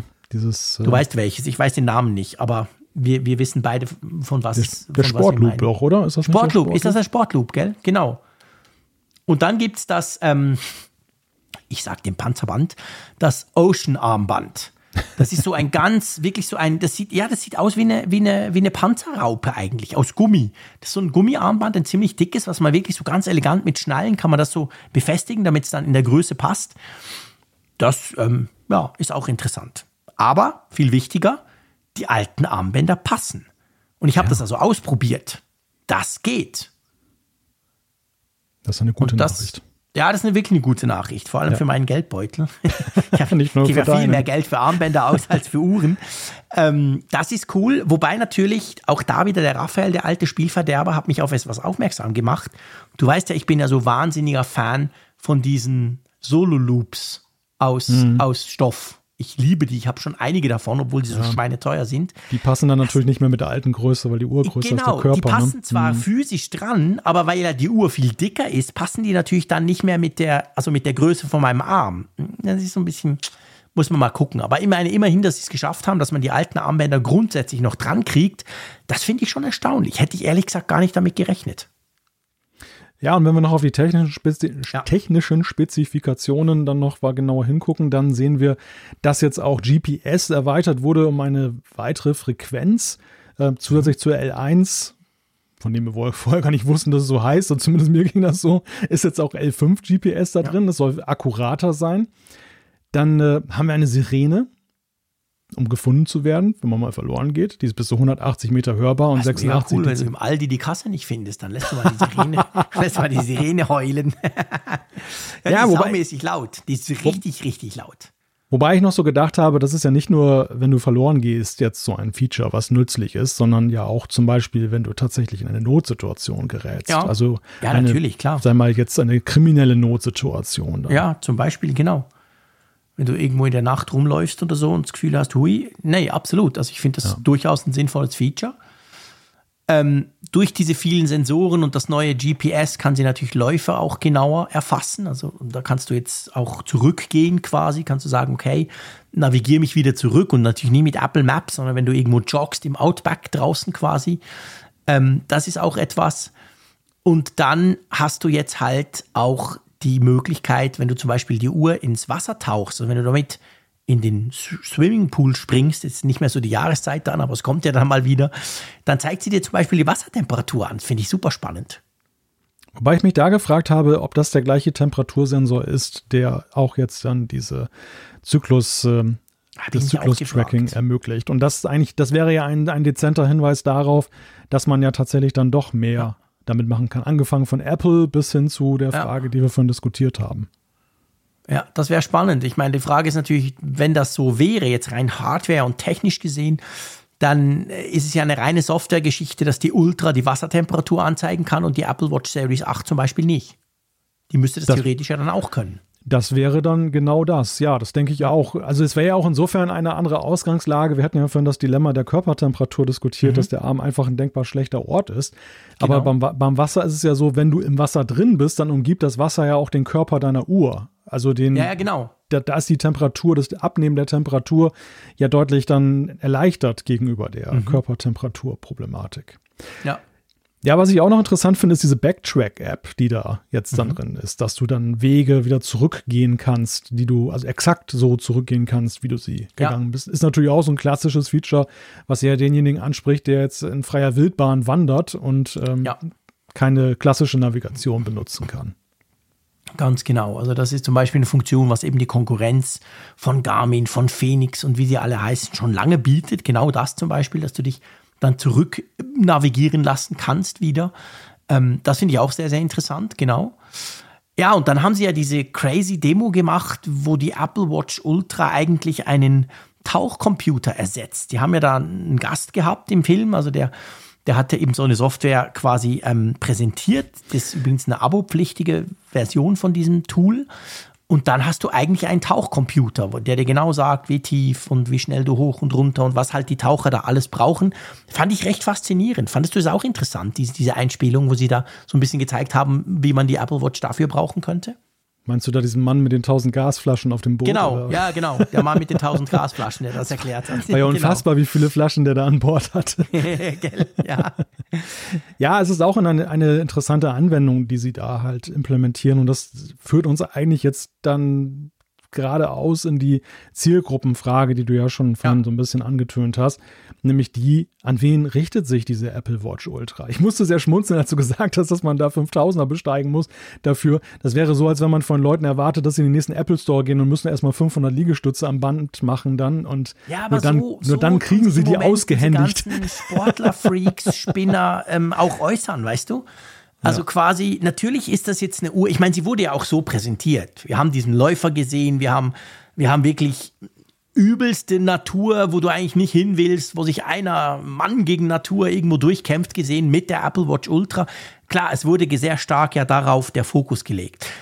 Aber was mir halt aufgefallen ist, als ich sie dort mir, mir angeguckt habe, ist mir aufgefallen, Apple hat genau diesen Spagat gemacht und ich glaube, es ist ihnen gelungen, um auf der einen Seite diese Leute zu erreichen, die sagen, hey, endlich habe ich ein richtiges Tool und nicht so ein blödes Spielzeug. Ich kaufe mir die. Und auf der anderen Seite aber auch die wie ich und vielleicht auch du, die sagen, hey, endlich mal ein neues Design. Ich wollte schon lange sowieso eine größere Apple Watch. Ich kaufe mir die auch, wenn ich diese 9000 Sportfunktionen wahrscheinlich nie brauche. Ja. Ja, das ist genau der Punkt. Ich glaube, du hast auf der einen Seite eine Prestige-Klientel, die einfach die größte Uhr haben will und immer das, immer das Größte und Neueste braucht und Ja. damit kann man es dann wunderbar zum Ausdruck bringen, die vielleicht auch von, von Funktion her, also sprich äh, Laufzeit, dann auch noch Wünsche haben, die damit erfüllt werden. Genau.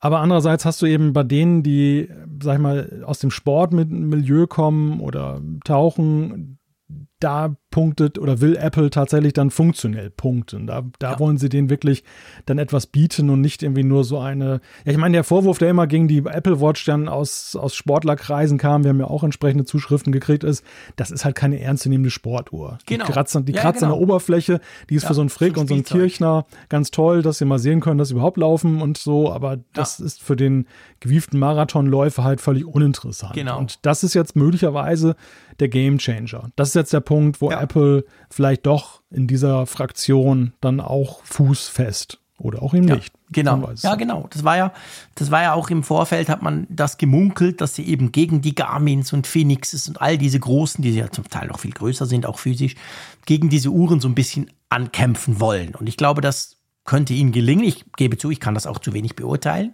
Dafür mache ich eben zu wenig Sport und kenne mich viel zu wenig aus bei all diesen speziellen Anforderungen, die diese Klientel hat. Aber umgekehrt eben halt auch für die, die einfach froh sind jetzt nach, was sind denn das, sieben Jahre, wo wir jetzt die Apple Watches haben, dass du mal ein wirklich komplett neues Design bekommst, dass sie halt wirklich anders aussieht, die sagen, okay, ich, ich zum Beispiel wollte eben eigentlich immer schon eine größere, also ich bin mega happy mit der Apple Watch Ultra und ich bin sehr, sehr gespannt, auch weißt du, wie sie sich im Alltag schlägt. Natürlich gehe ich damit nicht auf einen Berg oder gehe tauchen plötzlich oder so Quatsch, das mache ich ja nicht. Aber ich werde mich daran erfreuen und bin natürlich interessiert, ja, wie diese Uhr sich einfach verhält, wenn man halt als Normalo damit unterwegs ist und vor allem seine Benachrichtigungen checkt den ganzen Tag. Ja, also aus meiner Sicht ist vor allem auch spannend, wie sich die Apple Watch Ultra so ja, am Markt positioniert. Denn ich sehe es fast ähnlich wie damals so die ersten Aufschläge der, der Apple Watch, also der ersten Generation, wo Apple ja auch lange so nach dem Profil gesucht hat, erstmal der Uhr und viel experimentiert Ja, genau. hat. Und, und jetzt sind sie ziemlich lange, ziemlich auf Nummer sicher gegangen, nämlich so mit dieser, mit diesen beiden Säulen einerseits Lifestyle, sehr großes Thema mit den ganzen Ja. möglichen möglichen Werkstoffen und Bändern, die es da gab. Und zweitens, dass sie eben diese rudimentären, ja, nennen wir es mal Fitnessfunktionen, nicht Sport, Fitnessfunktion ist eigentlich der richtige Begriff, dass jedermann sozusagen so ein bisschen in seinem Leben gucken kann, wie bewege ich mich und kann Ja. das ein bisschen verbessern, aber nicht zu tiefgründig, nicht zu kompliziert, alles so im einfachen Genau. Bereich. Und jetzt gehen sie ja mit ganz neuen Ansätzen ran. Ich sehe das auch ein Stück weit als Experiment an, muss ich sagen. Also ich würde Ja, mich nicht wundern, ja. wenn diese Apple Watch Ultra sich vielleicht am Ende dann doch ganz anders entwickelt, als das vielleicht jetzt am Anfang erdacht wurde. Ja, gut möglich, absolut. Ja, könnte ich mir auch vorstellen. Also ich glaube auch, sie sind, ich meine, wenn du die neben so einen klassischen Sportcomputer legst, ich komme jetzt halt wieder mit Phoenix, weil ich habe jetzt gerade mit einem Journalisten gesprochen, der die hat, der hat mir die dann gezeigt, auch ein bisschen, dann ist sie ja immer noch recht harmlos, weißt du? Also die, die, diese Phoenix und diese Garmins, die auch übrigens zum Teil deutlich über 1000 Franken kosten, die sehen ja schon aus wie so eine, ich weiß nicht, ein Ferrari 18 Zylinder mit 12 Auspuffen und so. Dagegen sieht ja die, die Apple Watch Ultra noch relativ harmlos aus. Sie sieht schon tougher aus als die normale Apple Watch, aber eben, sie sieht jetzt nicht auf den ersten Blick so nach ultra mega Sport aus. Drum, ich glaube, Apple war da noch so ein bisschen vorsichtig so. Aber mal gucken, wo sich das noch hinentwickelt. Also, das ist jetzt eine ja. neue Kategorie. Wir werden sicher irgendwann eine Apple Watch Ultra 2 sehen, denke ich. Ja, was man auf jeden Fall als roten Faden sehen kann in der ganzen Entwicklung der Apple Watch ist, dass Apple immer wieder versucht hat, sich vorzutasten, auch in den höher, noch höherpreisigen ja. Bereich. Ganz am Anfang stand die Gold-Variante, also die echt Gold-Variante der Apple Watch, der Versuch eben so in diese Klasse aufzugehen. Das ist ja völlig fehlgeschlagen. Das ja. ist ganz schnell wieder vom Markt verschwunden. Danach haben sie ja mit verschiedensten Modellen, es gab die Keramik Watch zum Beispiel. Titan war ja auch so ein bisschen so ein zartes Vortasten in die Richtung. Mhm. Also die Apple Watch Edition. Und auch da war es ja so klar, das hatte seine Fans, du mochtest ja Titan, es gab auch einige mhm. stolze mhm. Keramikbesitzer, aber so, sag mal, die, es hat nicht so skaliert, glaube ich, wie Apple ja. sich das eigentlich gewünscht ja. hat. Und Ist jetzt so. halt ein ganz neuer Ansatz, jetzt, dass sie dann eben dort gucken, dass sie ja. auch eben den, sag mal, den durchschnittlichen Verkaufspreis. Und das, das Motiv wird uns ja nachher auch noch beim iPhone äh, begegnen. Auch das ist eigentlich so ein Thema dieses Jahres, dass Apple bevorzugt Produkte herausbringt und weiterentwickelt hat oder neu entwickelt hat, die ihnen auch verhelfen dazu, nicht mehr Geräte zu verkaufen, aber die Geräte zu einem höheren Preis. Ja, ja, ja, absolut. Wobei, und da muss ich jetzt eben reinhaken und da, da geht die Schere so krass auf wie bei keinem anderen Produkt, wo wir heute Abend drüber sprechen. Die Apple Watch Ultra muss man vom Preisaspekt her wirklich in zwei Welten sehen. Da gibt es die eine Seite, das seid ihr, 1000 Euro. Boah, Hausnummer. Und da gibt es die andere Seite, das sind wir, 849 Franken. Und hey, ich habe vor einem Jahr für meine Apple Watch Series 7 aus Titan genau den gleichen Preis gezahlt. Also das war jetzt nicht eine irgendwie mega Gold ja. und schieß mich tot, sondern die ist einfach noch mal ein bisschen teurer als die Edelstahl-Variante, aber nicht viel. Und die Apple Watch Ultra ist genau in dem Bereich. Und es gibt ja keine Titan mehr von der Series 8, haben wir vorhin gesagt. Also rein preislich gesehen kostet mich die Uhr jetzt so viel, wie ich schon letztes Jahr ausgegeben habe. Nur hat sie mhm. viel mehr Feature. Und das sieht bei euch aber ganz anders aus. Und das finde ich wirklich bei diesem Produkt extrem krass, dieser riesige Unterschied. Weil wie gesagt, es sind umrechnen, umgerechnet sind es genau 200 Euro, wo ihr mehr zahlt als wir. Ja. ja, und dennoch finde ich immer noch diesen Preisansatz, den Apple gewählt hat, zaghaft. Und ich habe mich gefragt, bei dieser wirklich High-End-Variante der Apple Watch, ob das der Endpreis ist. Also ob das der Preis, das Preisniveau ist, ja? was sie mit der Uhr Stimmt. auf Strecke erreichen wollen oder ob das jetzt wie beim M1-Prozessor damals so ein Freundschaftspreis ist nach dem Motto, jetzt wollen wir erstmal Reichweite herstellen, möglichst ja. viele Leute damit in Verbindung bringen und dann, wenn es dann irgendwann eine zweite Generation gibt und sie ja. können nicht mehr ohne 49 mm, dass du das sagst. dann zahlen sie vielleicht auch 200 Euro mehr. Ich dachte genau das Gleiche. Und zwar auch wegen der, wegen der, wegen der, ähm, wegen der Konkurrenz. Ja. Diese, all diese Garmix, Gar, Garmix jetzt die Garmin und Phoenixes, die kosten deutlich über 1000. Da gibt es Uhren, die kosten 14, 1500 Franken, je nachdem, was du willst und noch mit eSIM und schieß mich tot. Also die sind eine ganze Ecke teurer. Und das ist ja untypisch für Apple, wenn sie in so einen Markt gehen. Normalerweise sind sie dann von, vom Tag 1 an die teuersten und rechtfertigen das halt mit Apple und ein paar Special Features und so. Dieses Mal ist es genau umgekehrt. Also wenn du das jetzt vergleichst, wenn du Funktionen findest, und da kann ich zu wenig mitreden, weil wir eben nicht Sportler, die da ähnlich sind, dann ist die Apple Watch Ultra deutlich günstiger als die Konkurrenz, die sie anpeilt. Ja, ja, richtig. Und deshalb ist halt die, die Frage, wirklich, ob das jetzt dann schon das Ende vom Lied ist und mhm. ob das nicht so ein, also wie sagt man so schön, ein ja. Einführungspreis ist. Ja, ja, ja nein, stimmt, früher hieß das doch so Einführungspreis, genau. ja, Schöner alter Begriff, ja. Aber, ja, wirklich schöner alter Begriff, genau. Und ich meine, früher war es ja wirklich so, dann gab es das dann so ein paar Monate und dann ist dann der Preis hochgesprungen quasi. Kann man sich heute nicht mehr vorstellen, aber heute springen, im Moment springen gerade alle Preise hoch. Aber ja, vielleicht wird mal eine Apple Watch Ultra 2, keine Ahnung, dann doch nochmal ein deutlicher Schritt teurer sein. Ja. Wie gefällt sie dir, die Apple Watch Ultra? Was ist deine Meinung dazu? Ja, also vom Design her finde ich sie eigentlich sehr sympathisch. Äh, jetzt mal. Wie gefällt sie dir? Ja. Ja, es ist mal schwer, ein Produkt zu beurteilen, das Ja, man noch nicht in den stimmt. Händen gehalten hat. Stimmt, Und das, guter das Punkt. ist natürlich so mein, mein Aber, was ich im Moment Ja. noch habe. Ähm, dieser Kronenschutz rechts, da bin ich immer noch ein bisschen mit auf Kriegsfuß. Also, aber Mhm. das ist vielleicht auch so eine Sache, die sich entschärft, wenn man sie mal in der Hand hält. Äh, grundsätzlich bin ich ein Fan davon, von diesem etwas eckigen Gehäuse. Das war ja, Ja. schon damals spekuliert worden für die Series 7. Ähm, wir für alle waren traurig, dass dieser Design-Change, und nicht wir alle, aber viele waren froh- traurig, Mhm. Ja. dass dieser Design-Change dann nicht gekommen ist. Und jetzt sehen wir es ja halt in dieser Uhr. Womit übrigens auch diese ganze Debatte um die Series, dass die neues Design bekommt, erstmal vom Tisch ist. Und Ja, genau, da müssen wir uns nicht mehr drüber unterhalten. Was übrigens funkt- spannend ist, ja. haben wir gar Ja. nicht drüber gesprochen, die hat noch einen zusätzlichen Knopf. Ja, den, Also der es ist ja auch in die deiner, Krone, die anders deiner aussieht, Lieblingsfarbe. links. Ja, ja, aber wirklich, ich finde, der Internationales so Orange. Aus. Ja, das weißt du vom Zeier, gell? Der hat das erklärt, was das ist. Nee, das habe ich einfach. Ich Ah, du einfach, wusstest es schon vorher. Genau.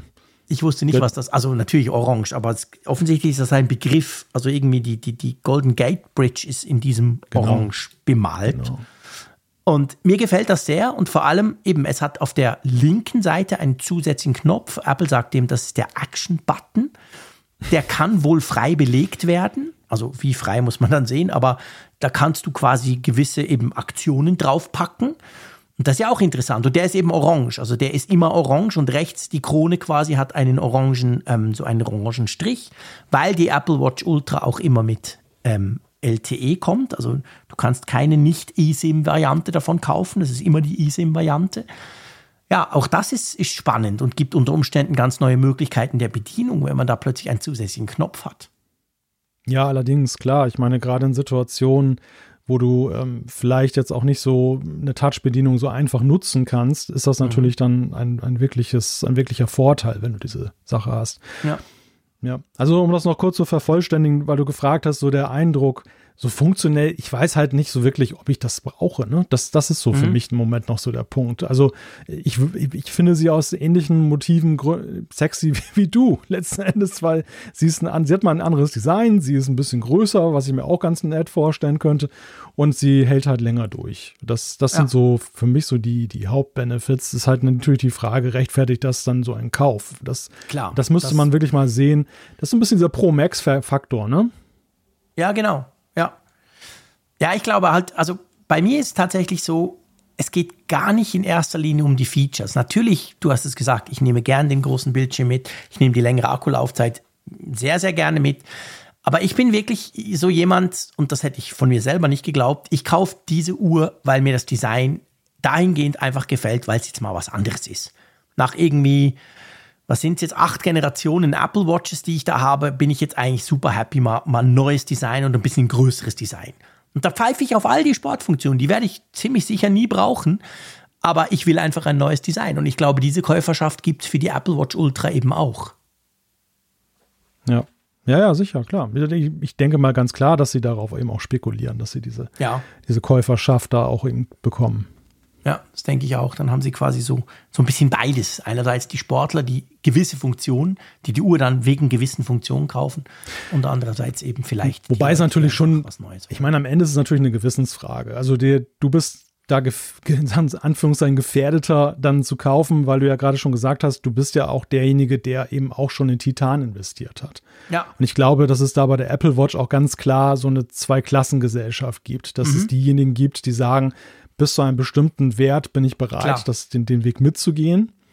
Und dass aber dieses höherpreisige, dass da eben auch doch viele eine Scheu davor haben zu sagen, ich gebe jetzt für eine Computeruhr 1000 Euro aus. Absolut. Absolut. Also ich könnt, könnte mir vorstellen, da trennt sich das dann letzten Endes auch. Und ich Ja. muss auch zugeben, also ich gehöre auch dazu, dass ich mich natürlich schon irgendwann so frage, okay, braucht es das jetzt wirklich? Ne? Ist es denn nicht eigentlich auch dann getan mit einer Series 8 oder eben der jetzigen, die ich noch habe? Ja, absolut. Also ich meine, ich will ja niemandem diesen, diesen Kauf irgendwie aufschwätzen, in keiner Art und Weise. Ich erzähle einfach, wie es mir so geht und das ist auch, für mich ist das inzwischen tatsächlich auch so ein bisschen ein Design-Ding halt. Darum habe ich mir auch die Titan gekauft, mit der ich mega happy bin. Ich finde einfach, das ist ganz ein tolles Material. Ich mag das sehr. Die werde ich natürlich dann wieder verkaufen. Aber ähm, im Prinzip ist es genau wie du sagst. Also man hat ja jetzt eine schöne Auswahl. Ich meine, das fängt bei uns bei 270 Franken an mit der Apple Watch SE. Dann fängt es bei 429 an mit der Series 8 in Alu und dann kannst du natürlich auch nach oben gehen. Und da finde ich eben, fängt schon an. Also die Series 8 dann in Edelstahl ist so weit ja gar nicht mehr von der Ultra weg, weißt du, preislich. Ja, das ist richtig, ja. Aber es ist auch gut so. Ich meine, es gibt sicher viele, die sagen, ja, nee, so ein klobiges Teil will ich auf gar keinen Fall. Sieht ja wahnsinnig sportlich aus. Ich will niemals eine Ultra. Also ich denke, die, die, die polarisiert auch viel mehr als die normale Apple Watch mit ihrem kantigen, großen, eckigen Design. Aber ja, man hat letztendlich eine schöne Auswahl, oder? Aber dann passt sie ja gut zu dir, polarisiert. Passt sie perfekt zu mir, oder? Genau, sage ich doch. da kann ich schon nur die ganzen Sportler ärgern. Die Ich denken, dich ab warum jetzt- kauft er sich eine Sportleruhr? Ich nenne dich ab jetzt nur noch Jean-Claude Ultra. Jean-Claude Ultra, okay, das kannst du tun. naja, fühlt sich im Moment gerade nicht so an. Aber ja, das ist natürlich genau, auch dafür kann man es natürlich nutzen, absolut. Kommt vielleicht auch noch wichtig, die ähm, anderen Uhren, die wir jetzt besprochen haben, kommen ja am 16. September, so wie dann später die iPhones, also schon in zehn Tagen. Beziehungsweise hm, in einer Woche. Genau, in einer Woche Ja. schon. Wir nehmen es Freitagabend auf. Ich bin verwirrt, sorry. Die Uhr aber, die Apple Watch Ultra, kommt dann nochmal eine Woche später. Also die kann man erst, die kann man glaube ich jetzt schon vorbestellen, aber die kann man erst am 23. September dann kaufen. Genau. Ja. Gut. Dann lass uns zu einem weiteren Produkt kommen. Einverstanden? Genau. Was kleinem, günstigem haben wir Lange- auch im Portfolio heute. Kunst. Ja. Da, streiten sich die Geister wahrscheinlich auch darüber, was günstig ist. Aber Wir nein, streiten die ganze Zeit über Preise in dieser Sendung. Ist die Ja, ja. Preisdiskussions-Streitsendung, hat uns, hat, hat uns voll erfasst, das Thema. Ja. Aber es, ich glaube, wir können uns darauf einigen, es ist auf jeden Fall ein lang erwartetes Produkt, über das schon Ewigkeiten gesprochen wurde Oh ja. und wo sich einige gefragt haben, wo bleibt es denn, wo bleibt es denn? Jetzt Mhm. sind sie da, die AirPods Pro der zweiten Generation sind vorgestellt worden. Sie sehen genauso aus, aber sie können einiges mehr. Also sie haben den H2-Chip jetzt eingebaut, der, Der ist neu, gell? der ist neu, genau, der, der ermöglicht viel mehr Rechenoperationen und daraus kommen dann halt viele Sachen heraus, wie zum Beispiel die Möglichkeit, dass du Spatial Audio personalisieren kannst, also individualisieren kannst. Du kannst damit mit Band, hohe Bandbreiten Übertragungen herstellen, wofür auch immer, das hat Apple nicht verraten. Aber es ist auch zum Beispiel noch ein neuer Audio-Driver drin, um sattere Bässe und größer, einen größeren Frequenzbereich abzudecken. Das verspricht, und da bin ich auch sehr neugierig, dass äh, du einen doch spürbar anderen Klang vielleicht auch hast bei den Ja. AirPods Pro der zweiten Generation. Ja, du hast die Active Noise Cancellation, die, die Geräuschunterdrückung, die ist deutlich optimiert worden. Mhm. Ja. Soll auch so ein bisschen, sie nennen es adaptiv, also da darf man Genau. auch gespannt sein. Mit 48.000 Scans der Umgebung pro, ich weiß nicht, Sekunde, Minute, keine Ahnung, auf jeden Fall eine gewaltige Zahl, wo Ja. man echt so denkt, wow. Ja, und noch einige mehr, nicht wahr? Ja, genau. Also ähm, gleichzeitig, äh, es gibt, es gibt, also diese Active Noise Cancelling, da, da sind sie furchtbar stolz drauf, dass das besser geworden ist. Ich konnte die im Steve Jobs Theater kurz ausprobieren. Das ist natürlich ein mega doofer Test, weil es war krass laut im Steve Jobs Theater. Ich habe mir eingebildet, es sei tatsächlich besser. Aber das kann, ich gebe es gern zu, kann auch reine Einbildung sein. Was mir aber schon aufgefallen ist, und das haben dann auch andere Journalisten gesagt, die die schon ein bisschen mehr ausprobieren, es gab dann so Briefings bei gewissen für die AirPods Pro, was offensichtlich auch viel besser geworden ist, ist der, ähm, der Transparenzmodus. Da haben mir viele gesagt, man versteht jetzt die Sprache deutlich besser, wenn jemand mit dir spricht. Ich weiß nicht, wie du das hast. Ich hatte bisher nie ein Problem mit dem Transparenzmodus. Ich habe den oft an. Ich fahre damit auch Fahrrad. Ja, sollte man wahrscheinlich nicht. Aber ich finde das super. Ich finde den wirklich geil. Aber der ist tatsächlich aus, also das haben jetzt einige Journalisten erzählt, die, die das testen konnten, haben gesagt, der ist nochmal eine ganze Ecke besser geworden. Also nicht nur das Active Noise Cancelling auf der Seite, du willst deine Ruhe, sondern auch der, der gegensätzliche quasi, der soll wohl besser geworden sein. Ob das am Chip liegt, an dem Mikrofon, keine Ahnung. Aber ja, das wäre schon auch eine willkommene Verbesserung, oder? Ich hatte manchmal sogar das Gefühl, ich höre noch besser mit dem Transparenzmodus, als wenn ich die AirPods gar nicht trage. Also, ne? Thema Hörgerät, mein Lieber. Ist schön, wenn du das sagst. ja, dann willst du aber an den neuen erst recht Freude haben. Das, genau, das denke ich auch, angesichts dessen. Versteht dich deine Frau? Äh, verstehst du deine Frau endlich wieder? Cool. ja, es gibt einen XS-Aufsatz, gell? Für die, Ja. für die Ohrtips. Genau, richtig. Sie haben das erweitert. Es gab ja bislang drei Größen, jetzt eine vierte. Ja, augenscheinlich gibt es da kleiner? Bedarf für. Ja, die ist kleiner, oder? ja, muss sie ja. Für ganz XS, ist. müsste ja kleiner sein, genau. Genau, extra Und dann small. kommt das Feature, wo ich schon jetzt weiß, ich werde mich unendlich drüber ärgern und ich hoffe, man kann es abschalten. Ah, nein, das ist doch das, worauf ich mich freue, oder? Nein, wie Meinst scheiße das? doch ist. Genau, ich meine die Touch Control. Ah, nein, das ist doch mein Feature. Also ich Ja, siehst du, da sind wir uns wieder mal überhaupt nicht einig. Genau. Nein, überhaupt nicht. Man kann damit die Lautstärke durch Streicheln, nee, Streichen, okay. Du kannst deine AirPods auch streicheln gerne. Genau, geht auch. Und dann ähm, kannst du die Lautstärke verändern. Ja. Und ich weiß nicht, also ich habe schon diverse. Großartig. Nein, das ist schrecklich. Und zwar aus einem ganz einfachen Grund. Zwei Dinge. Erstens, wenn ich die, ich meine, das ist jetzt natürlich sehr auf mich bezogen, aber ich erkläre euch, warum es für mich unbrauchbar ist. First one, ich habe ja eine Apple Watch. Ich habe ja immer eine Apple Watch am Arm. Warum zum Geier soll ich meine Ohren streicheln, wenn ich auch dort die Lautstärke verändern kann? Das ist der eine Punkt. Aber der andere Punkt, und das ist das größere Problem, ich weiß nicht, wie du das hast. Du nimmst die, pappst sie ins Ohr und sie halten für immer und ewig, bis der Tod euch scheidet. Bei mir ist es so, du weißt, ich bin ein Zappeltyp, dass ich ständig den, den, ähm, den Sitz verändere. Also ich muss immer mal wieder hin und so ein bisschen rauf, runter und so. Und ich stelle mir dann vor, dass ich jedes Mal die Lautstärke verändere. Das Mhm. ist der Killer. Ich werde es hassen. Nein, also da muss ich dir deutlich widersprechen. Das, Okay. das eine ist erstmal der Sitz. Das, was du beschrieben hast mit dem Sitz, das hatte ich tatsächlich bei den klassischen AirPods damals, die ohne diesen Silikonaufsatz Ja. daherkamen und die tatsächlich häufig auch mal, ja, wo man zum, vielleicht waren sie objektiv gar nicht dabei herauszufallen, obwohl es auch mal, passi obwohl es auch mal so passiert ist. angefühlt. Ah, Genau, es hat so sich angefühlt, als wenn sie ganz langsam rausrutschen. genau. Und man hat auch. ständig dann den Sitz korrigiert, damit es eben nicht passiert. Und da, da würde ich dir recht geben, in dem Szenario wäre es natürlich schlecht. Bei den AirPods Pro, und das war ja gerade der große Befreiungsschlag, ähm, hatte ich das nie. Also Okay. sie sitzen, sie sitzen nicht so fest, bis der Tod uns scheidet, aber sie sitzen schon fest genug, dass ich Ja. mir solche Gedanken eigentlich nicht mehr gemacht Okay. habe, wie bei den klassischen AirPods. Insofern, das schalte ich schon mal aus. Der zweite Punkt, du bist ja nicht der Einzige, der eine Apple Watch trägt. Ich trage ja auch, ja, eigentlich den ganzen Tag eine. Und ich, argumentiere einfach, es ist einfach intuitiver, wenn du da die Lautstärke einstellst, wo du hörst und nicht irgendwo an einer Remote Unit, die du am Arm trägst. Natürlich ist das ein guter Workaround. Du, du kannst es auch am iPhone einstellen. Ich trage mein iPhone in meiner Hosentasche und dort könnte ich dann auch den Lautstärkeregler spielend erreichen. Dann, man fühlt ja, wo die Lautstärke-Tasten sind und könnte das verstellen. Mit dem Stellrad der Uhr geht's auch. Aber warum irgendwo dahin an die Seiten greifen? Direkt an den Hörer hoch und runter streichen. Das ist intuitive Steuerung. Ja, eben. Ich hoffe, man kann es abschalten. Ich gehe davon aus, man kann es abschalten. Weil ich irgendwie, ich weiß nicht, ich bin, ich bin wahnsinnig empfindlich im Ohr und ich drücke dann auch immer rein. Also ich meine, man kann ja jetzt auch, man konnte ja jetzt ja drücken. Zwar nicht für die Lautstärke, aber quasi Ja. Pause Play und so konntest du ja machen, dass du die Stäbchen so ganz leicht Genau. zusammengedrückt. Und das ist auch sowas, habe ich nie genutzt. Hast du das genutzt? Ja, klar. Immer. Siehst du, spannend. Habe ich nie genutzt, weil es ist mir unangenehm. Dann, dann ziehe ich da an meinem Ohr, also ich drücke das Ding dann irgendwie. Ja. Also Ja, für, das ist für, wirklich nichts für mich. Für Pause und Play benutzt du es ja heute nicht mehr, weil du ja, du nimmst einfach die AirPods raus und dann hört Ja, halt ja, klar. die Wiedergabe Genau, auf. Aber du konntest damit, du konntest damit den Transparenzmodus und Noise Cancelling steuern und das habe ich Ah. dann tatsächlich damit gemacht. Okay.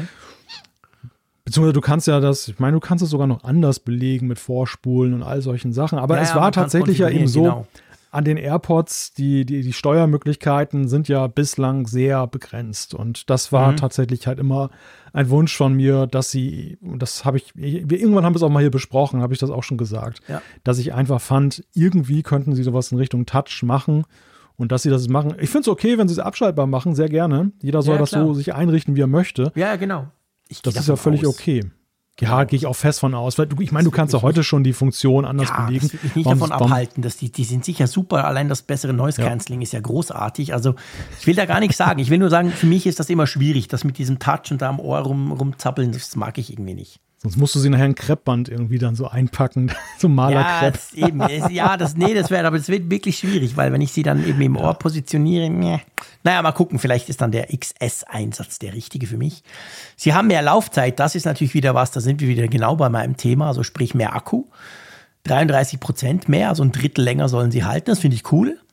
Auch wenn ich so lange damit nicht unterwegs bin, aber trotzdem, das, pff, das, Ja. ist, das ist super. Auch im Case, zusammen mit dem Case ist es dann auch, irgendwie sind es dann sechs Stunden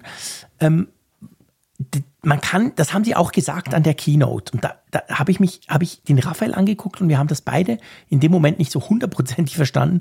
Man kann den Apple Watch Charger nun auch nutzen. Genau. Also den von der Apple Watch, den kleinen, oder nicht den MagSafe, weil auf MagSafe ging es ja vorher schon. Ja, ja, auf MagSafe ging es ja vorher schon. Nein, es geht wirklich um den von den Apple Watch Charger, diesen kleinen Puck, den wir ja schon länger Ja. haben. Ja. Und ich möchte nicht wissen, in wie vielen Situationen Leute tatsächlich dann eben darauf reingefallen sind, weil sie dachten, das geht vielleicht. Und Ja, vielleicht. Das ist ja sowieso das Schwierige bei der Apple Watch, dass die nicht so richtig wireless ja ist. Also wireless laden. Ja. Es braucht immer diesen spezifischen Pack und umgekehrt Genau. kannst du den Pack für nichts anderes brauchen. Ja, Finde ich okay. gut. Ja, ist okay.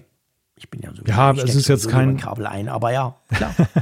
Ist jetzt nicht? kein Game Changer, aber ist halt wirklich ein, wo sie halt drauf geguckt haben, was irgendwie logisch ist, finde ich. Ja. Und das kann man nichts dagegen haben. Das Nein, gleiche gilt natürlich dafür, dass du ein Umhängeband jetzt dran machen kannst an dein Case. Ja, aber du willst lachen, das finde ich dann hingegen wieder ganz praktisch. Hängst du es am Hals oder wie? Ja, nee, aber dass man da so ein Band, damit man es einfach auch ein bisschen besser sieht. Vor allem auch der Lautsprecher finde ich super. Also das Case hat jetzt einen Lautsprecher. Der ist wirklich nur dafür gemacht, damit du mit wo ist, kannst du quasi das Ding piepen lassen. Das finde ich, das finde ich sehr praktisch, weil ich muss dir sagen, ich habe in Hotelzimmern schon mittelmäßig verzweifelt dieses blöde Case gesucht und habe es dann doch nicht richtig gefunden, weil es irgendwo hinten runtergerutscht ist. Also das finde ich, die, das ist lustig. Wir haben ganz andere Prioritäten bei den AirPods Pro, Ja. merke ich gerade. Ich finde sowohl das- das, Umhängeband wie den Lautsprecher großartig. Ja, und das wäre bei mir halt so unter, da kann ich nichts dagegen haben, aber Mhm. Das haut mich jetzt auch nicht vom Hocker, weil das eigentlich Probleme bei mir löst, die ich nicht hatte Die du vorher. nicht hattest. Ja. Ja. Tja, siehst du. so Ja, ist für jeden dann, was dabei. So ist für de, definitiv. Die AirPods Pro zweite Generation haben für jeden etwas dabei. Ab 23. September, also auch da eine Woche später als die iPhones und die normalen Apple Watches zusammen quasi mit der Apple Watch Ultra, kommen die dann raus, kosten bei euch 299 Euro, bei uns ein bisschen weniger. Und ähm, ja, also ich bin sehr gespannt drauf. Ich bin wirklich sehr interessiert am H2-Chip und vor allem an Active Noise Cancelling und umgekehrt Transparenzmodus. Also die zwei, die zwei Dinge, da bin ich schon sehr, sehr gespannt, wie das dann im, im echten Leben quasi tönt. Ja, ja, es geht mir genauso. Also ich bin ja nach wie vor ein großer Fan der AirPods Pro. Mhm. Und ähm, klar, das ist jetzt nicht die große Revolution, aber es, sind, es setzt genauso an vielen Punkten an, wo ich wirklich gesagt habe, jetzt nach dem Produkt, was mir sehr gut gefallen hat, da ist noch so die, Ja. das Quäntchen Luft nach oben. Und Ja. äh, das, und das macht es für mich so im ganz Persönlichen, das kann man nicht pauschalisieren, aber für, für mich so im ganz Persönlichen macht es das sehr attraktiv. Ja, ja, es geht mir genau gleich. Also ich habe auch das Gefühl, das ist wirklich, das ist eine konsequente, es ist keine revolutionäre Weiterentwicklung, absolut. Aber da wurde an den richtigen Stellschrauben gedreht. Ja, genau, richtig. Man hat Was ich mich ja so ein ne? bisschen gefragt habe noch. Das, es gibt, gab so eine Sache, wo ich denke, hä, das können sie immer noch nicht. Und zwar, das war Lossless Audio. Ich meine, wir haben Ja. Spatial Audio, 3D und du bist mittendrin und schön und gut. Aber das Lossless Audio, wo ja Apple schon auch recht stolz ist, dass sie ihre ganze ähm, Apple Music Katalog inzwischen auf dieses verlustfreie, super tolle Qualitätsniveau gehoben haben, das können die Dinger nicht. Ja, und das war auch der Punkt in, der, in dem Video, wo eben diese High-Bandwidth-Übertragung da vorgestellt wurden, wo ich dachte, jetzt kommt Lossless Audio. Mhm. Ja, ich das war für auch. mich irgendwie so klar, dass das Ich jetzt habe auf kommt. dieses Wort gewartet und dann kam es Ja. nicht. Ja, Und dann, genau, dann ging es weiter mit dem Audiotreiber. Und ich dachte, hä? Habe ich jetzt was verpasst? Bin ich kurzzeitig eingeschlafen? Ging Ja. mir genau gleich. Ich hab, musste kurz hier ähm, mein Fenster öffnen. Ich bin auf 1500 CO2 ppm. Ist alles ganz rot vorne. Ähm, bevor ich hier zusammenklappe oder Mist erzähle. Gut, das mache ich zwar auch bei 800 Ja, ich wollte gerade sagen, das Nee, kannst du auch mit Video- Ich sag lieber ich als du. Aber ähm, sicher ist sicher. Musste ich jetzt kurz mal noch das Fenster öffnen hier. Aber ja, komisch, dass das fehlt. Ge vielleicht geht das einfach wirklich per Bluetooth nicht. Möglich, ja. Könnte Ja, schon sein, weißt du, dass das halt einfach wirklich pff, etwas ist, wo du ein Kabel brauchst. Ja, oder ob der Standard noch nicht so weit war. Es setzt ja auch auf einen Kann neuen. Bluetooth-Standard Ja. auf, der jetzt noch gar nicht äh, wirklich fertig war und oder eingeführt ist. Ja, auch möglich. Vielleicht trägt es auch das Potenzial in sich und Apple wartet noch irgendwas ab und dann gibt es Ja, das irgendwann plötzlich als. Update. Vielleicht. So, es, es, es, weißt du, dass die, diese Sache, dieses Potenzial roch für mich so ein bisschen nach U1. So irgendwie so ein Ding, wo man irgendwie das Gefühl hat, das muss doch irgendeinen Stimmt. Nutzen haben. Und warum haben sie es denn erwähnt? Aber sie sagen nicht warum und dann Ja, gibt es irgendwann stimmt, dann plötzlich so diese Funktion nachgeliefert. Aber ist dir aufgefallen, dass sie zwar üb- über den H2-Chip gar nicht viel, viel gesagt haben? Richtig, genau. Ich meine, der neue H2-Chip, ich meine, ich erinnere mich noch beim ersten, beim H1-Chip, da haben sie, haben sie eine halbe Keynote lang über diesen geilen Chip gesprochen. Ja, Und hier genau. ja quasi kein Wort, nur einfach neu, neuer Chip, Punkt. Das würde auch wieder so ein bisschen in die Richtung gehen, oder? Ja, ja, es, es, es roch nach U1. Ja, ja, es, es roch nach U1, da hast du recht. So, jetzt mache ich da wieder. Das muss reichen.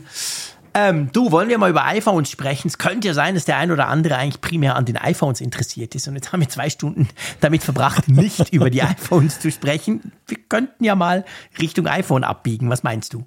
absolut, absolut. Ja, die iPhones. Fangen wir mal an mit dem Standardmodell, oder? Mit dem iPhone 14 Absolut. und dem neuen Modell, was wir gesehen haben. Genau. Also, fangen wir mal an mit dem iPhone. Also, vielleicht zuerst, überlege gerade. Nein, wir fangen ganz normal mal an. iPhone 14, iPhone 14 Plus, was sind die Gemeinsamkeiten? Natürlich der Chip. Und auch da, die Gerüchteküche war sehr akkurat, die war korrekt. Wir haben den A15 Bionic drin. Und der kommt uns verdammt bekannt vor, weil den haben wir im iPhone 13 auch schon drin. Genau, richtig. Er ist ein bisschen verbessert worden, wobei mir nicht so ganz klar geworden ist, wo eigentlich genau. Vielleicht Mir weißt du da mehr. nicht. Ich, nee, Dann bin ich ja nee. beruhigt. Also ich bin gar nicht sicher. Also ich, ich habe das so nicht mit, mit, mitbekommen. Ich hatte irgendwie das Gefühl, das ist einfach genau der gleiche. Und sie haben ihn natürlich nochmal Ja. vorgestellt und wie geil der doch ist und so. Aber ich glaube nicht, dass da irgendwas anders ist. Also, vielleicht habe ich auch nicht mitbekommen. Kann auch sein. Ich hatte das so verstanden, dass sie noch irgendwas da dran gedreht haben, aber Okay. nichts, was Vielleicht haben sie ihn gedreht. Sie haben ihn andersrum eingebaut. Kopf über, genau. genau, was auch immer. Hauptsache, irgendwas ist neu. Naja, gut, aber Ja. ich meine, wir sind jetzt sehr despektierlich. Das ist ja ein geiler Chip. Seien wir ehrlich, das haben sie auch gezeigt an, in so Charts. Also ich meine, selbst der vom letzten Jahr bläst ja noch alle anderen Android etc. Konkurrenten sowas von locker davon. Also eigentlich gibt es ja für Apple gar nicht groß Grund, ständig diese A-Prozessoren zu verbessern, weil sie sind ihrer Konkurrenz sowieso schon extrem weit voraus. Ja, erstens das und man soll sich auch keine Illusion hingeben. Der A16 ist jetzt auch im Vergleich so mh, der Genau, bisherige doppelt so nicht so viel leistungsfähiger, sondern es gibt jetzt da diese Geekbench-Scores, die da jetzt verglichen Gibt's wurden. Das ist ja, ja, irgendjemand hatte da wohl schon da mal drauf gedrückt und hat dann entsprechend diese Zahlen ermittelt. Man weiß natürlich nicht immer nicht, wie seriös das ist und die Ja. richtigen Benchmarks werden wir mit den ersten Tests dann sehen, Ja, dann klar. auch, die dann vorgenommen werden können. Aber bislang ist die Rede halt von plus 10 Prozent. Ich halte das für einen realistischen Wert. Ja, das ist so, auch. Und, und vielleicht liegt das auch gar nicht, ich sag mal, vielleicht ist gar nicht so die Prozessorleistung das Entscheidende, sondern die Verbesserungen liegen irgendwie in Details, die dann zum Tragen kommen in bestimmten Funktionen, die der Chip ausübt. Aber jetzt gar nicht mal so in der absoluten Ja, ja. Rechenpower als einziger Wert. Ja. Denken wir mal so ein Neural Engine und solche Sachen. Also das weiß man halt nicht, wo dann noch so die Finessen drin liegen. Aber wie du schon sagtest, der A15 ist einfach ein sehr guter Chip und den kann man auch durchaus zwei Jahre nutzen. Aber es ist halt psychologisch so eine Marke. Es ist echt so, dass du, Ja. ja. wir waren es immer gewöhnt, dass der ganze Jahrgang eines iPhones hat halt immer den gleichen neuesten Chip und jetzt Absolut. plötzlich sollst du mit dem Vorjahresmodell vorlieb nehmen. Das ist halt, das macht was mit den Leuten. Ja, das macht was mit den Leuten. Das ist ganz genau der Punkt. Also diese Konditionierung drauf auf immer neuer Chip. Und ich meine, auch wenn wir den Power ja noch jahrelang wahrscheinlich kaum brauchen werden, aber wir wissen halt auch, Chip hängt ja immer auch mit Software zusammen. Also wie viele Updates, wie viele Jahre lang kriegst du, hängt natürlich immer mit dem Chip zusammen.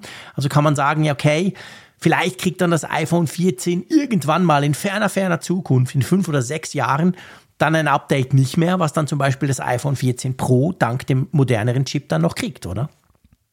Ja, das ist natürlich denkbar. Also, dass generell so die, die Spanne halt der Updates dadurch verändert wird, dass dein Standardmodell eben nicht mehr so lange in der Genau. Pipeline ist. Das wird man mal sehen müssen, wie sie da Ja. künftig das timen. Absolut, da werden wir mal abwarten müssen. Was hat sich bei der Kamera getan? Ja, bei der Kamera ist es so, dass es da auch einen größeren Sensor gibt. Die Hauptkamera mit einer Blende von f1,5, weiterhin 12 Megapixel. Und uns ist da ein Begriff begegnet, der auch beim Pro nachher eine große Rolle spielte, die sogenannte Photonic Engine. Da sprechen wir aber nachher nochmal drüber Genau. intensiver Ja. beim Pro. Ansonsten die Frontkamera, da hat sich sehr viel getan. Also eine neue TrueDepth-Kamera mit Blende neu. ein- f1,9. 38% besser in Lowlight-Situationen und erstmals mit Autofokus. Das ist richtig, richtig geil. Das haben nämlich nicht viele Handys. Ein Autofokus in der Frontkamera und all die TikToker und, und Instagrammer, die werden sich natürlich wahnsinnig freuen. Auch der Lorenz Keller, der gerne solche Videos macht mit der Frontkamera. Das ist, das ist natürlich cool. Also Autofokus in der Frontkamera ist ein echt großes Feature. Ich fand fast ein bisschen aber du kannst mich korrigieren. Vielleicht war ich auch ein bisschen müde oder unaufgepasst, aber das, das wurde gar nicht so wahnsinnig groß erwähnt. Ja. Ging dir das auch ja, das, so? Das, das teile ich, ja. Das, ich meine, das, hab ist komplett neu. Das, das haben wir beim iPhone noch nie gehabt, dass die Frontkamera einen, also die Selfie-Kamera letztendlich, einen Autofokus bekommt. Ja, stimmt. Der Blitz wurde verbessert. Ich weiß zwar nicht, wer überhaupt jemals einen Blitz braucht beim Smartphone, aber spannend, dass man drüber spricht. Hast du den schon, brauchst du den? Also ich meine, ich brauche den Blitz ständig, aber nur als Taschenlampe, aber nicht als Ja, Blitz. ich wollte gerade sagen, dafür verwende ich ihn Dafür, ja klar, ich primär. auch, jeden ja. Abend. Aber blitzt du? Gell, blitzen. Macht das Nein, überhaupt das- jemand? Das, ja, das ist echt so ein, so ein Notding. Das ist immer das ne? Erste, was ich so, sofort abschalte, weil es peinlich ist. Ja. Ja, es ist peinlich und es sorgt natürlich immer für fiese Schlagschatten. Also Ja, ja, genau. Da, und ich sag mal, erst recht seit den höheren Low-Light-Funktionen Mhm. oder Fähigkeiten des iPhones bist du ja Gott sei Dank auch nicht mehr darauf angewiesen. Es war früher Notnagel, bevor Bilder halt völlig körnig waren. Ja. Und also so, Ja klar, so ein, bevor du gar keine Bilder machen konntest. Partybild vom Abend und Ja. so weiter, wollte sich da ablichten, es war stockefinster und ja, dann hast du halt dann den mit den blöden Blitzern gearbeitet, aber ich würde den nicht freiwillig verwenden. Nee, ich auch nicht, genau. Der Tod genau guter gleich. Bilder. Ja, ist der Tod guter Bilder, sehr schön gesagt, genau. Also gut, aber man könnte und er ist drin. Ja, aber dann, genau. spannend, der Kinomodus wurde verbessert beim iPhone 14 und beim iPhone 14 Plus. Ja, und das ist vor allem bemerkenswert beim iPhone 14, weil wir haben ja gesagt, der A15 steckt da weiterhin drin und eine These, die wir letztes Jahr hatten, war ja, dass der, der wurde ja anfangs nur mit HD-Qualität eingeführt, der Der Kinomodus. Kinomodus, genau. Ja. Ja, und das war, also der, man muss ja kurz sagen, der Kinomodus ist ja so, dass du eben diese Tiefenschärfe dann da hast, dass es dann hinten nur ein bisschen verschwommen ist in Bildern. Du kannst, kannst dich- auch wechseln. Kannst, kannst auch wechseln, du kannst den Fokus anders setzen und so. Und das tolles Feature, Software generiert und letztes Jahr halt beim iPhone 13 dann eingeführt, aber eben nur mit HD-Qualität. Und wir eigentlich nimmt man ja heute mit 4K lieber auf, dann Ja. für YouTube und so. Und da haben, haben wir ja vermutet, das könnte am Prozessor liegen und mit dem A16, der ist dann leistungsfähiger und dann kommt 4K. Jetzt kommt 4K, aber auch für den alten Prozessor. Und das ist so ein bisschen das Rätsel des Jahres, warum das plötzlich möglich ist. Auf jeden Fall Kinomodus jetzt mit 4K, entweder 30 Frames per Second oder 24. Und wenn ihr euch jetzt fragt, ja, aber cool, ich habe doch mein geiles iPhone 13 Pro Max, das hat ja auch den A15-Prozessor drin. Nein, ihr werdet das nicht als Update kriegen. ist eigentlich schade. Ich meine, es das- wäre theoretisch jetzt, ich meine, das, das iPhone 14 ist der Beweis dafür, dass es gehen würde, oder? Das hat Kinomodus mit 4K und 30 Frames oder 24 Frames. Also könnte das ja theoretisch das iPhone 13 Pro auch kriegen, kriegt es aber nicht. Das ist für mich so ein bisschen der Stage Manager des iPhones. Ja, das hat was. Ja, stimmt. Noch nicht so ganz ausgereift, ja. Insider, Insider werden wissen, was damit gemeint Ja, ist. genau. Also noch so ein bisschen buggy. Aber ich meine, ich finde, dass der Kinomodus jetzt 4K kriegt, natürlich eine großartige News per se, weil dann würde es sich wahrscheinlich lohnen, da mal wieder ein bisschen auszuprobieren damit. Ja, die Frage ist natürlich, ob die Randerkennung und so jetzt besser geworden ist. Das war ja auch noch so ein, so ein Hemmschuh, das, äh, sag Das mal, für noch nicht Prof. alles perfekt, absolut. Nein, da, absolut nicht. Und, und das, das, das war so, das, das nahm dem so die Professionalität. Und das, das ist jetzt die Frage, ob sie das, und ich gehe fest davon aus, dass sie am Algorithmus auch geschraubt haben bei der Gelegenheit und dass das vielleicht jetzt auch besser aussieht. Genau, ich denke auch. Jo, und dann gibt es ein wirklich ein neues iPhone. Also nicht nur das iPhone 14 ist natürlich auch neu, aber es gibt das den, iPhone. Das, du hast den Action-Mode hast du noch überschlagen. Oh, ich habe den Action Mode. Entschuldigung. Ja, genau.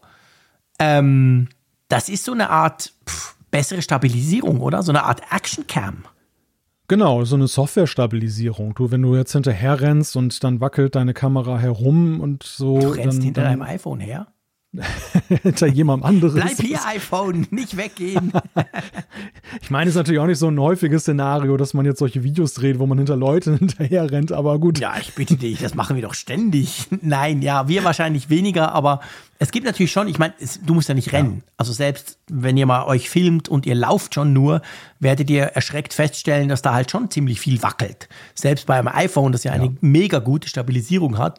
Und dieser Action-Modus, den kann man einfach in der Kamera aktivieren. Das ist ein neuer Kameramodus, oder?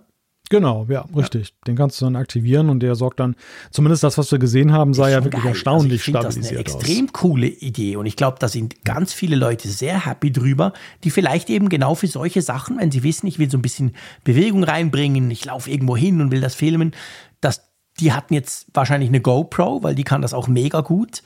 aber vielleicht unter Umständen braucht das dann für die eine oder andere Action-Szene gar nicht mehr unbedingt. Ja. ja. So. Jetzt aber zum großen iPhone. Ja, du weißt, ich war natürlich aufgeregt. Bildschirm, da sind ja, wir wieder beim Thema. Ich merke das schon. Freaks Bildschirmsucht. Ja, wir haben ein neues iPhone mit einem alten Namen. Genau. Das Plus ist wieder da. Das Plus ist wieder da. iPhone 14 Plus. Tada! Genau. ja, was ist denn das? Das ist eigentlich das iPhone 14 nur in größer, oder? Ja, in der Größe, die wir eigentlich bislang vom Pro Max kennen, also 6,7 Zoll, mhm. aber eben mit weniger Funktion, also entsprechend der, der Standardklasse, nicht der Pro-Klasse. Ja. Und dementsprechend natürlich dann auch ja preislich eben günstiger, in Anführungszeichen, angesiedelt. Genau, ja, ganz genau. Also das iPhone 14 Plus ist dann einfach, ähm, was sind, bei uns sind es 120 Franken teurer als das iPhone 14. Und bei euch, weiß ich nicht, sind es wahrscheinlich ein bisschen mehr. Aber es ist dadurch trotzdem immer noch günstiger natürlich als das iPhone 14 Pro Max. Mit anderen Worten, wer bisher ähm, halt ein großes wollte, aber eigentlich die Pro-Features ja gar nicht gebraucht hätte, der hat jetzt mit dem iPhone 14 Plus eine Auswahl. Genau. Was hältst du vom Namen? Ich finde den großartig. Ich, bin, ich, ich freue mich, dass das Plus wieder zurückkommt. Ja, er ist schlau gewählt, weil es ja wirklich so ist. Dass, also es wurde ja lange vermutet, dass es Max heißt. Und ich habe irgendwie so das Gefühl, dass selbst bei Apple war man intern lange davon ausgegangen, dass es dann irgendwie in die Richtung gehen könnte, nach dem Motto, ist halt einfach groß. Aber Plus ist, glaube ich, wirklich schlauer, weil Max wäre, ja, bei Max wäre die Verwechslungsgefahr mit dem genau. Pro Max genau. einfach zu groß gewesen, dass doch jemand irgendwie das Gefühl ja, gehabt hätte, ich kriege jetzt Pro-Funktion ja. damit.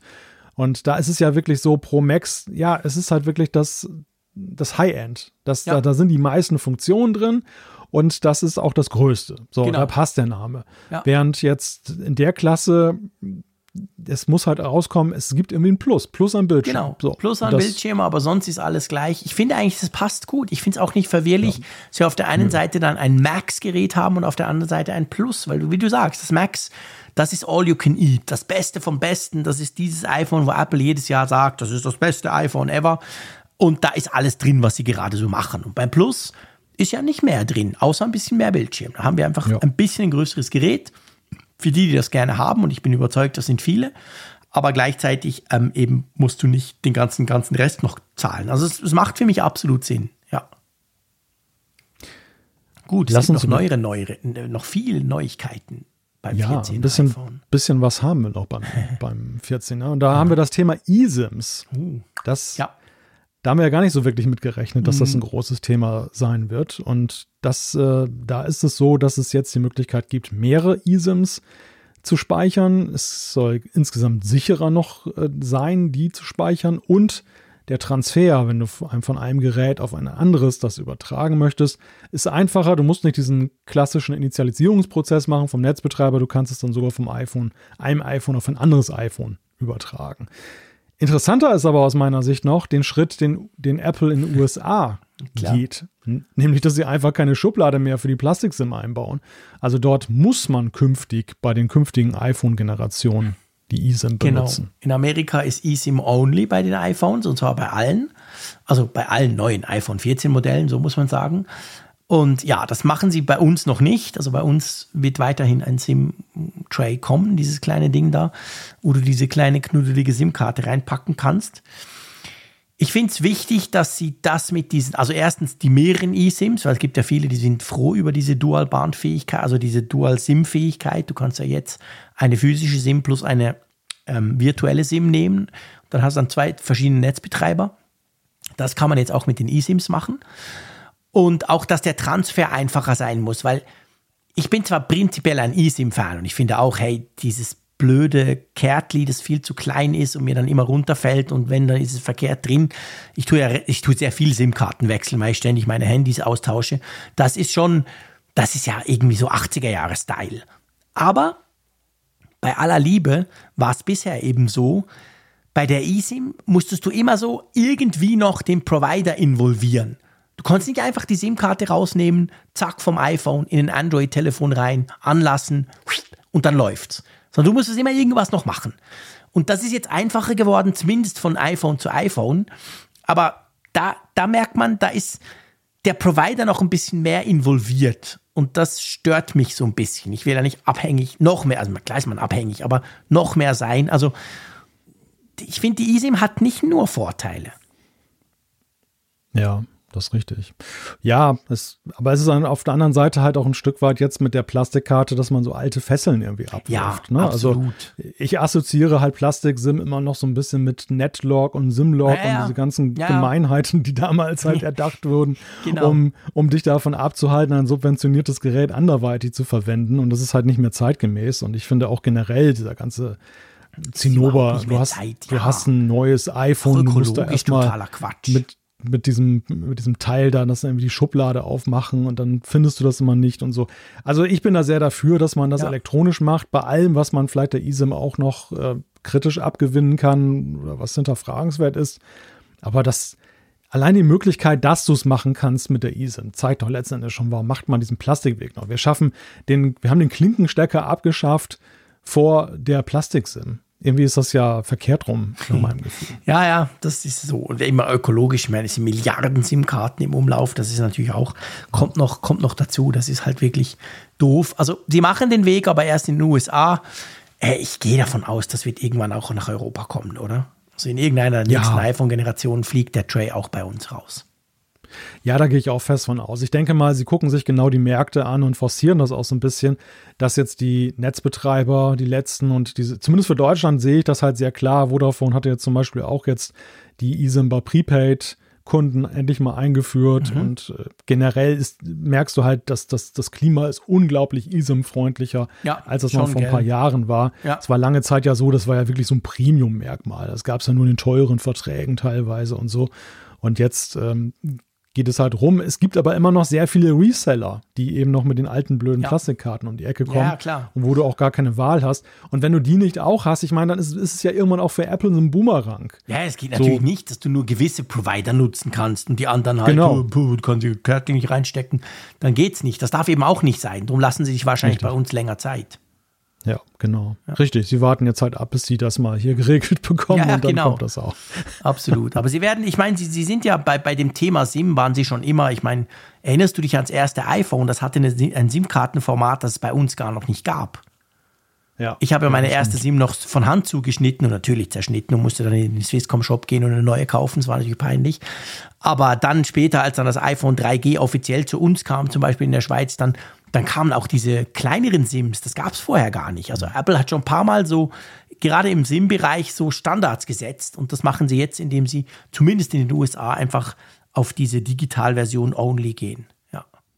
Es war doch erst, glaube ich, Microsim, das, was da drin genau, war. Dann und dann ist es ja Nanosim mit, mit Nanosim genau, dann. Ich glaube, genau. beim iPhone 5 oder 6 mhm. oder so, irgendwann so in dem. Ich glaube, beim Bereich. 5er kamen die dann, genau. Das beim 5er schon, ja, ja. Die wir genau, heute haben, da, genau. Da, da war ich, glaube ich, damals noch bei der Telekom und musste noch in den Telekom-Shop gehen ja, und mir wechseln, da oder? So. Genau. Ah, ätzend. Also, ja, ja.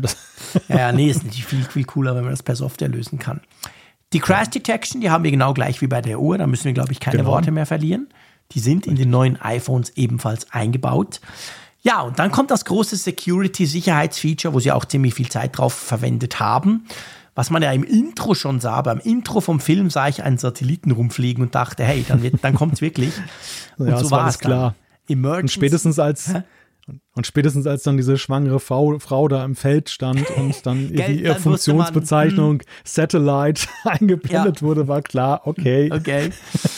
Und da ist es. Emergency SOS via Satellit. Gibt sowohl beim iPhone 14 wie auch beim Pro. Ja, und erzähl mal ein bisschen, wie das funktioniert. Ja, das funktioniert dergestalt. Ich meine, die Problematik ist ja, früher hatte man bei Satellitentelefonen halt so irrsinnig große Antennen, die man ja, ausklappen musste genau. und so. Und das wünschen wir uns natürlich beim iPhone nicht, dass wir so eine Mega-Antenne kriegen. Deshalb hat, musste Apple die Hürde nehmen, wie kriegt man denn diese Satelliten, die ja auch jetzt nicht so ein starkes Signal haben, ähm, ohne jetzt dann irgendwie hardwaremäßig da dann da klobig mhm. zu werden. Und das Ganze funktioniert mit so einer Ausrichtfunktion, die halt dann, äh, wenn man das iPhone dann bei freier Sicht Richtung Himmel packt, äh, dann anzeigt, wo dann halt der, der Satellit ist und wie das Signal stabil ist. Und selbst dann ist es noch sehr langsam. Man muss Zeit einplanen und sie haben auch eine besondere Kompression gewählt. Und was ganz wichtig ist, das Ganze funktioniert nur per Nachricht. Also es ist keine Telefonverbindung, ja. wenn man zum Beispiel einen Notruf absetzt, sondern auch um Daten zu sparen, gibt es so eine Vorababfrage mit so einem Formular, wo du deinen Notfall dann formulieren kannst. Und das wird dann auf den Weg gebracht, wenn die Notrufstelle nur per Telefon zu erreichen ist. Dafür haben sie dann extra Relay Center eingerichtet, die mhm. das dann sozusagen weitergeben und auch die Rückmeldung an dich wieder zurückgeben.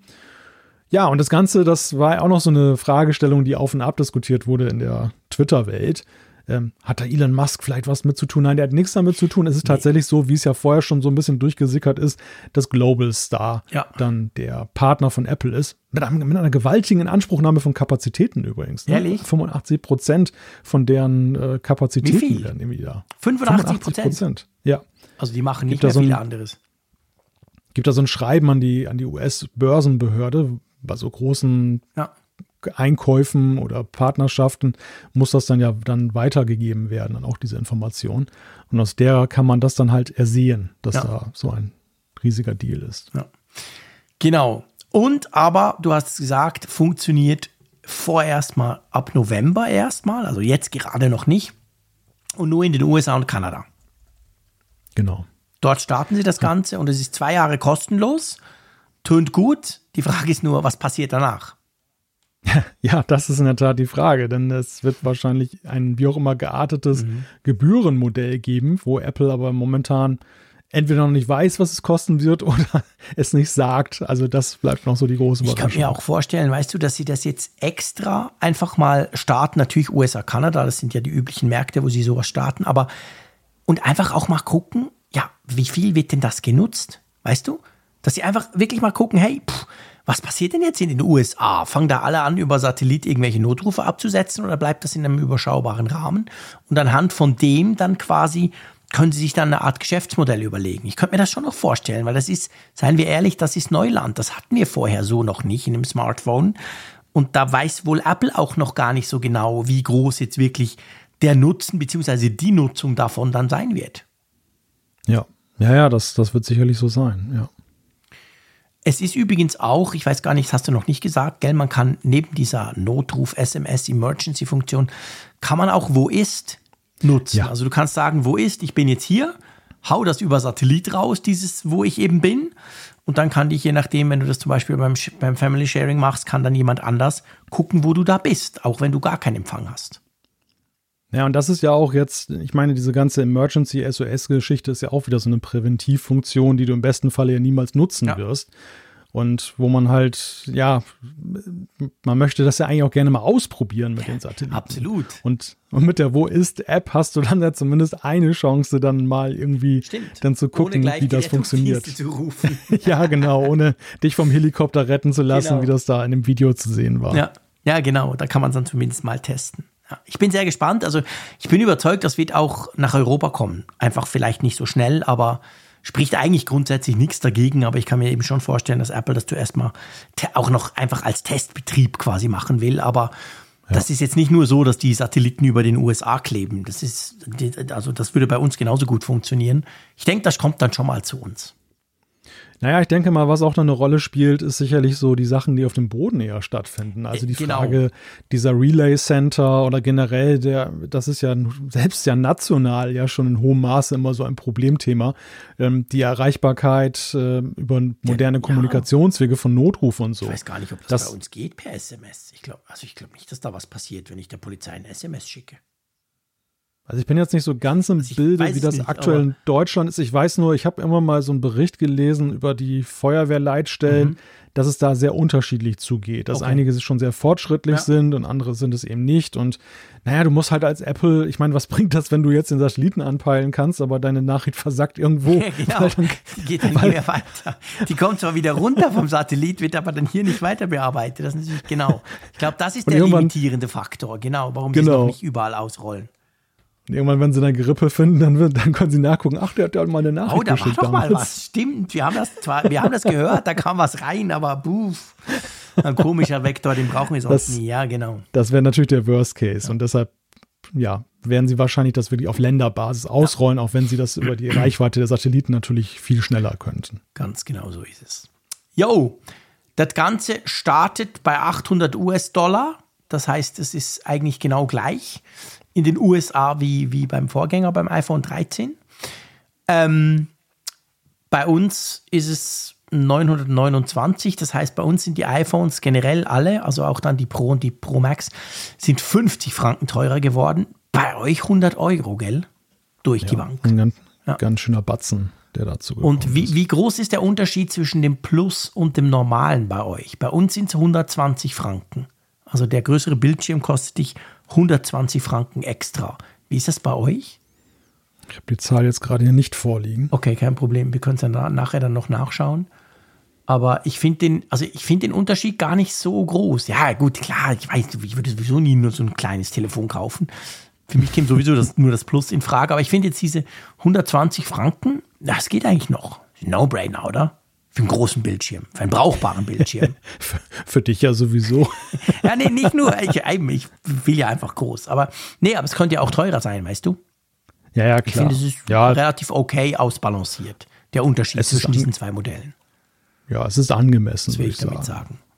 sagen. Das iPhone 14 ohne Plus kommt in einer Woche. Das iPhone Plus, also das iPhone 14 Plus, so muss man sagen, kommt aber erst am 7. Oktober und ist da damit, damit das späteste Gerät von allen, das kommt. Wir haben jetzt gesehen, ähm, eben iPhone 14 und die ganzen Pro und Pro Max Modelle kommen schon nächste Woche. Aber das Plus kommt dann sogar noch nach der Apple Watch Ultra. Und das ist natürlich ein fieser Geschäftszug von Apple. Wieso? Ja, weil ich bin überzeugt, dass der ein oder andere jetzt nicht warten mag, ein großes iPhone will und natürlich das Pro Max kauft. So. Dabei würde ihm das Plus wahrscheinlich auch reichen. Aber er will jetzt schon noch mal fast vier Wochen warten. Also ich glaube, das ist kein Zufall, dass sie das so machen. Ja. Da greifen ja, die erstmal die ab, die halt wegen Größe immer schon die Pros gekauft haben. Hm. Und die merken es dann nicht. Und dann im Oktober gibt es dann halt noch plötzlich eine günstigere Großvariante.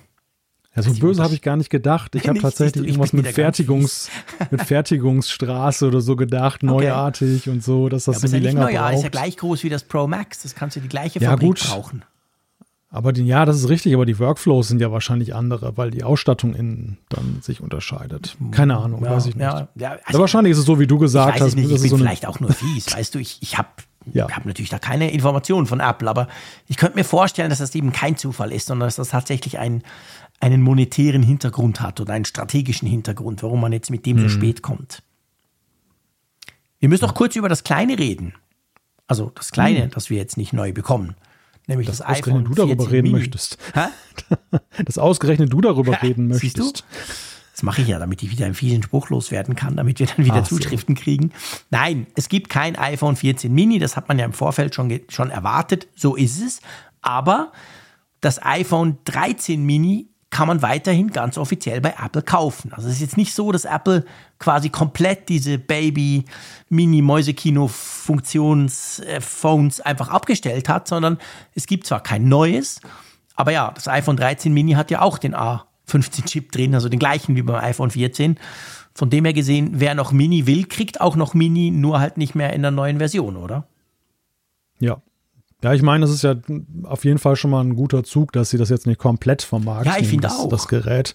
Und ich meine, das reicht ja auch, seien wir ehrlich. Du kannst ja auf einem Mini sowieso nichts anfangen. Das musst du ja auch nicht jedes Jahr aktualisieren.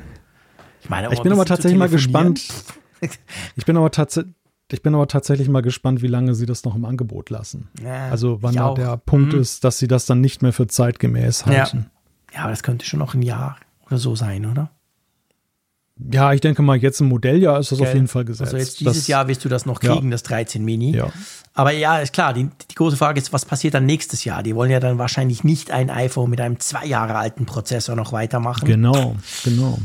Und dann stellt sich dann wahrscheinlich die Frage, gibt es dann wieder ein, ein iPhone 15 Mini? Einfach, dass sie es halt nur alle zwei Jahre aktualisieren? Oder Ja. ist dann dann wirklich Schluss? Ja. Wir werden es sehen. Das, ist- Das ist eine spannende Frage. Auch jetzt mit Blick so auf das neue Plus. Vielleicht ist es ja auch so ein mhm. Wechselgerät, dass man immer das eine Jahr dies, Ach so, das einmal Plus, das. einmal Mini. So wirklich so Bonbon. plus, plus und Minus. Plus und Minus, das genau. Sehr geil. Das iPhone 15 Minus. das wäre cool, genau. Hey, ich kaufe das iPhone 15 Minus. Könnte wenig tun. Der Bildschirm ist schrecklich klein, aber hey, ist dafür teuer. Ja, das wäre nicht. Das, das, geil. iPhone 15 Minus, das finde ich sehr cool. Den müssen wir uns irgendwo aufschreiben, mein Lieber. Den kann ich dann den ganzen, den ganzen Mäusekino-Fans wieder um die Ohren schmeißen. Ach, wie fies. Gut, komm, lass uns zum ähm, spannenderen der beiden iPhone-Typen ähm, kommen. Nämlich zum. Nett formuliert. Habe ich schön formuliert, oder? Ja, das ist, das ist ja für dich schon fast ein Understatement. Ich würde weitergehen, aber ja. Ah, ehrlich? Oh, oh, komm, das müssen wir jetzt aber noch machen. Du würdest weitergehen. Findest du das iPhone 14, egal ob Plus oder nicht, ähm, langweilig? Ich finde es auf jeden Fall deutlich weniger spektakulär als in den Vorjahren, was die Weiterentwicklung angeht. Und ich bin wirklich der Ansicht, dass Apple so dieses Pro-Gefälle extrem ausgeweitet hat. Wir, ja. wir, wir, lesen jetzt ja aktuell auch schon wieder aus der Zulieferkette, dass das auch nur der Anfang gewesen sein soll dass sie möglicherweise beim iPhone 15 sogar zwischen Pro und Pro Max noch ein größeres Gefälle machen. Okay. Das kann man wirklich, man kann es wirklich extrem sehen. Also ja. der, der Versuch, die Kunden zu motivieren, dass du das teurere Gerät kaufst. Ja. Das, das ist wirklich, ich meine, wir hatten ja auch Jahre, ich glaube beim iPhone 12 war das, wo man wirklich Probleme hatte, das äh, Pro und das Standardmodell ja, in der gleichen Größe auseinanderzuhalten. Ja, Ne? Genau. Auch von den Features her. Das war wirklich, das war so ein kleiner Unterschied nur, aber ein großer Unterschied im Preis. Das war es ja immer. Und jetzt hat quasi das Pendel wieder in die komplette andere Richtung über, übergeschlagen. Ja. Ja, stimmt schon. Also, ich finde auch, ich, ich, das stimmt. Also, das iPhone 14 ich finde das Plus natürlich per se spannend, weil es was ganz Neues ist. Es ist halt ja. eine Größe, die wir so in der Kombination mit nicht Top-Features, also was heißt nicht Top-Features, natürlich ein geiles Telefon, aber nicht die Mega-Features und trotzdem groß, das finde ich, das finde ich interessant. Aber ich mhm. gebe dir recht, ich lasse mich von dem ein bisschen blenden. Wenn ich jetzt wirklich das iPhone 14 nehme und ich nehme das iPhone 13 und lege es daneben, da muss ich schon sagen, hey, pff, da muss man also mit der Lupe suchen, warum du dir jetzt ein iPhone 14 kaufen sollst, oder?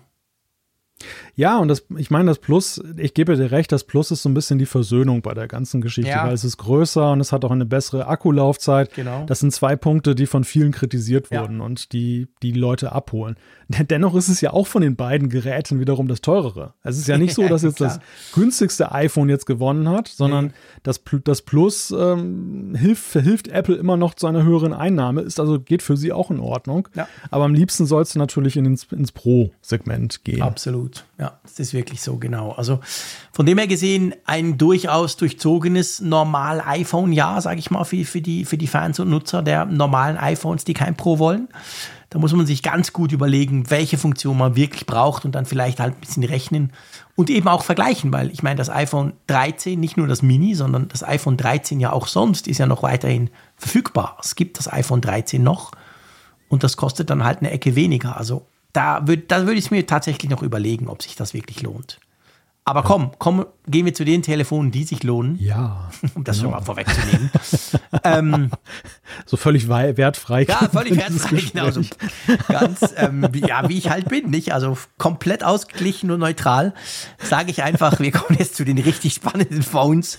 Nein, ich, ich sag's gleich am Anfang. Also das iPhone 14 Pro Max natürlich hat mich total geflasht. Ich habe das dort ja. in die Finger genommen und einfach diese geile Notch und ich werde natürlich nie mehr Notch sagen, sondern diesen idiotischen Marketingnamen von, von, von Apple dann nutzen, aber das sieht so viel geiler aus als die Notch. Es ist, es ist wieder ein Witz, ja, ich weiß, es ist auch nur so ein blöder Strich und obendran den Bildschirm, den siehst du zwar, aber du kannst ihn ja eigentlich für nichts brauchen. Aber ich finde es einfach super, super schick. Es, hat, es gefällt mir mega gut. Ich oute mich als totaler Fan dieser Pro-Modelle. Ja, sehr schön. Ja, ich meine, die, die Pro-Modelle, und da gehen wir, glaube ich, auch konform, haben natürlich jetzt auch wirklich auch optisch deutlich mehr zu Gell? bieten als Ja. jetzt das 14er, was ja einfach nur eine Fortentwicklung, Ja. also einfach nur klingt despektierlich, aber Mhm. jetzt designmäßig ist es ja definitiv so. Es ist ja das gleiche wie beim iPhone 13, während beim 14 Pro und 14 Pro Max das Gesicht dieses iPhones ändert sich ja durch zwei große Veränderungen. Das eine ist das Always-On-Display, sprich, es wird keinen schwarzen Screen mehr auf dem auf dem Tisch geben, Genau. wenn das da einfach so liegt, sondern es ist immer irgendwie eine Uhrzeit drauf, Ja. gedimmt zwar das Ganze, aber es ist eine Anzeige, das kennen wir von der Watch. Ja. Und der zweite große Punkt ist Dynamic Island. Ja. Das ist wirklich, das ändert das Gesicht dieses Phones und man muss ja auch sagen, Apple hat da auch sehr viel richtig gemacht, was sie rückblickend betrachtet mit der Einführung der Notch nicht so optimal gemacht haben. Alleine, alleine der Begriff der Notch, ich meine, der wurde ja nicht geprägt durch Apple. Der wurde Nee. ja geprägt. Nee, Apple hat das ja niemals in den Mund genommen. Von Apple hast du nie etwas von Notch gehört. Das Ding hieß immer FaceTime-Kamera und Ja. aber genau. klar, und die Leute haben es angeguckt, "Hö, so ein großer schwarzer Fleck da oben, das ist eine Notch. Notch, genau. Notch. Notch klingt ja schon wie so, bah, Ja, es tönt nicht cool. schlimm. Ja, ne? So ist, genau, es richtig. tönt nicht positiv.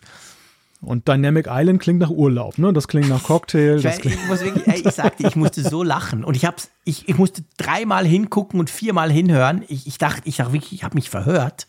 Aber das ist so typisch Apple. Das ist für mich Apple, wie sie leben und le lei- äh, wirklich. wie- kann man auf so einen scheiß Namen kommen, der absolut null damit zu tun hat, was das eigentlich ist?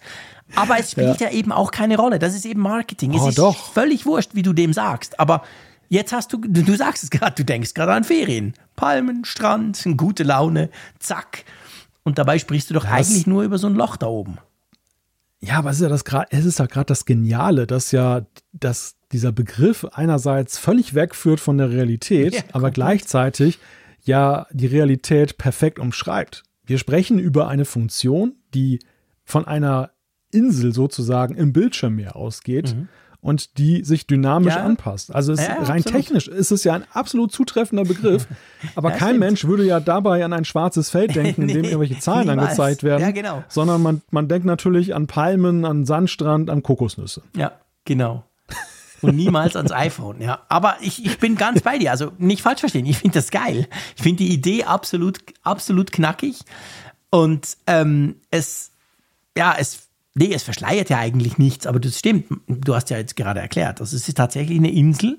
Das ist das Loch und dynamisch ist sie halt, weil sie sich verändern kann. Und das ist ja etwas, das, das war jetzt so eines der, ich sag mal, so ein bisschen überraschenden Dinge, oder? An der Keynote. Klar, wir haben das so ein bisschen gesehen. Wir sahen mal so ein Video, da war es mal irgendwie so wie jetzt die Pille und dann war es aber so auch so zwei Löcher und ich dachte, ah, blöder China-Fake wieder mal. Aber dass man das jetzt wirklich quasi ganz offensiv hingeht und sagt, hey, ist nicht irgendein Nachteil, wir verstecken die Notch nicht. Nein, wir machen sie viel größer. Bei Siri wird sie plötzlich quadratisch und ganz groß und je nachdem, was ihr da wollt. Das finde ich ist mega clever und es sah zumindest in den Demonstrationen dort sah es auch richtig geil aus, oder? Ja. Ja, ich meine, es fängt ja damit an, dass diese Leaks, die wir ja schon sehr früh gesehen haben, dass Apple da was ändert mit der Aussparung. Am Anfang war mir ja nie so wirklich klar, passt das eigentlich zu Apple? So Ja, genau. Diese, diese Unförmigkeit allein. Ja. Ein kleiner Kreis und eine Pille daneben, so asymmetrisch. Ja, ich habe immer gedacht, Das- das das, kann doch das nicht kann doch sein. nicht sein. Und, und kurz vorher hörten wir dann ja, dass äh, Apple über die Bildschirmanzeige das verbindet, dass Mhm. du zumindest einen Block hast, was mir schon deutlich ähm, plausibler erschien. Ja. Gleichwohl ja im- immer noch, war für mich immer noch das Fragezeichen so, wo soll denn da der Vorteil sein gegenüber der Notch? Außer, dass man jetzt halt auf dem Karton irgendwie ein anderes Gesicht des iPhones Genau. sieht und dass sich das vielleicht leichter verkauft, weil man nicht mit Bezeichnungen arbeiten muss, sondern gleich vom Ansehen her es anders ist Mhm. dass sie das jetzt so kombiniert haben mit so einem genialen Feature und dass sie da auch, ja, ich sag mal, auch einen Nutzwert in der im UI gefunden haben, dass sie Anzeigen, die vorher nicht so schön angeordnet waren, da jetzt dann zumindest so von dem, was ich bislang gesehen habe, sehr sinnvoll strukturiert sind, Ja, ist großartig. dass sie das Ganze verquicken mit diesen Live-Activities, die wir ja vorgestellt bekommen haben für den Ja. neuen Sperrbildschirm. Also da, da kommt wirklich, das ist wirklich so, nicht nur der Name, auch dieses ganze Feature-Set zusammen, ist, was passt. ist so Apple-like. Ja, Das ist wirklich so, ja, da spielen sie mal so die Karte aus, die man natürlich viel häufiger gerne sehen würde. Ja, Ja, absolut. Also das ist wirklich, das ist eines der absoluten Highlights und ich hätte das nicht erwartet. Ich meine, bei den ganzen Leaks, klar, halt, ich habe das Always-On-Display, ist geil, der Bildschirm per se ist nochmal mega, mega besser geworden. Aber diese Funktion, diese Softwarefunktion, diese Cleverness, die sie da einbauen, die ist super und das ist auch tatsächlich mein Highlight bei diesem Telefon, zumindest optisch. Ich meine, wir reden noch über die Kamera und das haben wir alles noch nicht testen können, aber das finde ich cool. Und die Frage natürlich, darf das nur Apple oder darf sich auch da so ein fremder Entwickler auf dieser schönen Insel niederlassen? Ja, die scharen ja schon mit den Hufen und Ja, Apple hat ihnen ja auch. Mut gemacht, weil sie gesagt haben, dass die Live-Updates da eben integriert werden, die Live-Activities Ja. und die Entwickler damit arbeiten können. Ich habe heute mal nachgeforscht, weil es Mhm. mich natürlich auch gereizt hat. Momentan steht in der De Developer-Dokumentation gar nichts dazu drin. In iOS 16 gibt es Echt? auch keine API.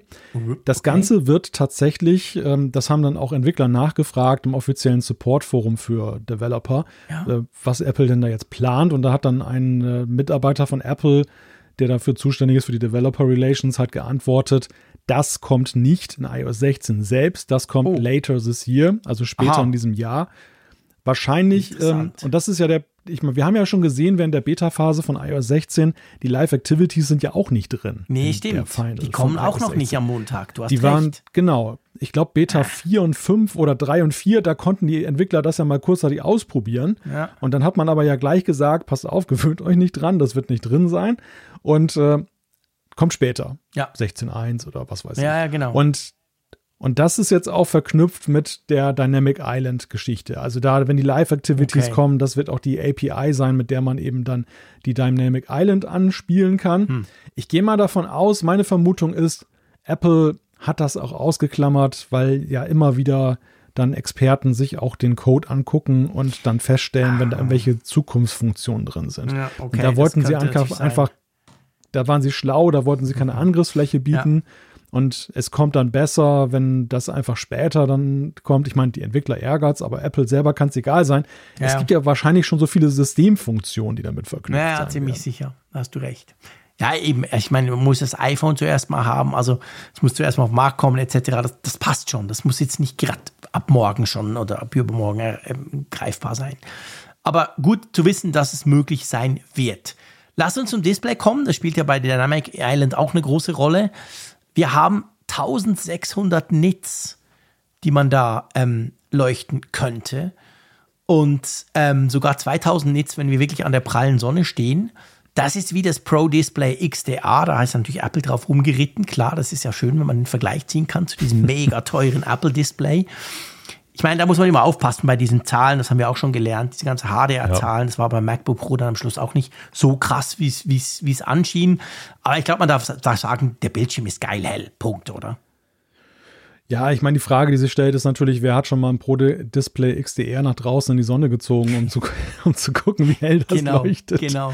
Der, die Relation ist da so ein bisschen merkwürdig, aber ja, es, ist, es klingt auf jeden Fall nach mehr und mehr ist ja auch das, was ja zuletzt auch äh, ganz witzig, gerade diesen Sommer habe ich das viel gelesen, dass Leute gesagt haben, mir ist das iPhone-Display viel zu dunkel. Ja. Ich möchte mehr Helligkeit Ja. haben, gerade jetzt im Sommer und äh, ja, das äh, ist vielversprechend. Ja, es passt absolut. Und dann natürlich das Always-On-Display, super coole Sache. Das war ja auch schon seit Monaten eigentlich, ging man davon aus, dass das kommen wird. Und ja, es kommt. Ähm, Finde ich cool. Man kann das Ding bis ein Herz runter regeln, also dass es dann wirklich ganz wenig Strom braucht und sich auch nicht ständig wieder verändern muss. Muss man mal gucken. Da natürlich auch die Frage, wer kann da drauf zugreifen? Wie funktioniert das genau? Also auch da wird es natürlich im Verlauf der Zeit, denke ich, noch spannender werden. Aber wir haben es ja schon mal diskutiert gehabt. Ich habe ja damals gesagt, ja, deswegen würde ich mir kein iPhone kaufen, weil eben ich habe halt nun mal die Apple Watch und die ist eigentlich so ein bisschen Ja. die Nachrichtenzentrale. Ähm, aber ja, ich finde es trotzdem cool, dass es bei so einem teuren Gerät jetzt ein Always-On-Display gibt. Ja, ja, es ist ja zunächst mal so eine kosmetische Korrektur, würde ich einfach Ja. sagen. Das, das äh, iPhone bekommt dann dadurch halt ein anderes Gesicht in Verbindung dann mit der, mit der Dynamic Island. Aber ob das wirklich Nutzwert hat für Apple Watch-Besitzer, würde ich im Moment auch noch ein Ja. großes Fragezeichen dran machen. Muss man wirklich sehen. Das ist so ein Ding, weißt du, ja, jetzt sagen wir vielleicht, das braucht man gar nicht. Und dann, wenn man damit mal eine Weile irgendwie rumgegangen Ja, ist, dann stellt man plötzlich fest, ist doch ganz nützlich. Möchte ich mich im Moment noch gar nicht Nee, festlegen. ich auch nicht, absolut. Ich, finde. bin da ganz bei dir. Also es geht mir genau gleich. Also das hängt auch vom Anwendungszweck, es hängt auch von den Apps ab, die, es dann, die das dann unterstützen, weißt du? Also bei Android habe ich festgestellt, das haben ja alle, Samsung hat das schon vor pff, ganz vielen Jahren mal angefangen. Und da war das dann am Anfang immer aktiv bei jedem neuen Telefon und dann irgendwann ist es dann so in die Einstellungen quasi degradiert worden, war dann bei allen Default gleich ausgeschaltet. Da musstest du also wissen, dass es das gibt und wissen, wie man das aktiviert. Da hatte ich so den Eindruck, wenn ich auf die Android-Welt gucke, da hat das Ganze stark von seiner Attraktivität verloren. Es können zwar ganz viele, vor allem die mit OLED-Bildschirm, aber das ist selten schon aktiv und wird auch nicht so wirklich stark von der Entwickler-Community genützt. Muss man mal gucken, wie das jetzt bei Apple aussieht. Also eben, ich mache da auch so ein kleines Fragezeichen dran. Muss man mal sehen. In den Demos da sah es okay aus, aber eben als Apple Watch-Benutzer hat es mich jetzt nicht vom Hocker gehauen. Ja. Dann kommen wir zu, zum Prozessor. Da ist ein neuer drin, also nicht der vom letzten Jahr. Wir haben den A16 Bionic. Und der ist ja, das haben Sie erwähnt oder haben Sie gezeigt an der Keynote, erstmals in 4 Nanometern Bauweise. Also der ist noch ein bisschen stromsparender, ein bisschen kleiner alles. Jetzt frage ich dich wirklich, ich habe irgendwie, ich weiß nicht, entweder war ich abwesend oder ich war wahrscheinlich bei Twitter am, am Kämpfen, weil irgendwas nicht ging ich habe nicht so viel von diesem A16 mitbekommen. War das, weil ich nicht aufgepasst habe? Oder hat Apple im Vergleich zu anderen Jahren, wo sie den Prozessor extrem herausgestellt haben, das mal nur so ein bisschen Schmalspur präsentiert? Wie, wie, wie ging dir das? Das war Schmalspur. Ja, also normalerweise, wenn es was Wichtiges zu sagen gibt, wäre ja Johnny Srucci auch wieder ja, in genau. seinem Labor dann da gewesen, hätte uns böse angeguckt und uns ganz wichtige genau, Informationen ja. und Charts gezeigt. und so, so ernst schien die Angelegenheit dann doch nicht zu sein, dass er zum Einsatz kam. So gucke ich Nein. auch immer, wenn du sprichst. Du siehst mich nur nicht. Ach so, ja, Gott sei Dank haben wir keine Videokommunikation. Genau. Ja, also die Frage ist ja, ist der A16 so unspektakulär, dass es da nichts zu erzählen gab oder gibt es da vielleicht etwas, was man später erzählt? Wir haben das ja auch schon gesehen, dass Prozessoren eingeführt wurden und ähm, dann äh, kam man später erst ja, so richtig absolut. damit raus, was sie alles ja, können. Genau schwer zu sagen, aber im Moment ist es erstmal so, dass wir wissen halt die Bauweise. Wir haben jetzt da diesen ersten Geekbench-Score, von dem wir nicht wissen, ob er zutreffend ist, aber ja. das, das, das ist momentan eigentlich das, wo es sich erschöpft mit dem A16. Genau, genau. Also und die Cores natürlich, ne, das Klassische halt. Genau, klar. Ich meine, klar, durch die 4 Nanometer Bauweise kann man davon ausgehen, dass er ein bisschen stromsparender ist, weil das ist quasi Hardware. Das wissen wir. Je kleiner die Strukturbreite, desto weniger Strom wir zum Prozessor brauchen. Also das würde uns natürlich helfen, weil beim, beim Always-On-Display ist natürlich der große Punkt Akkuverbrauch. Das ist auch ein Grund, warum es dann bei Android-Smartphones irgendwann per Default abgeschaltet wurde, weil es halt doch viel Akku frisst. Also Vielleicht spielt das beides in die gleiche Richtung und macht eben dann so eine Nutzung von einem Always-On-Display möglich. Das könnte ich mir zum Beispiel vorstellen. Alles andere wissen wir nicht. Wir sind auf einem extrem hohen ja. Niveau mit den A-Prozessoren. Ja. Ja, das, das ist auch das Problem, glaube ich. Du kannst ja. heute keinem mehr das wirklich damit imponieren. Ja, so, genau. Früher war es ja so, so du hast die, du hast die Leute abgeholt, weil sie irgendwie doch noch eine App hatten, wo es ruckelte und wo es langsam ging. Und dann hast du gesagt, hey, hier ist ein neuer A-Prozessor, 20% ja, schneller. Und Genau, und plötzlich ging das dann auch flüssig. Und das, das war ein Unterschied. Aber weißt du, wenn ich eh schon jetzt mit Tempo 300 fahren kann, wenn einer ankommt und sagt, du kannst 310 fahren, ja, schön, ne? Nimmt man gerne, aber ist jetzt nicht mehr so der, der Game Changer. dass du die Tempodiskussion wieder auf die Autobahn verlagerst. ja, sehr gut, okay. Dann lass uns mal zur Kamera kommen, weil da ist ja wirklich ja. Das ist. Da passiert was. Man, man kann das eigentlich gar nicht anders sagen. Ich meine, wir haben noch überhaupt nichts testen können. Ich habe natürlich keine Fotos gemacht, irgendwo mit so einem Gerät dort in der Hands-on-Area, bringt ja nichts. Aber das ist tatsächlich ein Riesenschritt, den Apple seit vielen, vielen Jahren nicht gegangen ist. Wir haben eine 48 Megapixel Kamera, ganz neu, also die, die Hauptkamera des iPhone Pro hat 48 Megapixel, viermal mehr als bisher. Bisher war es immer jahrelang 12. Ja, und das bietet doch schon so einige Möglichkeiten, oder? Ja, aber korrigiere mich, wenn ich das falsch hm. mitgekriegt habe, aber am Ende kommen 12 Megapixel-Bilder ja, genau. dann doch so. raus. Also das, also das, genau, die werden das ist der Witz an der ganzen Sache. Ne? Ja. ja, dass du nicht dein iPhone dann sozusagen den Speicherplatz genau. zumüllst, nee. sondern dass du bessere Bilder bekommst. Genau, detailreicher, mehr Infos, mehr Licht, Größe. aber am Schluss sind sie gleich groß, ja. Genau. Man kann dann wohl in einem RAW-Modus kann man dann schon, also die, kannst ja. du den vollen 48 Megapixel Sensor auslesen. Ja. Aber ja, da mhm. musst du wissen, was du tust und das braucht dann wahnsinnig viel Platz. Also das ist gar nicht unbedingt angedacht, dass man das ständig macht, aber man könnte, wenn man will.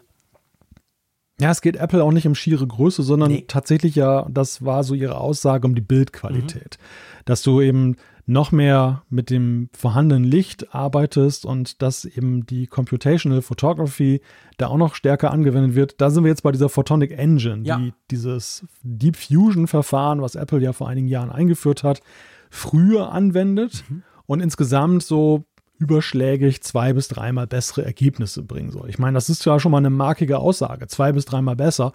Und das ist wirklich so ein Punkt, den man sich sehr genau angucken ja. muss, wenn die Geräte jetzt mal zum Testen. Absolut. Also das wird, glaube ich, die große Herausforderung beim Kameratest, dass man dem Ding wirklich auf den Zahn fühlt und halt mal ja, guckt, was, genau. was da an Software, an Hardware, an Prozessor, Power, an komplett neuem Sensor. Also da wurde jetzt ganz, ganz viel neu gemacht und das muss man natürlich da mal gucken. Es gibt diese Quad-Pixel, das ist eben quasi dieser Quad-Pixel-Sensor, der eben das dann zusammenfasst, damit am Schluss doch wieder nur zwölf sind der ist 65 Prozent größer, das heißt, viel, viel mehr Licht kommt drauf. Viel besser bei Lowlight, haben sie auch gesagt. sie haben sogar gesagt, der Makromodus ist jetzt auch besser in Lowlight. Der ist ja im Moment eher schwierig bei, bei wenig Licht. Hm, also da ist ja. schon wahnsinnig viel gegangen. Ja, da muss ich auch sagen. Also das, das wird herausfordern und ich freue mich natürlich auch drauf, aber das, das muss man dann mal ganz ja. genau testen, dass man guckt, was, weißt du, was am Schluss von all dieser geilen Technik, die da drin steckt, am Schluss dann beim Frick im Bild auch übrig bleibt. Das ist ja nicht immer zwingend eins zu eins umlegbar.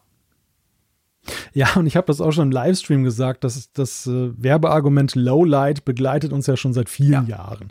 Ich erinnere mich beim iPhone 11 mit dem Nachtmodus war es ja auch bei den restlichen Kameras schon als großer genau. Vorteil gelobt worden. Und jedes Mal habe ich mich dabei ertappt, wie ich dann immer gesagt habe, ja, Lowlight, das kann doch gar nicht mehr besser werden, ist doch schon super. Ja, und dann sagt ihr doch seit Jahren, mich, oder? Ja, genau. Und dann hat es mich doch gepackt, dass ich jedes Mal dachte, hey, die Kamera ist ja wirklich, macht ja so viele, so viel bessere mhm. Bilder. Du willst gar nicht mehr zurück zu der früheren Kamera. Es ist doch noch ein spürbarer Unterschied. Und deshalb, mit diesen markigen Aussagen von Apple verspreche ich mir schon eine ganze Menge. Ja, ich auch. Da, da bin ich bin ich wirklich mal gespannt, was man ja, dann fotografisch Apple anstellt. übertreibt da ja selten. Also wie bei, wie bei auch beim Akku, bei Akku, da sind sie ja nicht die, die hingehen fünf Tage und nach zwei Tagen macht das Ding die Grätsche. Und auch bei der Kamera sind sie, natürlich, es ist Apple logisch, die besten, die schönsten etc. Aber im Prinzip, sie versprechen da nicht einfach ins Blaue raus, wie das zum Teil die Konkurrenz manchmal macht. Also da, da darf man, glaube ich, auch wirklich viel erwarten von diesem neuen Ding. Ja, man kann es ja allein daran sehen, wenn es ein billiger Budenzauber wäre, würdest du ja einfach nur einen besseren Zoom einbauen. Das, äh, genau, da hast du gleich spürbare Ergebnisse. Dann wäre der schon happy und kannst dir den ganzen Aufwand sparen. ja, der, ich meine, der Wunsch ja. bleibt ja trotzdem parallel bestehen. Ja, ähm, absolut. Und der, und der pressiert umso mehr denn je, weil da ist ja tatsächlich leider nichts passiert. Dreifach ist weiterhin das obere Limit. Ja. Dafür ist diese Zweifach-Zoom-Option ja jetzt mit deutlicher Verbesserung da neu eingeführt worden. Aber das, was da jetzt passiert, ist ja schon reichlich abstrakt. Und ja. das, das machst du nicht, um den Leuten zu imponieren, jetzt einfach nur mit den Angaben. Da musst du tatsächlich irgendwie was liefern, ja, was auch wirklich dann spürbar liefern. besser wird. Ja, es ist so. Es ist übrigens spannend, das mit dem Zoom. Ich, es ist so, wir haben keinen besseren Zoom im Sinn von fünffach, achtfach, zehnfach, wie ich mir das gewünscht hätte, mit einer ganz anderen Linsenkonstruktion. Aber wir haben dahingehend eine Veränderung. Wir haben ja diesen Dreifach-Zoom, den wir vorher schon hatten. Und jetzt haben wir aber noch einen zusätzlichen Zweifachzoom und dieser Zweifachzoom, der ergibt sich nicht durch die Zoom-Linse, sondern ergibt sich einfach dadurch, dass der 48 Megapixel zum Zoomen genutzt wird. Das heißt aber, du hast auf dem GUI hast du wieder diese Zweifach ähm, Zoom-Möglichkeit, die du ja vorher jetzt nicht mehr hattest. Du hattest ja jetzt nur die Dreifach, wenn du dort drauf geklickt hast. Und ich kenne mhm. da einen aus einem regnerischen Dörfli, der findet das richtig geil, dem hat das Zweifach gefehlt. Mir ja überhaupt nicht. Ja. Mir fehlt das fünffach. Aber okay, also auf jeden Fall, es Einzel, gibt dort Einzelprobleme, würde ich das sagen. Ja, unter Umständen, genau. Aber immerhin, das ist ja cool. Ich meine, sie, weißt du, sie, sie machen, das könnte durchaus natürlich schon ein Vorgeschmack sein auf nächstes Jahr. Sie machen schon so eine Art Kombi-Zoom, weißt du? Du hast, hm. die eine Seite ist quasi die eingebaute Linse, die ist dreifach, so wie es vorher war, alles gut. Und dann hast du jetzt noch eine Zweifach, die sich einfach diesen, dieses neuen großen ähm, Sensors bedient. Und ja, das kann man ja auch kombinieren, das Ganze. Ja, und um mich da mal so ein bisschen der Kaffeesatzleserei zu betätigen, also ich empfinde auch die Verbesserung bei der Kamera als Grundlage ein Stück weit. Ja, als, dass man den, Unter, den Unterbau Genau. jetzt nochmal richtig aufrüstet und darauf dann aufbaut Ja. im kommenden Jahr, jetzt zum Beispiel mit weiteren Zoom-Möglichkeiten. ich auch so, absolut. Ja. Vers ich verspreche mir da sehr viel von. Ja, ich auch, absolut. Also wirklich, diese Kamera, auch jetzt, nicht, nicht schon im nächsten Jahr äh, denken, sondern diese Kamera, von der verspreche ich mir sehr viel, was sie nicht hat. Und ich finde, das ist eben auch ein Statement und das ist typisch Apple.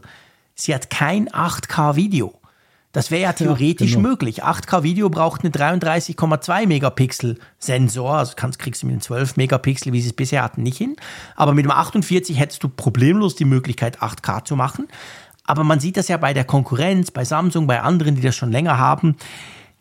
Das Ding ist shitty, die Qualität ist schwierig, der Platzbedarf ist gigantisch und vor allem es gibt eigentlich, behaupte ich jetzt wirklich einfach mal, es gibt eigentlich keinen, es gibt niemanden, der das braucht. Weil pff, du hast halt noch kein 8K irgendwo. Und ich finde das eigentlich recht konsequent. Das wurde ja auch Apple am Anfang so schnell ein bisschen angekreidet. Hey, jetzt habt ihr diesen geilen Sensor, macht nicht mal 8K. Aber ich glaube eben, Apple ist da konsequent. Die wollen das nicht, weil sie selber auch merken, es ist A, schwierig und B, will das ja eigentlich gar niemand von unserer Kundschaft, oder? Ja, und was man auch sehen kann, ist, dass sie die Prämisse wirklich haben, den, bei dem Speicherplatz zu wirtschaften. Ja. Also dieses so Zuknallen des Gerätes um auf Teufel komm raus.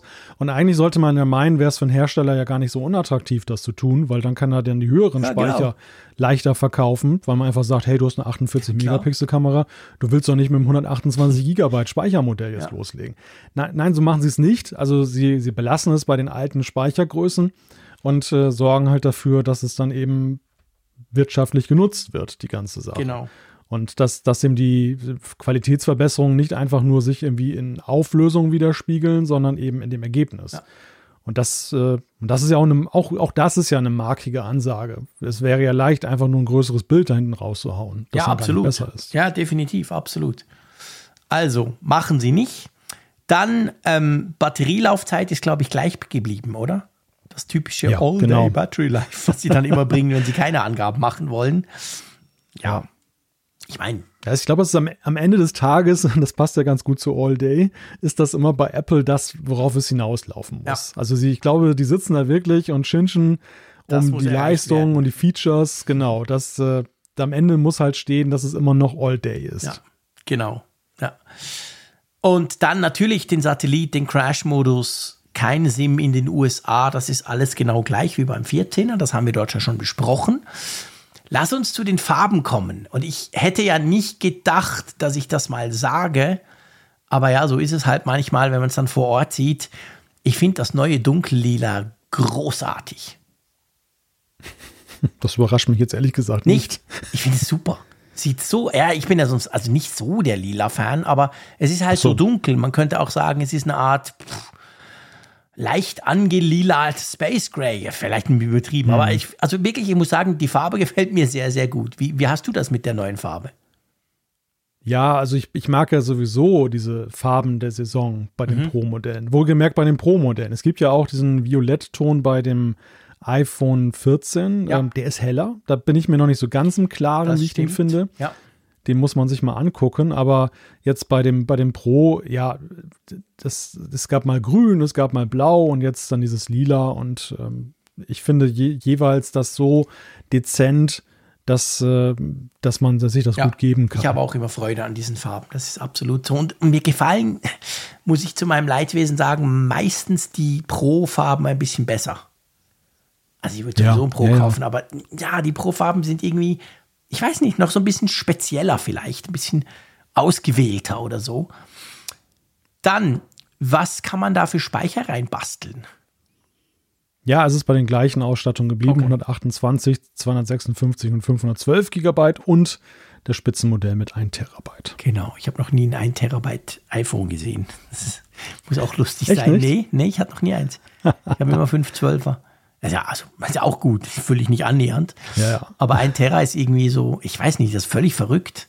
Das hatten ja, Laptops haben das nicht mal zum Teil. Also mein MacBook Pro, mein, mein anderes, das ich da habe, das hat 512. Also ist ja, hat das iPhone doppelt so viel Speicher wie der Mac. Es ist ja eigentlich völlig verrückt. Aber ja, cool. Wie sieht die Preissituation aus? Ja, da, das war auch noch so ein nostalgischer oder so ein neuralgischer Punkt, der da erreicht wurde, nämlich dass das teuerste Pro Max jetzt die 2000 Euro Marke geknackt hat. Echt? Also es fängt Krass. an bei, ja, ja, das Terra, ah, gut, ich meine, das ist ein Terabyte-Modell. Ja, ja, ne? klar. Aber das, das kostet über 2000 Euro, fängt allerdings dann niedriger an, also das Pro ähm, geht los bei 1299 Euro, immerhin aber 150 Euro mehr. Ja, bei uns Schweiz sind es 1179 genau. Schweizer Franken. Und 50 mehr. Preislich zwischen dem Pro, also dem 14 Pro und dem 14 Pro Max liegen bei uns in der Schweiz zumindest 120 Franken. Ich, ich, ich bringe das Wort nochmal, auch da ein absoluter No-Brainer. Klar kaufst du das Große. Aber das wollen ja nicht alle, das weiß ich. Es gibt viele, die sagen, das ist mir viel zu groß. Also die können natürlich auch das 14 Pro nehmen. Das unterscheidet sich ja auch wieder nur im Bildschirm. Also wir sind nach wie vor auf der Schiene, die Pro-Modelle sind in sich gleich, außer der Bildschirm. Das haben wir ja vorhin bei den iPhone 14er und den 14 Plus auch so gesehen. Da ist auch alles gleich, außer eben der Bildschirm, der beim einen Modell größer ist. Ja, wie, wie schätzt du das ein? Also ich, ich muss sagen, ich bin recht gethrillt. Klar ist das iPhone 14 Pro, also das iPhone Pro Max ist bei mir immer das wichtigste Gerät pro Jahr, weil ich mache so viel mit dem iPhone und ich will halt das Pro Max jeweils. Aber das gefällt mir, also allein diese, diese, diese nicht vorhandene oder andere Notch und dieser neue Bildschirm, also ich bin unglaublich gespannt darauf, das auszuprobieren. Hm. Ja, geht mir absolut genauso. Ja. Also auch jetzt so ähm, jenseits des schönen Namens, aber wie Dynamic Island mhm. auch das Nutzungserlebnis verändert. Gell? So, das ist ja schon ein sehr signifikanter ja, Eingriff in das UI. Und äh, auch so eine Mixtur finde ich ja fast aus Lockscreen und, und äh, was vorher in diesem Kontrollzentrum so versteckt sich abgespielt hat, mhm. teilweise dass das jetzt sichtbarer wird, präsenter wird. Also das, und das geht halt nur mit dem Modell. Ja, das ja, muss genau. man ja eben auch sehen. Und deshalb interessiert es mich schon sehr, das in der Realität zu sehen, die Kamera natürlich.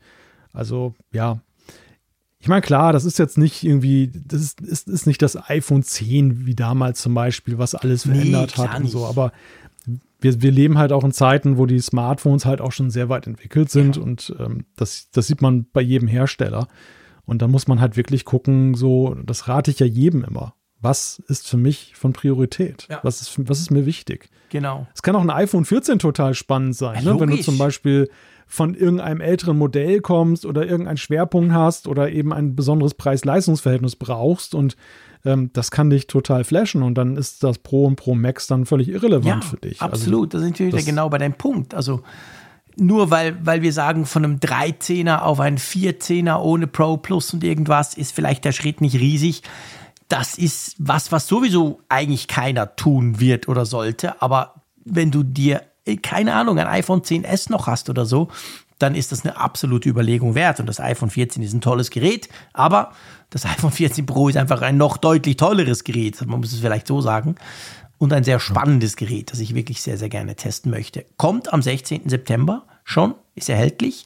Ich habe gesehen, vorhin, so jetzt ist ja schon ziemlich spät, habe ich einen Tweet gesehen, dass jemand das gerade bestellen wollte und geschrieben hat, krass, man ist schon im Oktober mit den Lieferzeiten. Mhm. Also ich glaube, die ja. Lieferzeiten sind heute da so ziemlich hochgerutscht. Kann das sein? Ja, ja, schon, es war ja, ein, also heu, Heute ist ja mittlerweile schon ah, ja, Samstag. Sorry, es ist schon, ja genau. Also es, am Freitagmittag konnte man ja die vorbestellen und in der Woche kommen sie dann genau. raus. Ja, jetzt ist schon, ich bin ja im Samstag reingequatscht. Aber ähm, die Lieferzeiten sind ziemlich, also ich habe jetzt auch schnell eins zusammengeklickt. Pro Max mit 512, also genauso wie ich es, das ist schon ähm, 17. Oktober. Krass. Hm. Wenn ich die lila Farbe ja. nehme, ja, ist auch 17. Oktober. Hm. Und wie immer stellt sich die Frage, ist das eine, eine Sache der Produktionskapazitäten oder ist es die genau. tatsächliche Nachfrage, die genau, das jetzt so das wissen wir natürlich nicht. Haben so viele Leute ja. schon eins geklickt oder hat Apple einfach nur zwölf Geräte auf Lager? Ich hoffe, es sind ein bisschen mehr. Das würden wir das an den Quartalszahlen brutal sehen. Wenn sich statt irgendwie 50 Millionen iPhones nur zwölf ausliefern. Nein, ja. Aber ja, das wissen wir nicht. Von dem her gesehen muss man das ein bisschen im Auge behalten, was jetzt da passiert, weil das fand ich übrigens auch noch spannend. Apple hat ja in der ganzen Keynote kein einziges Wort auf diese Lieferproblematik verwendet. Also wenn du dir die Keynote ja, angeguckt hast, konntest du davon ausgehen, hey, pff, Apple hat das Problem im Griff. Das fängt alles schon an, ja. zehn Tage vorbestellen, zack, das Zeug kommt. Also das ist schon interessant, ob das so ist oder ob sie halt halt doch vielleicht nicht so viele Geräte haben und wir jetzt dann, dann doch noch quasi so in eine, in eine lange Lieferzeitgeschichte reinlaufen. Aber denkst du, sie würden das in so einer Keynote aufhängen, das Thema? Das kann ich mir auch gar nicht vorstellen bei Apple. Ja, natürlich, stimmt. Das passt natürlich da weniger gut hin als an so eine Quartalskonferenz, aber. Ja, genau. Das verklappen ja. sie so im Analysten-Call. Ja. Das, das, ist schon sehr, ja, sehr offen und transparent, was sie dann ja, da machen. Ja, nee, das stimmt schon. Das passt natürlich nicht in eine Produkt, äh, Produkt, ähm, in eine Produktpräsentation rein. Ja. Wir zeigen euch ein iPhone, aber wir können es nicht liefern. Genau. Wegen dem bösen Chinesen. Nee, das können sie natürlich nicht machen. Das stimmt. Ja. Aber man muss es ein bisschen im Auge behalten. Das ist schon so. Ja, ja, ja, definitiv. Also diese Frage, die stellt man sich ja unweigerlich. Ne? Und das ist ja nach wie vor in China ja auch noch ein Thema mit Lockdowns. Und ja, so. genau. Auch welchen weiteren Verlauf das gegebenenfalls nimmt. Ja, klar. Also selbst so in, in der laufenden Völlig Produktion unklar. kann es jetzt ja plötzlich dann irgendeinen ungünstigen, ja, unglücklich positionierten Lockdown geben genau. und dann, dann äh, trifft das Apple. Sieht es dann wieder ja. ganz anders aus, genau. Ja. Bei den Macs haben wir ja diese, diese Worst-Case-Situation schon ein paar Mal erlebt. Ja, ja oder nimm das Studio-Display. Ja, genau, so, ne? ja, genau. Ja. Braucht ja sehr lange. Mhm. Also schauen wir mal. Ähm, wir könnten noch in dieser ja doch ein bisschen längeren Folge, wir sind fast doppelt so, wir sind eigentlich ziemlich genau doppelt so lang wie sonst. Wir stehen jetzt bei drei Stunden gleich. Äh, die Umfrage der Woche kriegen wir noch rein, oder? Ja, die muss ja noch rein, weil wir eine neue Frage stellen wollen. Genau. Genau. Also erstmal kurz schnell die alte. Wir hatten gefragt, ist der Verzicht auf kleine Smartphones im Stile des iPhone 13 Mini zu verschmerzen? Und da haben 2209 Leute dran wow. teilgenommen.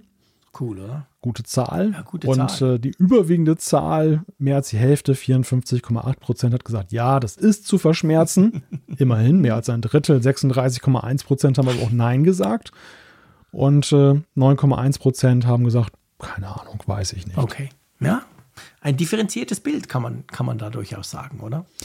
Ja, und ich finde auch stärker die Fraktion der Neinsager, als ich gedacht hätte. Ja, ich also ich auch. hätte tatsächlich gedacht, dass es mehr gleichgültige ja, Stimmen weißt du, auch zu beiden Seiten. Die haben irgendwas gefaked. Das, das, das kann auch nicht mit normalen Dingen zugegangen sein. Eine, eine Clickfarm genau, mit Minis aufgebaut. Die haben mal schnell so in Indien eine Clickfarm zusammengeklickt, damit ihr, ihr iPhone Mini noch ein bisschen mehr Stimmen kriegt. Nein, ich tue natürlich euch allen Unrecht da draußen. Ja. Ihr wisst, ich provoziere gern, gerade beim Thema von kleinen Bildschirmen. Aber ja, 36,1 ist nicht ganz zu verachten. Mal schauen. Ihr könnt ja noch eins kaufen. Haben wir ja alles diskutiert. Aber hey, komm, lass uns zur neuen Frage kommen. Wir haben natürlich eine neue Frage, die wir eigentlich immer ganz gern nach diesen Apple Keynotes stellen. Genau, unser kleines Keynote-Barometer und wir fragen euch, wie bewertest du das Apple September-Event mhm. 2022? Es gibt die Möglichkeit sehr gut, es gibt die Möglichkeit gut, mittelmäßig, nicht so gut, schlecht oder ihr könnt auch sagen, hey, pff, keine Ahnung, weiß ich nicht. Ähm, ja, dann bin ich natürlich gespannt, wieso das Barometer bezüglich Keynote aussieht und würde sagen, wir machen langsam den Sack zu, oder? Ja, am Ende die Frage, wie geht es dir nach diesen drei Stunden? Ja, ich habe ja den Eindruck, dass der Jetlag natürlich bei so einer langen Folge hilft. Weil ja. ich bin jetzt weniger müde, als ich es eigentlich sein müsste. Für das ist ja, das kann man ja jetzt hier sagen, es ist halb zwei gleich in der Nacht vom Samstag. Aber bei mir ist ja gedanklich, körperlich dann doch irgendwie so, keine Ahnung, halt einfach neun Stunden zurück. Also ich fühle mich mhm. relativ fit. Ich merke einfach, dass meine Stimme sehr angeschlagen ist. Das war sie schon von Anfang an. Die ist krächzig, die ist wahnsinnig trocken. Es ist halt im Flieger immer so wahnsinnig trocken. Ja. Und das merke ich, da, da, da hadere ich noch ein bisschen mit mir. Also die Stimme hätte es wahrscheinlich sowieso nicht mehr lange gemacht. Aber sonst so, ja, ich bin recht fit. Wie sieht es denn bei dir aus?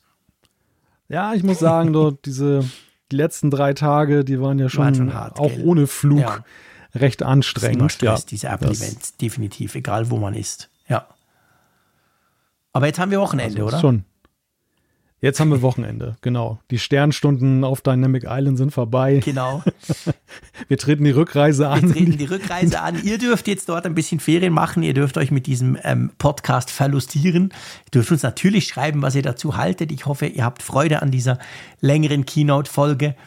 Und ja, wir hören uns nichtsdestotrotz, dass wir jetzt am Freitag erst aufgenommen haben und viel zu spät kamen, hören wir uns natürlich am Samstag, am, äh, siehst du, ich bin doch verwirrt, am Samstag schon wieder. Weiter geht's. Neuer Rhythmus. Das war jetzt so typisch, das wäre ja so typisch Apple gewesen, ja, genau. so, ne? dass man das so subtil so von wegen, wir waren doch immer schon ja, Samstag, genau. kennt ihr das da anders? Stimmt, genau. War da mal eine Buchse? Nee, ich kann mich nie erinnern.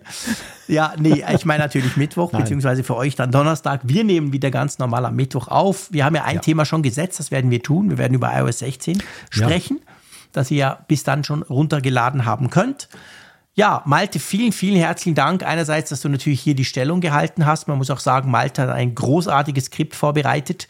Während ich im Flieger hin und her gewälzt bin, hat er das alles aufgeschrieben, damit wir da so ein bisschen Faden reinkriegen in diese Sendung. Herzlichen Dank dafür. Ich freue mich schon auf Mittwoch. Das ist jetzt der Vorteil. Es dauert nicht mehr so lange, bis wir wieder zusammen quatschen. Das Aber stimmt, zuerst ja. wünsche ich dir mal ein ganz, ganz tolles Weekend und sage Tschüss aus Bern. Ja, das wünsche ich dir auch. Erhol dich gut so ein bisschen von den Strapazen und nächste Woche geht's weiter. Bis dann. Tschüss von der Nordsee.